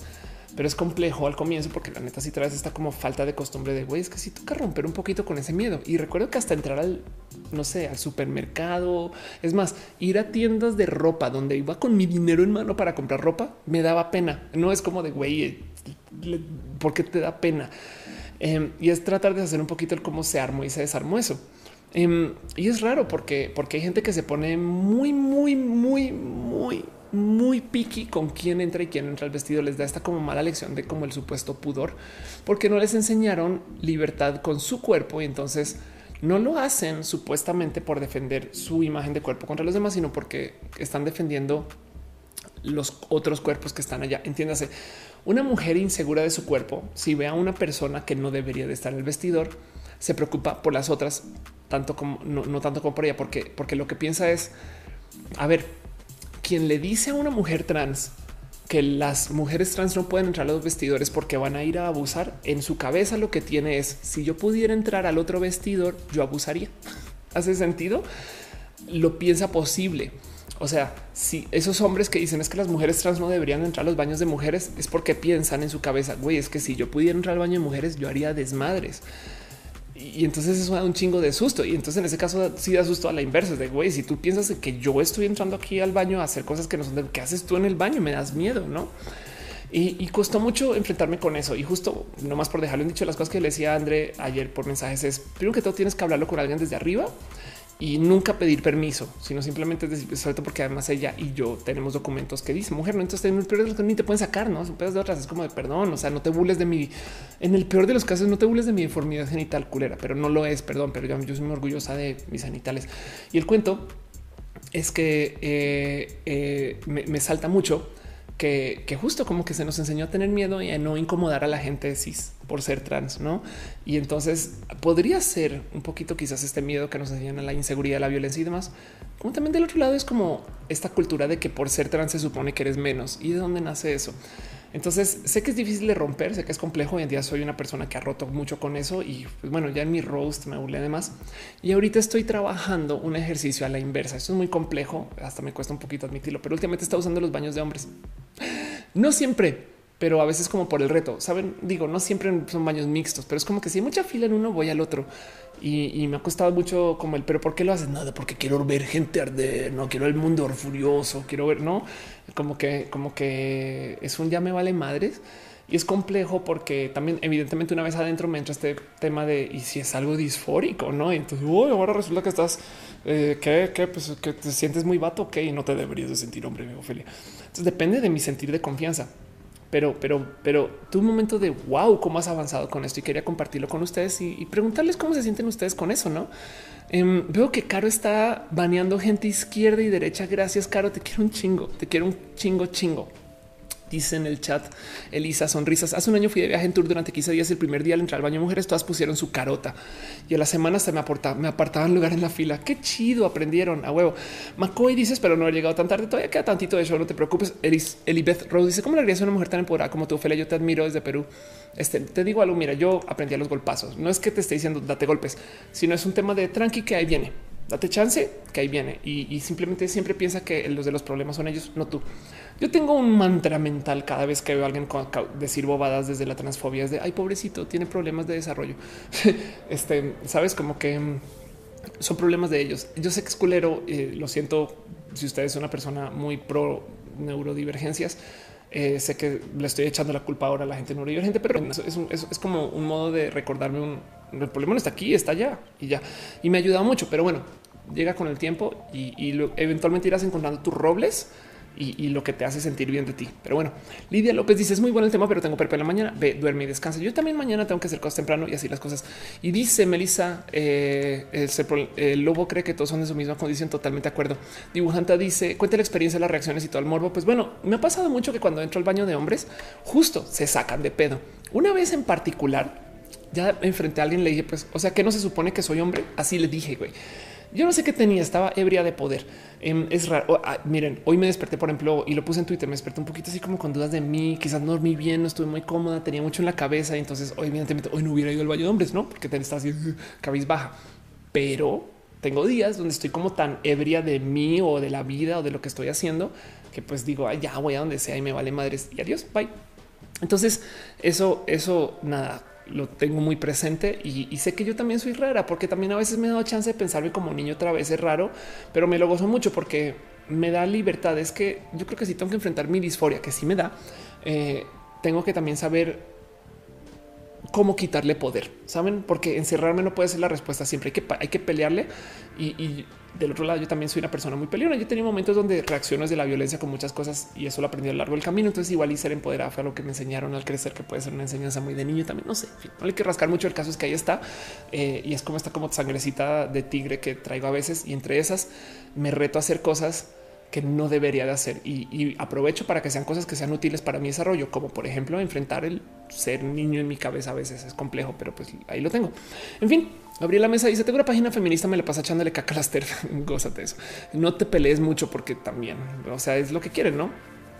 Dice eh, Alfredo, ¿cuánto tiempo yo al directo? Tres horas, nueve minutos, 53 segundos, 54 segundos, 55 segundos, 56 segundos. Dibujante dice, se me hace que estabas bien ebria nada más. puede ser. Emily Diane dice lo gracioso es que una mujer lesbiana o bisexual puede sabrosear a cualquier chica sin que se den cuenta. Y de paso cualquier hombre también bisexual o gay, ¿no? Pero bueno, de aquí el que las mujeres trans nos enganchemos en cisformar nuestra imagen para que la gente no te juzgue al ignorar que eres trans. Total. Doki Mox dice: Me gusta cómo hablas. Gracias por decirlo. No todo el mundo, pero es chido y pues nada, es parte del cómo comunico. Ojalá pudiera mantener bonita dicción todo el show, pero es un show de tres horas. Entonces a veces se me van los, se van las cabras. Dice: Si te ríes, pierdes. ¿Viste el capítulo de South Park cuando hacen un baño para delfines? Estaba a decir algo en el futuro, cuando exista la tecnología para que la gente sea transespecie vamos a ver ese episodio de cómo alguien quiso ser un delfín con otra óptica, pero esto puede que tome 20 años. Pero mira, si vives 20 años más y te ríes, pierdes. Espero que sí. Yo también espero vivir 20 años más. Ah, recuerda ese día que Ofelia te dijo que un día íbamos a ver ese episodio de South Park con una óptica de chale, cómo nos burlamos de esa gente antes. Pero bueno, en fin, eh, Abebs dice que le encantaría verme drag king, sería espectacular, sería divertido. Revenant está hablando de follow for follow. Yo creo que eso es un tema más viejito y estoy viendo un mensaje viejo, pero bueno, Aldo Receta dice: Me imagino cómo te has sentido con el tema del baño, pero yo siempre pienso: se deben de preocupar la gente. Es que mate y robe algo. Pues sí, nada de ver mil preocupaciones, pero bueno, eso pasó y quería compartir eso con ustedes un poquito, porque primero que todo le tengo mucho cariño a Andre. La verdad es que Andre es de estas mujeres trans que comenzó hace muy poquito y la vi comenzar. Es muy guapa y es una persona súper cool y me divierte mucho que haya vuelto a hacer taekwondo. De paso, taekwondo es un deporte que yo dejé de hacer porque me puse implantes y ya no quería ser una persona tan agresiva y que creen soy el doble de agresivo y que cuando hacía taekwondo, pero eh, sí me acuerdo de alejarme de no, ya no quiero deportes de impacto así. Y ya entonces hasta fue con un poco de wow, qué aguerrida, qué chido, qué bonito. Y el mero tener esta plática de qué se debería hacer con los vestidores es un ¿Por qué están divididos los vestidores también? Eh? Es porque tenemos los baños y los vestidores divididos. Eso todavía, o sea, si se sientan a pensarlo, ¿por qué? Les voy a decir, como lo digo siempre, es que, o sea, imagínate si tenemos violaciones ahorita que están divididos, imagínate si los mezclas pues de entrada, déjenme decirles que un violador no lo va a detener un aviso que dice solo mujeres. Por eso es violador, porque viola las reglas y los cuerpos y las normas y, viola la situación y, y, sobrepasa lo que se le pone enfrente como limitantes. Me explico. Entonces se los súper prometo que no es para minimizar las violas. No, bueno, es que los baños de los hombres son más sucios y con fe de experiencia, y lo he dicho mil veces, son más sucios los de mujeres. Yo creo que el mero hecho de que no se nos enseña a compartir este es lo que nos genera que sea tan incómodo, no como que si a los niños se les enseñara acerca de la menstruación en el colegio, como se le enseña a las niñas, y eso que no a todas, mucho se haría para que entiendan el cuerpo de la mujer y de paso a la inversa también, porque es que existen muchas leyendas raras, raras acerca de eh, lo que son los cuerpos y las hormonas. Por ejemplo, muchos hombres insisten que ellos son naturalmente calientes. Entonces, que una violación sucede porque es que, perdón, perdón, pero es que el cuerpo del hombre, no sé, te calientas, te calientas. Entonces, porque me caliento es que culpan a las mujeres de tentarlos. No, cada que dicen que una víctima de una violación es víctima porque se vistió muy sexy, lo que están diciendo es es que yo no me puedo controlar porque mi cuerpo está lleno de estas estos comportamientos. Entonces, lo cagado de esta lógica, o sea, lo que está muy mal de esta lógica, digo cagado porque no me queda más sino reírme de esto, pero lo que está muy mal de esta lógica es pensar que estos hombres, de cierto modo, lo que están diciendo es mis hormonas me hacen cambiar quién soy, pierdo el control y me toca violar a esa mujer. Pero lo divertido, guiño, guiño, divertido. La verdad es que lo que está realmente roto de esto, porque soy comediante te lo voy a llamar divertido, pero lo que está realmente roto de esto y me parece divertido porque soy bien rota yo también, es que estos son los mismos güeyes que luego van y dicen hoy no, las mujeres no pueden llevar ningún cargo de dirección porque sus hormonas las hacen descontrolarse en los hombres no hay hormonas de no mames, voy acabas de decir que tú te descontrolas por ver a una mujer en falda. Entonces, perdón, pero tus hormonas también están en juego. Y entonces esto sucede porque alejamos a los cuerpos desde chiquitos y se nos enseña que las niñas son allá y que no las debes de tocar ni con el pétalo de una rosa y que los niños son acá y que tienen que tener modos diferentes y no se aprende a compartir. Entonces vuelvo a la pregunta, ¿por qué tenemos los baños y los vestidores divididos? No, eso me parece, digo, eh, hay modos, o sea, no tiene que ser en abierto playa nudista 24 7, saben? Sería chido, pero no tiene por qué serlo así. Pero hay modos de tener vestidores mixtos que funcionan chido y no pasa nada. Y la gente sería bastantes veces más adulta que pensar que hoy es que el cuerpo de la mujer es sacrosanto, perdón, pero en un mundo donde hay personas bisexuales, lesbianas y gente gay, eso qué, eso qué. No, entonces de nuevo, la gente que dice que van a pasar cosas si tienes vestidores mixtos y baños mixtos es porque quisiera entrar a los otros baños o a los otros vestidores a hacer cosas. Piensen en eso. Dice Ann Williams, yo creo que es por la falta de educación un poco. Ulises Rivera dice, para mí la solución es el respeto a la educación. Totalmente de acuerdo. Este más porque dice, creo que lo dicen como excusa, solo porque ellos exigen que todo y todo se adapte a lo que ellos quieren. sí. Em, soy Pet Club. Dice hombres que creen que la menstruación es como ir a pipí, pero como las mujeres da flojera usan pañales chiquitos. No mames, güey. Es por eso una broma de Facebook. Es bueno. Hace mucho tiempo mencioné acá un hilo de Twitter de cómo una chica descubrió que hay muchos hombres que no se limpian la cola cuando van al baño porque sienten que eso los emascula, porque está muy cerca de la próstata. Entonces, em, literal van al baño y, entonces no se limpian y siguen por la vida y huelen. Eh, y entonces eso, porque si no se van, entonces ahí es que te cae el 20 que nos estamos preocupando por cosas súper de avanzada cuando hay muchos hombres que no se saben ni siquiera limpiar la cola de a de veras. Resultó en este hilo en Twitter hace muchos ayeres que muchas personas dijeron sí, eh, yo me acuerdo cuando salí con un güey que el güey no se había limpiado y luego otro güey comentó sí, yo me acuerdo cuando conocí no sé en fin, mucho, mucho que hacer dentro del rubro de lo que sucede con los cuerpos. En fin, dice Andy Testa en absurdo como entre fila hombres de mujeres en los colegios. De acuerdo. Este dice más preocupan eh, así que tan frágil la masculinidad. Sí, totalmente de acuerdo. Cristian Quintero dice los vestidos están divididos porque las niñas tienen piojos a huevo. Lo dices de broma y te digo algo. Ese es el mero motivo por cual las niñas se les deja tener pelo largo y los niños no. Está cagado. Cuando los niños, eh, cuando en mejor dicho, cuando no había época para eh, cuando no había cura, en la época, cuando no había cura, ya estoy, ya esta tarde me estoy cansando. Vamos a ir a la otra próxima sección. en la época, cuando no había cura para los piojos, a los niños se les cortaba el pelo, sobre todo en escuelas militares. Cuando se le comienza a educar a las niñas en escuelas mixtas con niños y es cuando ya hay cura para los piojos, entonces a las niñas se les deja tener cabello largo y además de paso para distinguirlas. Entonces, por eso es que las niñas pueden tener cabello largo y los niños no estoy hablando de cosas de 1800, me explico de hace muchos ayeres y ahora resulta que estos estándares todavía aplican hoy. Entonces, no se me haría tan loco pensar el por qué se considere que las niñas sí tienen piojos y los niños no, porque los niños se cortan el pelo y las niñas no. Y esto es algo, o sea, estoy hablando de cosas de nuestros bisabuelos, no? Pero bueno, a fin de cuentas, así la lógica en fin, dice Ann Williams, yo leí ese hilo, me dio mucho asquito, todavía me asquito a mí.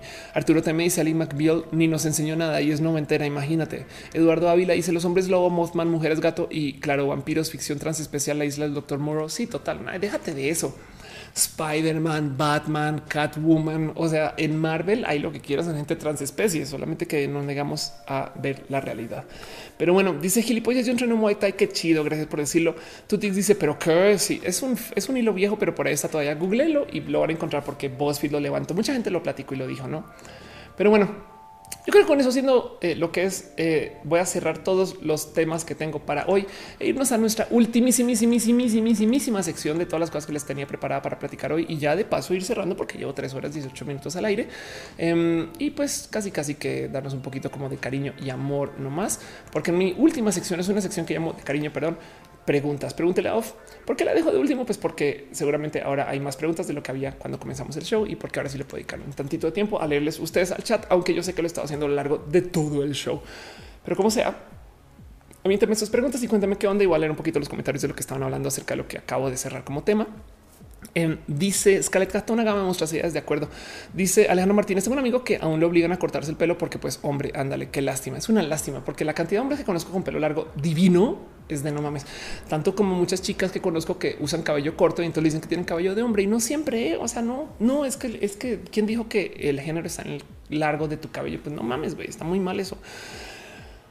pero bueno, este Dice hasta el lunes, como el caso de los vagones exclusivos del metro, existen estadísticas que muestran que no han bajado los números de delitos sexuales que sufren las mujeres. Sí, en el caso de los vagones exclusivos para mujeres en el metro, no más por dejarme dicho, yo estoy muy en contra de que existan. Deberían de ser vagones torito, entiéndase. Deberían de ser vagones para acosadores sin permiso de salida. Es si a ti te cachan acosando a alguien, tocando a alguien y demás, te vas a ese vagón y te quedas andando en el pinche metrobús todo el puto día, güey, y te sueltan al final del día y adiós. Entonces perdiste todo tu día lo que sea que ibas a hacer y te quedaste encerrado y ya, y te jodes. Y de paso te encierran con todos los otros acosadores que igual están calientes y se toquetean ahí, listo, güey, que tengan su cuarto oscuro.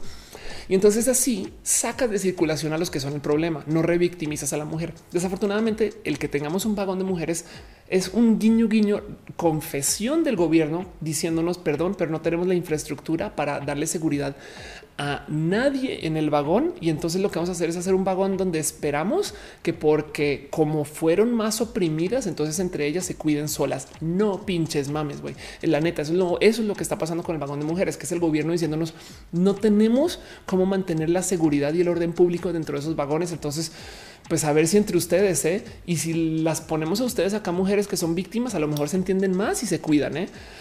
Porque no lo vamos a hacer nosotros. Y entonces ahí es donde está la falla. El vagón de mujeres debería ser una solución intermedia. Mientras pones pinche ley marcial para asegurar que no vuelva a pasar absolutamente nada. Por eso es que las estadísticas no han cambiado, porque lo que sucedió, y esto es un pero golazo del patriarcado, es que muchas mujeres se metieron al trip de que porque les dieron su vagón, entonces ya ganaron la seguridad. ¿Me explico? Em, eh, porque ya nos ya tenemos vagón, ya tenemos que pelear para pedir, para asegurar el resto del sistema, porque ni siquiera están asegurando el de ellas. Entonces, desafortunadamente, eh, no han hecho muchos reparos. El problema es que quitar esos vagones cuando igual no van a arreglar problemas hacen más daño que dejarlos. Es una solución a medias muy mal implementada. En Bogotá lo hicieron y lo quitaron. Em, y, más bien invirtieron en poner seguridad en los vagones del Transmilenio y eso. Pero, pero en México es un problema loquísimo y quitarlo. Yo creo que la neta neta se haría mucho daño. Entonces, por ahora abogo que existan, pero la solución no es hacer vagones de mujeres, sino es hacer un sistema de seguridad que funcione donde creen un sistema de transporte que no necesite vagones de mujeres, pero no se está ni invirtiendo en eso. Imagina.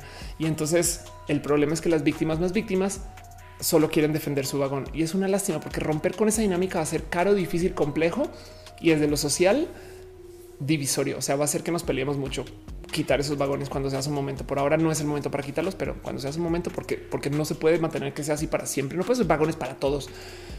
No, entonces en algún momento tiene que haber reinserción social dentro del sistema de vagones y va a ser un pedote. Bueno, en fin, me clavé con eso. Dice la Let's en el metro no hay ni seguridad, no hay seguridad ni en las escaleras. Ándale. Miguel Andrade dice al principio cuando se inauguró el metro no había guardias en las estaciones. Ya pusieron hasta lo pusieron hasta los ochentas cuando ya había demasiados asaltos. Ándale. Ay, Andri Paniagua está ahí y dice que llegó poquito. Qué chido verte acá, Adri. Descansa, que seguramente vienes a hacer mucho ejercicio. Qué cool, qué bonito. Besitos y abrazos para ti. Te quiero.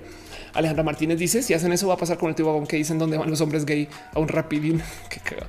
Em, y dice Isaac, ¿es útil actualmente la cartilla militar? Pues afortunadamente por tu propio bien y por mi propio bien, no, pero algún día eh, esperemos que no. Ahí sí, este, este, eh, ya sabes, Shalom, eh, esperemos que no suceda.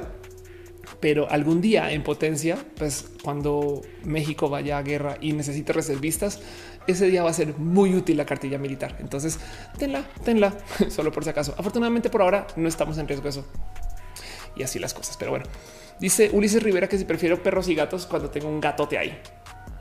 Ahí. Y está vivo, él les prometo. Miren. Ya ven, y está jetón. Pero bueno, Cristian Quintero dice: Me encanta la chapa de la sección 31. Exacto, hay que ser malvados de vez en cuando. Dice Gabriela Mesa: Algunas mujeres prefieren ese espacio exclusivo para ellas sobre las autoridades, sobre que las autoridades intervengan más. Exacto. Por eso digo que ese es el, ese es el gol del patriarcado, porque mm, el momento que tú le pides a las autoridades que no intervengan, entonces, pues eso, sabes, es como les estás pidiendo que hagan menos chamba. Isaac ya dice es tan absurdo que lo hagan para mujeres como decir que mejor que las mujeres ya no salgan porque las van a acosar. Sí, totalmente de acuerdo. Exacto. Justo el ejemplo que yo doy cuando hablo de este tema es es como si tuvieras un parque, eh, digamos, de ciudad en la mitad de la ciudad y el parque tiene muchos perros rabiosos porque hay perros sueltos por la ciudad.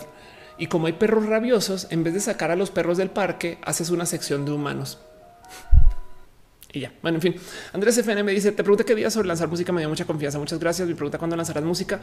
¿Cómo es tu primer álbum en sentido musical? De hecho, está cagado porque ya tengo lo que podría ser potencialmente mi primer. Yo creo que me va a perder para Semana Santa para cerrar un par de rolas que tengo trabajadas. Este son muy tetas porque son las primeras, son en guitarra eh, y ya. Em, estoy en una rola con Rafa Cuevas haciendo sus guitarras. Fue muy bonito y está bonito porque Rafa lo subió o lo va a subir a Spotify y me chisme, me dio el chisme que va a subir la rola featuring Ofelia Pastrana. Entonces va a ser mi primera publicación de música, va a ser bonito y cuando suceda eventualmente lo compartiré acá. Pero de resto, este nada, pues eso es lo que es.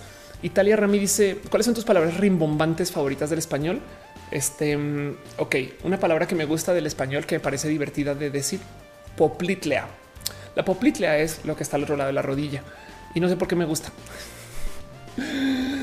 Evidentemente también uso todo el día. Eh, les hace sentido, que es mi muletilla. Ya me casé con esa muletilla. ¿eh? Ángel Reyes dice que en Guatemala el Ministerio Público se creó una celda especial para personas LGBT que eran capturadas por delitos y mantener su oh, mantener su seguridad. Bueno, sabes que te digo algo. Em, ubicas que ah, puse el escaletazo. Em, ubicas que en México a la gente gay le dicen Joto y J, em, así como en, en Guate le dicen a la gente gay hueco no sé si le dicen hueca, pero bueno, a los, a los huecos acá les dicen jotos, es porque solía ser que eh, había una cárcel hace muchos ayeres que tenía una sección especial para gente LGBT y la gente gay lo tenían en el J, la cárcel de Lecumberri, y el J era donde topabas con la gente gay. Este, y por eso la gente gay hoy en día se les dice aquí los jotos. En fin, McCoy dice espero poder conocerte en Talentan. Ahí voy a estar. Ulises Rivera dice qué instrumentos tocas. Tocó la guitarra, el bajo y de mentiras tocó el violín porque no recuerdo la neta. Dani Roche dice: Me recordaste la película Isla de Perros. Ándale, qué chido. Ann Williams dice: Nunca supe para qué servía eso la cartilla de servicio militar. Pues eso, pues porque a veces, de vez en cuando, afortunadamente ya no, ya no vimos en esa época, pero de vez en cuando los países se van en guerra y hay que mantener un récord de quién puede ir y quién no puede ir. Pero así, este el dice: ¿Cuál es el transhoróscopo de la semana para Libra Acuario? vamos a leer el horóscopo para Libra Acuario. Este un segundo, consulto con mi generador de horóscopos. Ahí te va. El horóscopo de Libra Acuario de hoy para la gente que es Libra Acuario. Entiéndase, para los Acuario que leen libros, ustedes creerían que es la gente Libra y Acuario, pero no, estos son los Acuarios que leen libros. Aunque si usted es Libra, puede que le quede, pero si usted es Libra y Acuario al tiempo, o sea, Libra Acuario, no me haga caso con esto.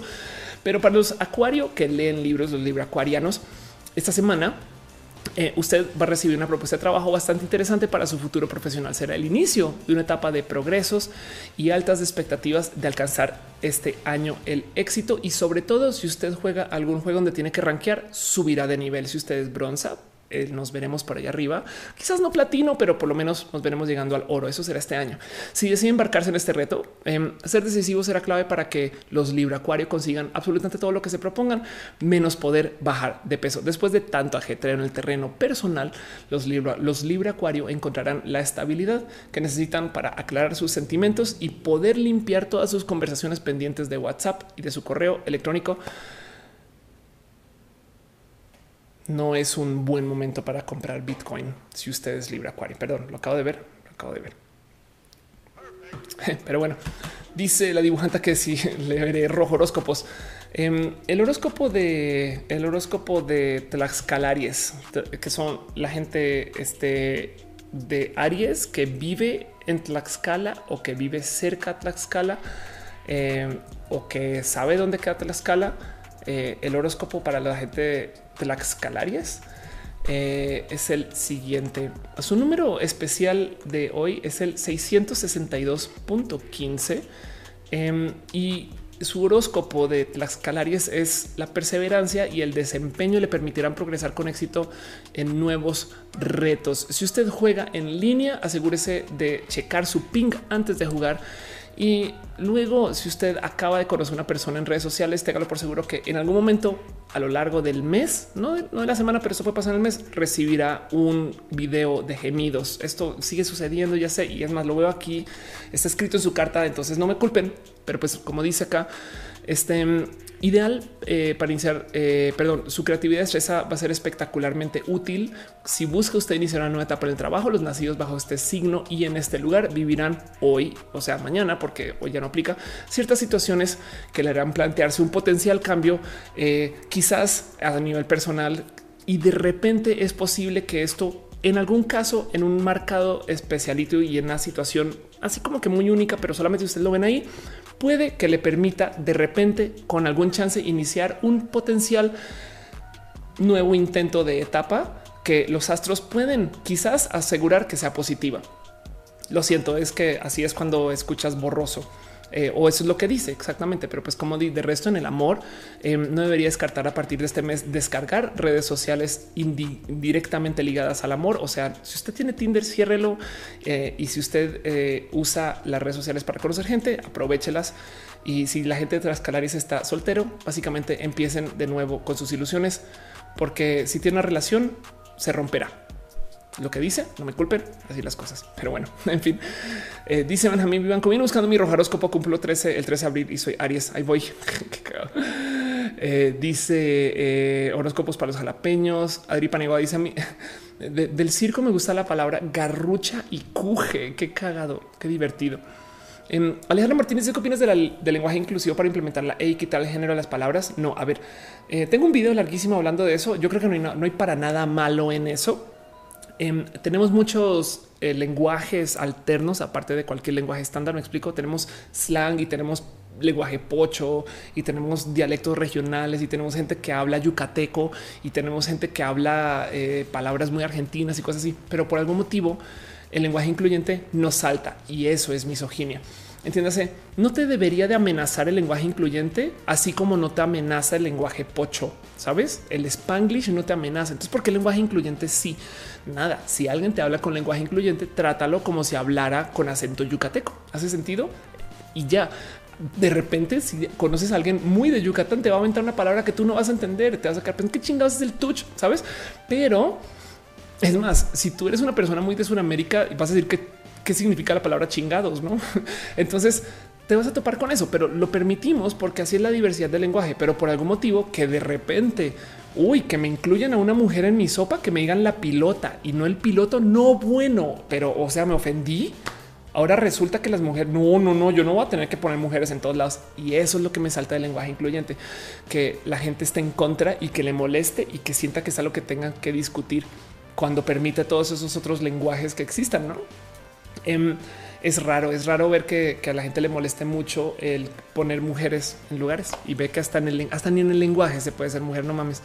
Pero bueno, dices ir a Strange donde te operaron las, las orejitas. No lo recomiendo en lo más mínimo. De hecho, eh, tuve dos eh, intervenciones con mis dos intervenciones con mis orejas. Es una buena pregunta. Ahorita vuelvo con los horóscopos, gente bonita. Leo uno más eh, para ya para cerrar, pero vamos a ver si lo encuentra. Of course, el forejas. Ok, ay, es una lástima. Vamos, vamos a hacer un pequeñito story time acerca de las orejas. Para los que no saben de qué chingados estoy hablando, yo tengo mis orejas operadas porque toda la vida he querido orejas élficas como las tiene esta mujer aquí. Vean esto. Es como seguro que voy a hacerme unas elforejas. Esto fue el 30 de julio del 2015. Esto ya tiene cuatro años. Y entonces fui con una persona aquí en la Ciudad de México que me hiciera el corte y me las puso así. Fue muy bonito. En su momento me lo gocé cabrón. Este así, así quedaron cuando ya estaban como cerradas. Fue de güey a huevo, el forejas, la vieja alta, mis orejas puntiagudas. Fue muy chido. Me lo gocé cabrón. Fue muy bonito. El tema es que yo tengo mi cartílago muy, muy, muy, muy, muy delgadito. Y entonces, para que te hagan esto, primero que te, te tienen que hacer un corte entiéndase eh, casi casi que imagínense que esta es su oreja, entonces quitan un trocito y, y pegan estas dos, entonces ahora queda puntiagudo, ¿no? Em, es chido y el cuento es que cuando pisan eso se soltaron los puntos, entonces quedaron así sueltos y luego su unión de centro, entonces tengo un cartílago súper suave en toda la mitad, eh, porque quien sea que pasó por ahí, la neta, neta no era tan pro. Es una lástima. Eso me pasa por haber ido con alguien que modifica cuerpos y que le valió la neta tres. Pero bueno, Ofelia siendo Ofelia, yo soy muy intensa. Para los que no me conocen, soy groseramente intensa. Entonces em, fui y busqué a alguien profesional para hacer esto en Colombia y este personaje cayó en la misma. Entonces me cortaron aún más material de donde ya habían cortado y entonces ahora igual se volvieron a soltar. Entonces tengo las orejitas medio, medio agarradas, pero no y con mucha tristeza a medio hacer. Entonces me ha traído mucha frustración, mucha tristeza hacen nada y además porque cuando yo voy a hablarle de estas cosas a cirujanos plásticos, lo que me dicen es te las arreglo para que queden como eran. Y yo así de no, culero, yo las quiero puntiagudas. Y entonces me dicen, no, no, es así no es el ser humano. yo no mames, güey, perdón, pero yo soy una persona trans. Veme, veme, güey. O sea, yo no soy nada de lo que nací. porque qué te pesa hacer mis orejas? Sabes como las quiero en vez de como las quieres, no? Entonces, esa discusión la he tenido con un chingo de cirujanos plásticos. Chicos, son tres. Em, hasta que en nada me topé con alguien que es cirujano plástico, aunque es un poco junior, y se le ocurrió que él me puede hacer implantes de cartílago para hacerme las puntiagudas. El tema es que el procedimiento sería desarrollar el implante con mi propio cartílago. Entonces, de cierto modo, sería hacer como una pequeña estructura impresa en 3D que me ponen dentro de la oreja y la tendría que literal tejer pegar las orejas contra mi cráneo, supongo, este, y crecerlo ahí para que luego crezca y con mi propio cartílago y luego cortar y pum y salen y quedan puntiagudas. Suena espectacular y además lo bonito es que quedarían largas, no quedarían como atrapadas como de largo que se pueda al máximo. Desafortunadamente, eh, uno es caro, dos es, lo haría en Guadalajara. Es una persona muy chida, lo quiero mucho y se hace querer mucho.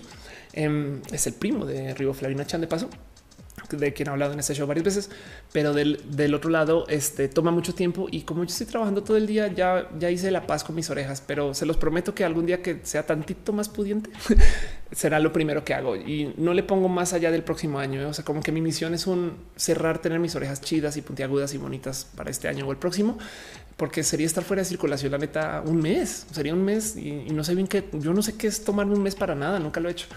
Pero bueno, en fin, dice Dani Trouble, el show fue muy bonito. Siempre bonito estar acá. Estoy a dos de cerrar, pero así dice la dibujante: el implante es de cartílago o de piel. El implante sería de cartílago bajo la piel y entonces tiene que crecerle piel encima.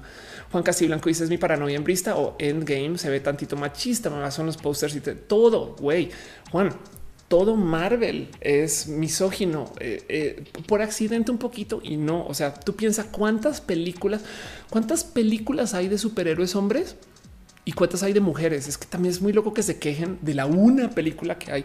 Em, y es más cabrón si piensas que hay una superheroína que está con los Avengers desde casi que el comienzo y no le dieron su peli. Sabes como que es muy loco eso. Entonces, pues por supuesto que está llena de vatos. güey. Es una lástima porque hay muchas mujeres en el universo Marvel y además la filosofía Marvel lidia con la diversidad, no más arrancando por X-Men. Pero bueno, en fin. Em, Luis Maclachis, hablando de modificaciones, unas mencionaste que sería genial tener una cola. Apenas supe que existe síndrome que se llama, se llama cola de caballo.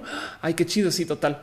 Este dice Aldo Receta, piensa viendo las orejas, no arriesga. ¿De qué hablas, Aldo? Que no ves cuántas hormonas tengo yo metidas. Tengo implantes acá, güey. Es de no mames, güey. O sea, sabes, yo estoy re que te intervenía. Las orejas son muy mínimas, son cartílago. No hay absolutamente nada de riesgo ahí, con la excepción de pasar por alguien que no sea un doctor, güey, alguien que no estudió medicina. Mi pedo es que los doctores juran que, que, que lo único que se puede hacer con el ser humano es volverlo a ser ser humano según su supuesto diseño. Y, la verdad es que eso me parece un poco cruel desde su educación. Güey, sabes, es como enseñarte a dibujar y que solamente puedas dibujar figuras naturales. Es de no mames, güey, tienes que dibujar cosas que no existen en la naturaleza porque hay que crear.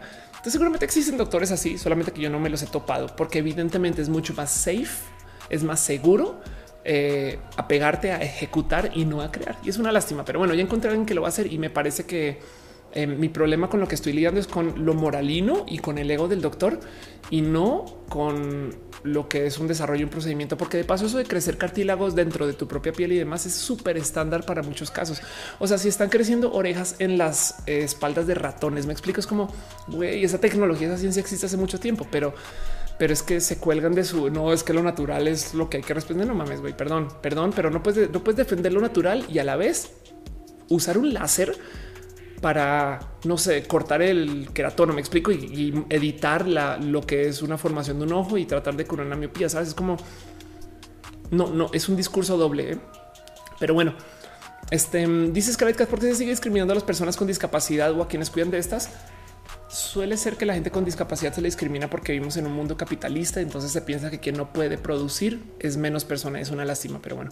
Eduardo Ávila dice: Yo quiero colmillos de vampiro y no hay mucho problema con los, eh, los protestistas y los dentistas. El problema de la B. Exacto. Justo los, los dientes de vampiro se hacen mucho y tengo amigas que los tienen. Tienes toda la razón y B. Y ahí sí no hay problema, no? Pero bueno, el Alex dice es hasta incoherente que porque esos mismos cirujanos hacen rinoplastías. Exacto. Gracias. Gracias. Más porque dices chistoso la gente que está en contra de la evolución del lenguaje que pretende que volvamos a hablar latino, como justo. Y dice hablando de tus implantes, está viendo mucho de los breast implants, implant illness. A ti, cómo te va con eso? Este nada, pues, pues bien. Ahí siguen, güey. No pasa nada. Em, tengo ahí una notificación que me dieron de que creo que a los tantos años tengo que ir a que casi, casi que los cambien. Em, entonces supongo que en ese momento veré su estado y salud y cómo están, pero por ahora son de esas cosas que están puestas ahí y nunca se irán hasta que las saques, supongo. Pero bueno, Ulises Rivera dice es contradictorio. Le ponen chistes de cuatro kilos a una chava, pero no pueden hacer una simple intervención con tu propia piel. Totalmente de acuerdo. Pero bueno, Alejandro Martínez dice siempre he querido limarme los colmillos y partir la lengua a la mitad. Se llama bifurcación. Y si conozco gente con bifurcación es muy chido. Muy, muy chido. Luis Maclachi dice hablando de modificaciones, unas mencionaste que estaría en. Ah, ya te había leído, perdón, lo de tener rabo. Selenático dice si sos hombres hueco. Aquí la norma patriarcal lo aplica a todas las trans gays. Si hace el lenguaje corporal femenino, pase lo que pase, eres hueco o machorra. Ulises Rivera, ah, ya te había leído. Em, pero bueno, em, Mildred otra vez dice: Nos explicas qué es la logopedia y me conviene ir para feminizar mi voz sin operaciones. No tengo la más mínima idea que la logopedia, excepto que supongo que es una Wikipedia de logos y sé que no es eso. Y acerca este em, el feminizar la voz sin operaciones. Te, voy a dar el truco para feminizar tu voz sin operaciones y te va a gustar. De hecho, aprende a cantar, aprende a cantar chido. O sea, eh, italiano, me explico ópera, em, porque cuando sepas flotar la voz, eh, lo que llaman head voice, em, te va a llevar a lugares con tu voz que no sabías que se podía.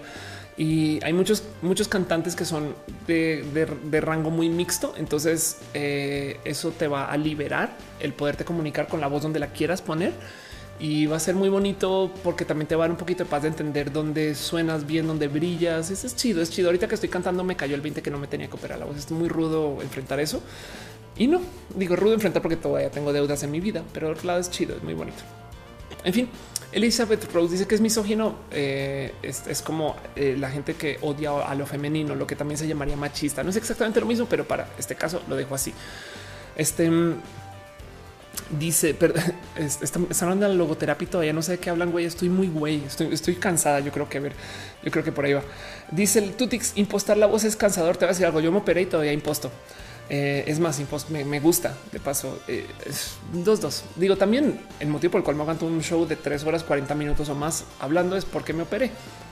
Pero, pero es que también me he topado con tantas mujeres trans que es que hay, hay, como momentos donde sí hay que impostar, pero hay otros casos donde, donde es un tema de actitud. Pero, pero es que el pedo es que cuando ya la desarrolles, ya eres una persona trans muy madura. Es complejo.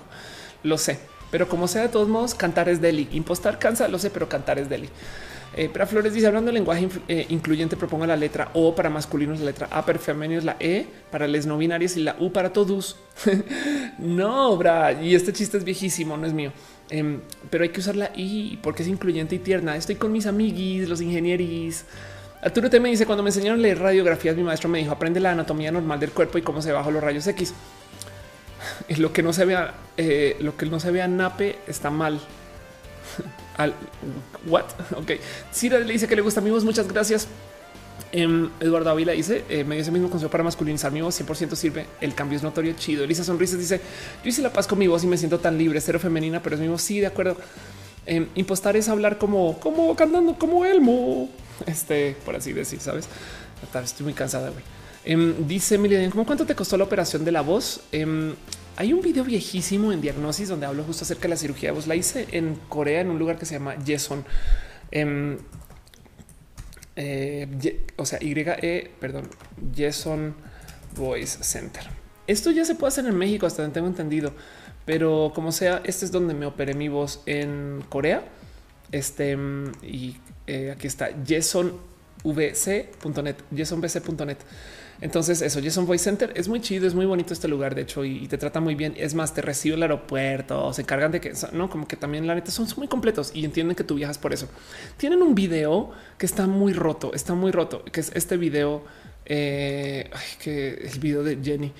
Em, porque esa chica luego descubrí que ese video está retruqueado porque ella canta, está, está impostando encima de su cirugía eh, y, es muy pro para, para hacer voces. Entonces, me dio mucha rabia cuando lo descubrí, porque del otro lado también, pero, no le quita. La verdad es que mi voz sí subió de rango. Tengo mis pruebas. O sea, no, no es solo que yo lo sienta que subió, sino que literal, o sea, yo me he medido mi voz mucho ahorita que estoy cantando. Este, eh, pues sí, pues yo canto alto. Me explico que es un rango que igual y hubiera podido golpear antes con mi voz anterior, pero pues ahorita es donde estoy. Em, y el cuento es que eh, aún así, todos mi solo hablar sé que está en un rango que ahora se considera normalmente andrógino y si le impuesto tantito, entró al femenino con mucha facilidad, pero me da como dice Tutix hueva. El caso es esa cirugía. En su momento pagué lo que me podría haber valido una vaginoplastia. Me acuerdo tomar la decisión es o la JJ o la voz así. Em, y si mal no recuerdo, así como 8 mil dólares más ir a Corea y estar allá y el postoperatorio y retirarme trabajar y todo esto. Entonces, como que sumado todo, em, digamos que fue un caso como de 12 mil dólares, algo así, de hace ya como siete años. Pero el caso es que mm, es más, hoy en día me encantaría tener ese dinero, tener deudas, pero pues, ¿qué les digo? Era lo que yo pensaba era necesario para ser quien soy. Quizás, quizás si yo transicionara hoy hubiera transicionado muy diferente, pero bueno, no me quejo, me gozo mucho, me encanta cantar donde canto. Em, todavía mi voz por teléfono me señorean a veces, no siempre, a veces. Entonces no es como tan necesaria, pero, pero mi voz se volvió mi voz como que es un pedo de no es baja, no es alta, no mucho, no sé, es como, como que ahora es, es como, es como, como es tan mía, entonces ya no me importa que sea ni de niño ni de niña, sino es de Ofelia, ¿no? Y eso es una situación rara mentalmente hablando, pero es chida. En fin, eh, dice Ulises Rivera antes de Intecátaros, no, em, pero tengo videos en YouTube de eso. Eh. Este, si buscan, tengo un canal que se llama Anderson eh, y subo mis covers y las cosas. Adri dice que le gusta mi voz, está chido porque sabes que Adri a mí también me encanta tu voz. Tienes una voz muy bonita, aunque usted diga que no canta donde le gusta cantar. Pero bueno, Arturo dice, perdón, lo que no se vea norma está mal con respecto a lo de las radiografías. Eso me lo enseñó un médico porque no soy, porque yo no soy médico. Lo que no se vea norma está mal. Anda mismísimos posibles. Y es increíble que cuando debo ver un tutorial no soporto más de cinco minutos con estos videos, puedes ver las tres horas seguidas. Qué chido. Es increíble que yo pueda hablar todo ese tiempo también. De paso, a mí me asombra mucho. Emilian dice como cuánto. Ah, ya, perdón, ya te leí. Dibujante dice a mí me llamaron, a mí me limaron la manzana de Adán en la Ciudad de México. Perdí la voz eh, que tenía y el método para modular ya no me funciona. Sí, claro, eso también es verdad. Dice Alonso, eh, tu voz se me hace como una firma auditiva y en lo personal me súper encanta. Y les voy a decir algo también. Eh. Em, bueno, aquí no, pero cuando usaba la consola grande, porque tengo una consolota de 16 canales que uso para ahora, es que me la llevé allá porque es un pequeñito estudio de música que al lado. Es más, les muestro. Este aquí, bueno, es que no sé por qué está el chat. Es más, quitemos el chat. Eh, aquí está. Ok, ven, ahí está la consolota grande donde tengo 16 eh, canales, no sé qué, em, y acá tengo una consolita chiquita que antes usaba y que volví a usar. Y esta consolita que uso Em, ya no lo tiene, pero allá siempre en todo lo roja yo le subía al pitch en mi voz y eso es algo que he hecho en todos mis videos siempre, siempre le subo a los altos. Em, tanto que un día alguien me dijo, güey, me estás explotando, sabes como que güey, ya perdón, pero suenas hasta eh, este calante, güey. Entonces está cagado y entonces ya aprendí como cuánto le puedo subir para que medio le suba dos, dos y es un pedo de inseguridad de mi voz, pero, pero la neta, neta, como dice Lanzo, es una firma auditiva y me encanta porque yo también hice mi paz con eso y sobre todo cuando hablo y demás. Entonces nada, me armé como alrededor de eso y, la voz. Es que el tema es el tema es este. Si hubiera hecho la paz con mi voz cuando era más disfórica acerca de tenerla, entonces no, no hubiera tenido disforia. Hace sentido, es como de si hubiera aprendido a querer mi cuerpo antes de transicionar como lo quiero ahora, entonces pues no hubiera transicionado. Pero el tema es que algo me llevó en ese entonces y algo tenía, algo tenía que lidiar y habérmela operado me ayudó a liberarme de la presión de sentirme mal de ella. Lo cual es un problema muy cabrón porque entonces ya no sé hasta dónde recomendarla. Es como este pedo. Miren, yo tengo una maestría y todo el día, uy, Ofelia, la maestría en econometría, pero me la paso diciéndole a la gente, güey, no necesitas una maestría para salir adelante en la vida, que es verídico. Hoy en día lo sé, lo creo, lo conozco. Pero el pedo es que em, yo digo eso porque hablo desde el privilegio de tenerla. Entonces no puedo recomendar a la gente que no estudie, tanto como no le puedo recomendar a la gente que no se opere la voz, porque güey, no la necesitas. Eso digo yo ya que me la operé. Así que es muy complejo. Eso es muy, es una rara situación, pero como sea, me encanta mi voz. Ahorita me la gozo cabrón, ya que descubrí que es rara, única y transgresora y que yo quiero vivir así. Entonces está chida. Es como cuando hice la paz con ser alta. Güey, es como si soy alta. Güey, soy, soy Godzilla. Chinguen su madre todos. Güey, perdón. Ahorita para el roast me llevé mis tacones más altos para ser alta y e imponer y que me vean aquí grande al lado de estos chaparrititos y realmente no son chaparros, ¿no? Entonces, em, es algo con lo que aprendí a empoderarme, pero lo tuve que enfrentar. Son raras lecciones y es complejo. Son de estas cosas que he hablado mucho acá, de estos que, por ejemplo, muchas veces les muestro este hilo de Ana Baquedano de cómo una foto no te debería amenazar, que pasó Ana volvió a publicar cosas bonitas. Em, pero, pero saben cómo, cómo de cómo las cosas que nos amenazan tenemos que encontrar como a la vuelta. Y el problema es que bajo esa lógica técnicamente no hay que transicionar, pero vean. Entonces es difícil decir dónde sí, dónde no. Eh, no, pero del otro lado, yo todo lo que tengo que decir es que he encontrado herramientas, a veces por medio de la transición, para empoderarme de lo que antes me amenazaba, aunque me hubiera obligado a transicionarlas en su momento. Quizás no en fin, estoy dando vueltas, estoy haciendo maromas ya. Pero bueno, Ann Williams dice, es como dicen, uno no aprende en cabeza ajena, chido, gracias por decirlo, que dice la dibujante, hacer la paz ya te vale madres. Sí, pero prefiero decir que dice La Paz. Leonardo y Dragones ahora está llegando. No pasa nada, no te preocupes. Dice: Estoy aprendiendo a afinar la potencia de mi voz. Ahí aprendan a cantar, aprendan a cantar todos. Es como cantar es deli, güey. Me lo he gozado tanto. Yo me hubiera gozado saber cantar a los 14 años y, y cantar las pelis de Disney. No sé, ahorita estoy muy jota con eso. En fin, em, dice Charlene Castro, no quiero irme porque está interesante el tema, pero tengo que examen del lineal mañana. Ve, adiós, es lineal, adiós, es lineal. ¿Qué te pasa? Descánsale. Marco pregunta por qué no estamos escuchando música en MIDI, porque encontré música para poner de fondo y me estoy gozando mucho escuchar música nueva con ustedes. Entonces, pues nada, eso. Alejandra Martínez dice: Tenía un complejo por usar tacones porque mido un 80 y me sentía como fenómeno. Ahora lo amo. Y te digo algo, Alejandra, estás chaparra. Yo mido 10 centímetros más que tú sin tacones. Entonces, pues sí. Este dice Caro instala Twitch Things. Debería y dices el gráfico dice el roast self challenge. Podría ser un roast yourself. Eso suena divertido, suena divertido. Prometo hacerlo. Francisco Mañana dice mi tesis de licenciatura va encaminada a un tema relacionado con la comunidad trans y sueño con entrevistarte para investigación. Sí, mi único problema, eh, Fran, siempre es tiempos. Yo estoy corriendo por todos lados a todas horas para hacer todo tipo de cosas y a veces me cuesta mucho sentarme dos segundos para encontrarme para dedicarte tiempo a esto. Pero en el Inter, sí te puedo decir, hay una cantidad rico la gente trans, muchos que están en este chat que igual y también te pueden contar historias más diversas y más bonitas, la, porque la mía la tienes en todos lados y aún así de todos modos, si cabe y puedo, prometo que nos entrevistamos. Adri Paniagua dice poder altotas. Yo solo está con los que tengo en la pista chingona, huevo. Por eso eres chingona, Adri. Victoria Tomón dice la cosa sería transicionar no para ser aceptada por los demás, sino para gozarse una misma. Totalmente de acuerdo. Esa debería ser la mentalidad y ojalá que podamos encontrar como esta como fortaleza para lidiar con eso y así las cosas. Y pues bueno, Careo dice Team Altas. Sí, este dice Isaac, ¿algún consejo para alguien que está empezando a cantar? Este, bueno, si haz uso de algún profe, así sea una vez al mes, si no lo puedes pagar o alguien que te acompañe, alguien que te escuche, acuérdate que el trabajo de los profes de voz es escuchar voces horribles y, guiarte, porque hay muchas cosas que no puedes, no puedes desarrollar solo por tu propia escucha si no la tienes. Em, y de resto, eh, en el Inter em, arranca con, con, o sea, es que te puedes hacer daño, eso de paso, si te esfuerzas mucho, pero no pasa nada porque suele ser que te comienza, o sea, si, te está causando dolor, para. Yo más bien lo que diría es, em, busca algo donde, eh, ahí te va, ok, ahí te un consejo. Si las rolas suelen ser que no se cantan desde el esfuerzo físico, eventualmente sí. Luego, cuando aprendes, sobre todo, bueno, yo ahorita estoy trabajando mucho, pues, pues, digo, a cantar con soporte, no? Pero eh, más bien el tema es este.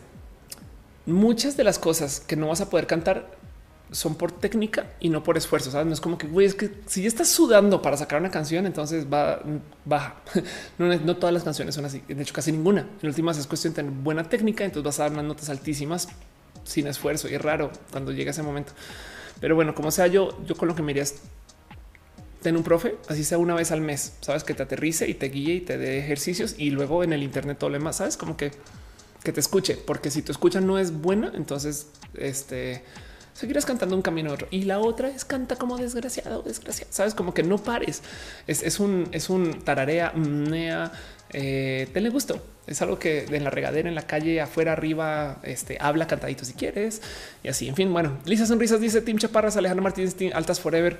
Este y dice Cristian Quintero, y me encantan las chicas altas. La mona azul de Avatar se me hace súper sexy. Sería espectacular ser de piel azul, pero bueno, en fin, el dice: Yo quiero cantar donde dan clases en todos lados, pero seguramente vas a encontrar a alguien en tu barrio, en tu cuadra que da clases ahí en todos pinches lados. Yo creo que no se voy a ir cerrando entonces, porque ahora sí, 3 horas 52 minutos, 50 segundos, 50 segundos, 52 segundos, 53 segundos, 54 segundos.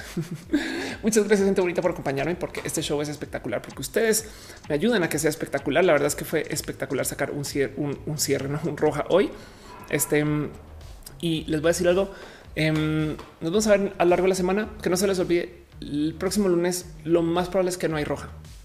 No he decidido eso todavía, pero lo más probable es que no hay roja Semana Santa. Eh, entonces yo creo que voy a darme chance por primera vez en la vida de estar por fuera y vamos a ver qué pasa con eso, porque no sé bien qué va a pasar. Pero pues como sea, eh, este va a ser bonito y vamos a hablar mucho en redes sociales, vamos a platicar y que me tienen WhatsApp, no a WhatsApp y, si no en Instagram, muchos mensajes también.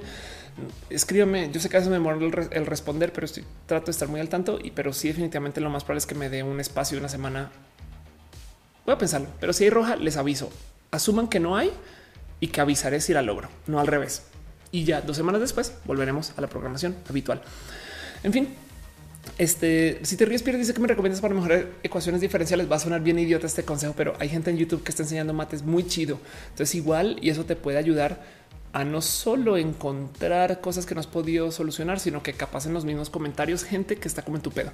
Y si no, no le, o sea, más suena raro, pero es que conozco gente que en redes sociales se ha estado haciendo esas preguntas entre otros estudiantes u otros, en fin, es un raro consejo, pero puede ser un camino que no has explorado.